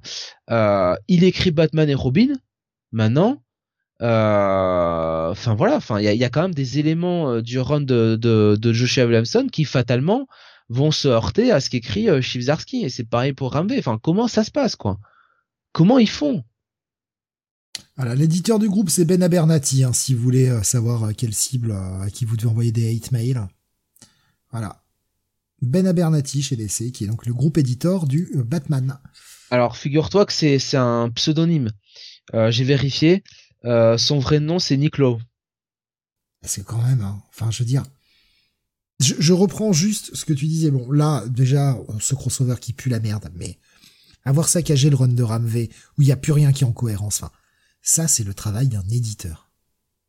Si l'éditeur est capable de dire à leur scénariste, quand il sont dans l'erreur, quand ils vont dans une mauvaise direction, que ce n'est pas cohérent parce que ça c'est quand même son travail, soit il faut mettre quelqu'un qui a un peu plus de poigne et qui sait dire non à ses auteurs, soit faut juste engager quelqu'un qui lit les comics à la base. Ça se demandait si quelqu'un lit quoi. Ce qui C'est pas normal qu'on ait laissé euh, Chibzarsky de New World utiliser euh, Two Face. Voilà et euh, et surtout cette manière là quoi. C'est pas normal. Ça je je euh, ça je ne je ne je ne le comprends pas. Voilà. Et Alexandre euh... dit le pitch de Newburn avec le Sphinx c'était gratuit. Euh, il aurait pu utiliser le Sphinx grosso modo comme un, un personnage à la Newburn quoi. Oui pourquoi pas. Ça serait pas la pire des idées qu'il pourrait avoir mais de toute façon, le Riddler, il est hyper mal exploité. Il avait commencé à être bien exploité, euh, notamment à l'époque Streets of Gotham, tout ça. C'était bien, et on n'a rien fait de Nigma, quoi. Parce que euh, parce que euh, Scott Snyder avec son zéro hier, parce que Tom King avec ses fanfics, avec le Riddler best friend for life de de Catwoman en rivalité avec le Joker, que des idées à la con. Euh, on veut en faire euh, un espèce de Joker bis, enfin c'est naze, putain, faites chier quoi. Et comme tu dis, la, la, la, bonne idée qu'ils avaient trouvée avec le Joker, c'est quand ils avaient fait euh, le Joker avec le Riddler, c'est quand ils avaient essayé d'en faire un espèce de comment dire de profiler un petit peu. Hmm. Voilà, de, de, de mec un peu qui travaille, qui essaie de, de, de, de travailler un peu pour la police pour, pour retrouver sa rédemption. Effectivement, ça lui donnait euh, ça lui donnait euh, une autre euh, un autre intérêt. du reste, quand il avait posé ses plans, je crois, de mémoire, alors là, là c'est c'est ma mémoire, hein, donc peut-être que je me trompe, mais je crois que quand il avait posé ses premiers premiers plans pour faire Dark Knight Rises, Christopher Nolan avait pensé justement utiliser une version d'Enigma qui aurait été enquêteur du FBI et qui aurait essayé de traquer Batman. Voilà, qui aurait été voilà, qui aurait été qui aurait été comme ça quoi. Et effectivement, comme ça, il a, il, a de l'intérêt, quoi. Voilà. Ça lui donne quelque chose de différent, quoi. Alexandre disait un Riddler en oracle du mal, mais tenté par le bien. Voilà, euh, c'était à l'époque Gotham City Sirens. C'est vrai que j'ai dit Streets of Gotham, c'était Gotham City Sirens. Merci Alexandre, je me suis, je me suis planté. Pre-New 52. C'est ça, ouais, le run de Paul Dini, c'est exactement ça. Ouais, c'est oui, le Sphinx des euh, détectives et rival de Bruce et Dick, c'était une bonne idée. Oui, oui, on peut faire autre chose avec ce personnage. Il a fait le tour de sa carte de criminel, il n'arrive pas à battre Batman, mais il peut essayer de le battre sur le terrain du détective. De toute façon, il n'y a que le Joker qui peut battre Batman. Donc, euh. De toute façon, il est impensable qu'un mec comme le Riddler n'ait pas découvert qui était sous le costume de Batman. C'est impensable. Mais le professeur Pig, c'est qui est Batman, le ventriloque, putain, Scarface, Pyrovol. Les, les, pauvres flics de merde de Detective Comics et le pauvre cambrioleur de Nas qu'on voit à la fin de cet épisode à la con. Mais encore, les détectives, ils, ont enquêté. Il y a l'inspecteur, il a enquêté depuis le début du run. Voilà, il a quand même, il a quand même fait son boulot détective. Mais putain, euh, quand t'as euh, putain fucking euh, fucking Pyrovol qui sait qui est Batman, non mais on est où quoi? Mais en réalité, même Gordon, il sait, il dit rien, mais il sait Gordon aussi. Mais Gordon, il le sait depuis Erwan, il le sait depuis Erwan. Mais voilà. Grave nous dit, franchement, ça servait à quoi de le mettre dans ce crossover là? Mais oui, ça servait à rien. Comme ce crossover en fait, c'est ce que disait Alexin. C'est pas normal que le pitch de Gotham soit validé. Évidemment, c'est pas normal.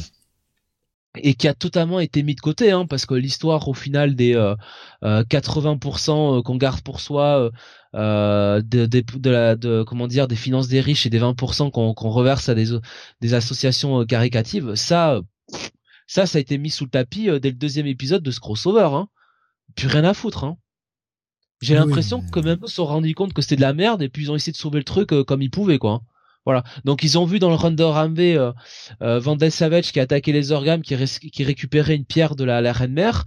Ils se sont dit bah tiens on va on va broder là-dessus quoi. Bah ils ont peut-être de... ce qu'ils ont demandé à Ramvé euh, ce que lui préconisait, ce que lui il avait envie de faire avec ça. J'ai pas l'impression hein, vu l'utilisation de Two Face. Hein. voilà. Non non mais vous enfin vous m'accuserez de faire du Trinity bashing du, du Tiny pardon pardon, du teeny bashing, que je sois un teeny award hater, j'en ai rien à foutre en fait. Mais tout ce qu'elle touche, elle le transforme en merde. Persiste à dire qu'elle doit avoir des dossiers sur des gens où elle doit faire des menaces pour qu'on la laisse faire ce genre de conneries. Ce n'est pas possible autrement. Je vois pas comment on peut valider ces pitchs de merde. C'est impensable. Tu poses deux ans d'histoire et les cons viennent toutes pourrir, nous dit Alex. Ramvé doit se bouffer les couilles. Oui, Ouais, ouais, Voilà, non mais enfin, c'est c'est catastrophique. C'est catastrophique. Vraiment la semaine, euh, la semaine de la chiasse, hein. Putain, sans déconner. Hein. De toute façon, on savait bien que ce serait pas bien. Mais bah, à ce niveau-là, quoi. À ce niveau-là. Et euh, le, shocking conclusion, c'est quoi? C'est que, en fait, ça s'est barré sur complètement autre chose. On n'a plus rien à foutre du pitch de base. C'était ça l'idée de génie de départ? C'est ça des auteurs qui se disent Waouh, regardez comme on est intelligent, on les a swerve. On a commencé sur un truc et puis en fait finalement c'est une météorite à la merde. Ah non, en fait, c'est juste complètement con, encore une fois. C'est un éditeur qui a pas fait son travail, qui a pas su dire non à ses auteurs. Qui a validé ça, quoi? Et Graf nous dit en plus ce compte Bruce qui dit à Bad Family Bon, je vous ai cassé la gueule, mais là je vous pardonne, on peut bosser ensemble contre la menace de Savage. Allez, on se bouge le cul, bande de morveux. Le pep talk de l'enfer. Bah, Bunny nous dit bah ça coupe Batman de sa famille. Ouais, ok. Je pense qu'on pouvait faire ça autrement. Je pense qu'on pouvait faire ça, effectivement. Pourquoi pas? Mais il y avait tellement de meilleurs moyens de le faire, quoi. En fait, il y avait bah moyen de faire une vraie. Il y avait moyen de faire une vraie euh, Gotham War, une vraie, euh, une vraie euh, guerre civile à l'intérieur de la Bat Family, mais pas sur fond de plan de, de Catwoman qui veut réguler le crime. Mais on est où?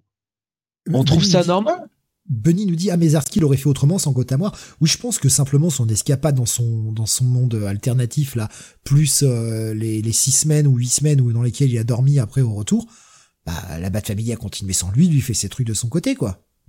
Il fallait le laisser pendant. Pas besoin de plus d'explications que ça en fait. Franchement, il, il justifie jamais les sauts dans le temps, donc il fallait laisser six mois dans son euh, dans son sommeil. Et tu dis que pendant les six mois, bah il y a quelqu'un qui l'a remplacé en tant que Batman voilà, et qui fait mieux le boulot que lui. Et voilà, euh, tu peux, tu peux faire ça, ou tu peux faire tout simplement un Bruce qui est bouffé par Zuranar, qui est de plus en plus incontrôlable, et puis euh, bon, euh, on se finit par se détourner de lui, de lui et de ses méthodes. petit à petit, mais pas simplement parce qu'il y a cette histoire à la piste de piste de Catwoman quoi. Enfin franchement, ça, ça, mais franchement, et Chipsdarsky et Tiny Howard, ils se, ils ont, ils se sont pas dit, ça n'a aucun sens que quelqu'un comme Batwoman soit d'accord avec Catwoman. Batwoman, la fille de militaire, la militaire elle-même, comment elle pouvait accepter ça? Ça n'a aucun sens. Comment Barbara Gordon, la fille du commissaire Gordon, a pu accepter un tel plan? Tu vois? Il y a, y a aucun aucun travail sur les personnages en eux-mêmes. On a juste l'impression de deux personnes qui l'un écrit Catwoman, l'une écrit Catwoman, l'autre Batman, et, très loin il y a Matthew Rosenberg qui écrit Redwood. Et à partir de là, ça va tourner autour de ces trois personnages-là. Et on en a rien à foutre des autres. On n'essaie même pas de comprendre quelles sont leurs natures. Euh, Damian Wayne, euh, rien à foutre. Hein. De toute façon, euh, Joshua Williamson, il écrit dans sa série, peu importe. tu vois, moi c'est ça qui me, c'est ça qui me frustre.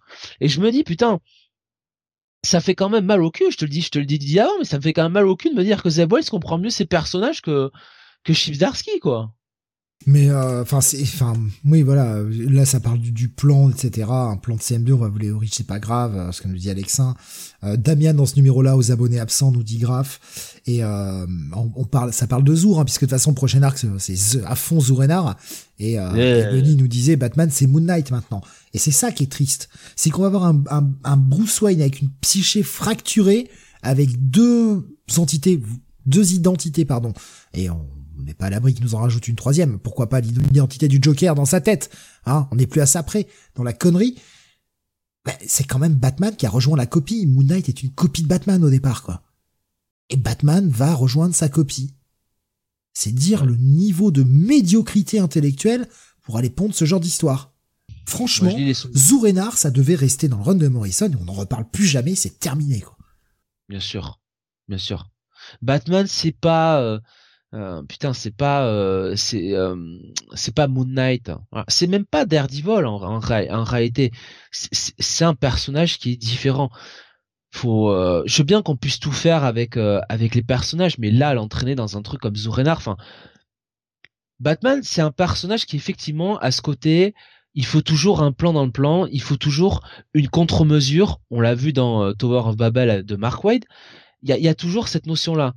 Mais que Batman se mette euh, ce, programme, euh, cette partie dans son subconscient de Zourenar, ça pour moi ça ne colle pas avec ce qu'est Batman. Parce que Batman sait ce qu'est Zourenar. Un Bruce Wayne, il va pas donner le petit pourcent de chance à Zourenar de prendre le contrôle sur son corps. Ça n'a pas de sens. Un mec comme Batman qui est toujours dans le contrôle permanent, il va pas, il va, il va jamais laisser la place à quelqu'un d'autre. Même pour une histoire de face-off ou compagnie. Donc déjà, rien que là, pour moi, il y a un problème. Il y a un problème dans la, caractérisation du personnage et la compréhension de ce qu'est euh, Bruce Wayne slash euh, Batman. De, toute façon, Batman reste le papa de ce type de personnage. Moon Knight n'est qu'un dérivé de Batman. Je dis, pourquoi l'original devrait rejoindre les copies?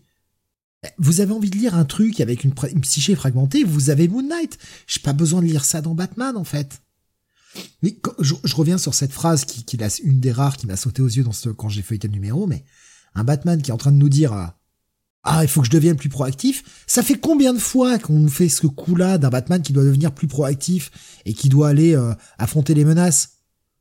Ça ne marche pas. Ça ne marche pas. Donc on est en train de continuer parce que oui je vais faire un pont mais suivez le truc et on verra si, si j'ai raison ou j'ai tort mais J'espère me tromper, hein. j'espère avoir tort, mais on est en train de continuer de nous montrer que Batman est un facho, Batman est un nazi. C'est ça. Batman est un fou dangereux. Est-ce qu'on peut arrêter cette caractérisation des années 2000 C'est bon, on a fait le tour.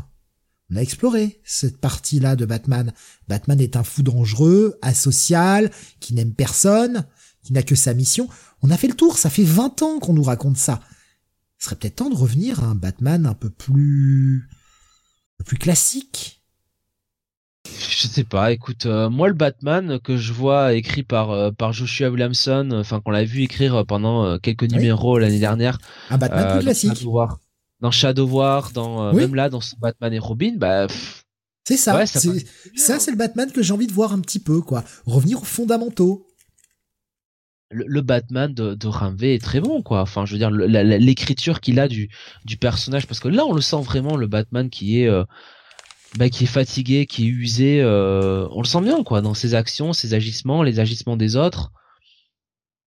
Voilà et c'est pas et c'est pas un connard. Enfin jamais le Batman qu'écrit Joshua Williamson ou qu'écrit euh, n'aurait foutu ce putain de euh, de sérum à, à Jason Todd. Jamais. Mais façon nazie, hein, chambre à gaz, hein, rappelle-toi. Hein. C'est pour ça que je te dis que le parallèle, il est là. Hein. Moi, ça me, choque. Hein. je je veux pas le croire, mais oui, enfin c'est quand même. Moi je le vois plutôt comme un viol mental, quoi. J'ai l'impression euh, vraiment d'un mec qui euh, qui brainwash de force quelqu'un d'autre, qui le qui le viole, quoi. Tu vois, qui lui fout un coup de bite dans l'oreille, quoi. Euh, mais mais oui, enfin avec le gaz, on peut on peut le voir comme ça, ouais. C'est euh, ouais, Batman, Batman c'est un fascisme. Mais c'était très bien dans les années 80 quand Miller nous l'a fait avec son Dark Knight Returns. C'était symptomatique de l'époque, etc. Enfin, je sais pas. Euh, je, par exemple, Graf me dit, et quand Bruce dit à Dick que je ne méritais pas d'être Ouais, votre papa, ni Catwoman, votre maman, et il dit vraiment ça texto, j'ai envie de mourir. Pitié. Mais tu sais, ce qui- Pitié. mais tu sais ce que j'aurais aimé, c'est que Damien soit présent là et il dit, il dit à Bruce, euh, papa, tu sais que j'ai une mère, hein? Déjà, elle s'appelle Talia, hein. Elle s'appelle pas Catwoman, hein. Ouais, mais il dit ça alors. Oui, mais c'est pour ça je te dis, j'aurais aimé que, que, que Damien soit là, quoi. De toute façon, Damien a compris dès le premier épisode, il a dit, rien à branler, de toute façon, c'est pas ma mère, je dégage. Non, mais Voilà. dans quel monde, dans quel monde Catwoman, c'est la mère de Dick, quoi? Dans quel monde? On- ils, dans ce- ils ont passé tout ce crossover à nous inventer une espèce de relation comme quoi euh, euh, Catwoman était la mère de Jason Todd, quoi. Enfin, en gros, qu'elle l'avait pris sous son aile ou quoi que ce soit, mais n'importe quoi. N'importe quoi. Et dit qu'il a jamais, ça a jamais été sa mère. Dit qu'il a plus d'interaction finalement avec Talia, depuis que Talia est apparue dans les comics, euh, que, que, que Catwoman, quoi. D'ailleurs, Talia l'appelle toujours, mon cher Steve, Richard! Benny qui me dit Damian qui dit, visiblement mon père aussi s'appelle Talia. Bah, franchement, euh, oui, euh, c'est quand même elle qui porte le pantalon, quoi, hein, en ce moment. hein. Alexandre disait même le Batman de Bendy c'était mieux que ça. Ah mais euh, oui, mais sans se forcer. Mais bien sûr, le Batman de Bendy c'était très sympathique. C'est un Batman très classique. Et c'est très bien, en fait. C'est très bien. Ça fait pff, ça fait 15 ans qu'on lit du Batman. Bah non, pas 15 ans. Ça fait euh, bah, depuis le New 52 qu'on lit du mauvais Batman, quoi. Ce serait pas mal que. Les, les débuts de Snyder étaient pas mal, franchement, mais Zero Year, c'était pas à faire. Euh, tout le truc avec le Joker, c'est de la grosse merde. Le Bad Bunny, au secours. Euh, Tom King derrière, c'est le nawak, c'est de la fanfiction. Il y a juste l'arc sur euh, 12 hommes en colère qui est très bien. Mais sinon, euh, toute la relation avec Catwoman est imbuvable, c'est une relation toxique, on n'en peut Bah, plus. C'est Enfin. surtout surtout vu sur sur quoi ça dé- ça débouche, en fait. En Parce que si ça débouchait putain. vraiment sur un mariage, bon à la rigueur tant mieux. Ça ça aurait ça pu faire évoluer un petit peu le personnage. Mais non. ça débouche sur rien. On a Catwoman quand même qui bat en duel à l'épée euh, Talia, donc leader de la Assassins. Si. Et effectivement, le mariage ne se fait pas, donc on Ah, passe. Je, je per- je persiste à croire que Talia s'est laissé battre. Elle a vu sa détermination. Euh, elle s'est laissé battre. Pour moi, c'est ça. Ben je, voyons-le comme ça, Steve. Euh, N'empêche que, comme tu dis, on nous a fait une cinquantaine d'épisodes, voire plus, pour nous euh, pondre une relation incroyable, un mariage qui allait se passer, et il y a rien eu. Donc on a fait cranger les jouets. Tanyon Ford, ça a été de la merde jusqu'au bout. Il a fait, il a passé son temps à créer des personnages, des nouveaux personnages, bah, juste pour qu'on dise, ben voilà, c'est les personnages de Tanyon Ford. Euh, Punchline, Miracle Molly, euh, toutes ces merdes là. Voilà. Fear State, c'était catastrophique. Ça, ça a phagocyté les séries, euh, les séries euh, de Batman euh, et, euh, et notamment Nightwing qui a passé trois épisodes dans Fear State.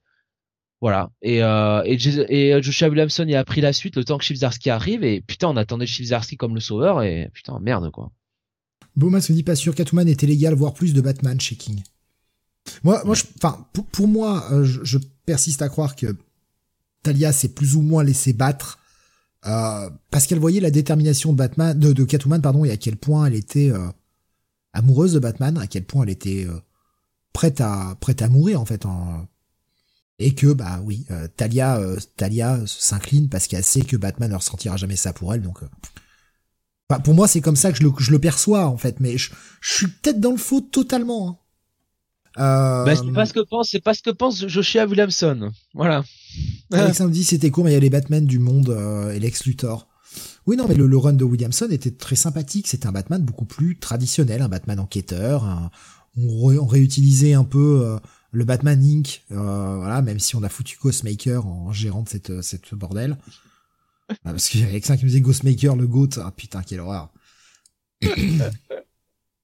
Écoute, Oui. franchement, Ghost- Ghostmaker, il est pas pire que ce que j'ai lu euh, là euh, pendant euh, tous ces épisodes. Hein. Non, et puis son Shadow War, il était peut-être certes classique, mais bordel, qu'est-ce que ça fait du bien de lire du Batman classique. Est-ce que c'est normal, franchement, est-ce que c'est normal que je prenne plus mon pied en lisant les Batman Chronicles qu'en lisant les Batman actuels? Et le et, et, la révélation de, de Shadow War qui en plus était liée à des événements euh, passés de la continuité d'ici. Donc tu vois en plus t'as un auteur qui euh, voilà qui fait l'effort quand même de te lier avec euh, des histoires qui sont passées avant quoi. Voilà. Benny qui nous dit Joker Wars bah c'était pas mal finalement.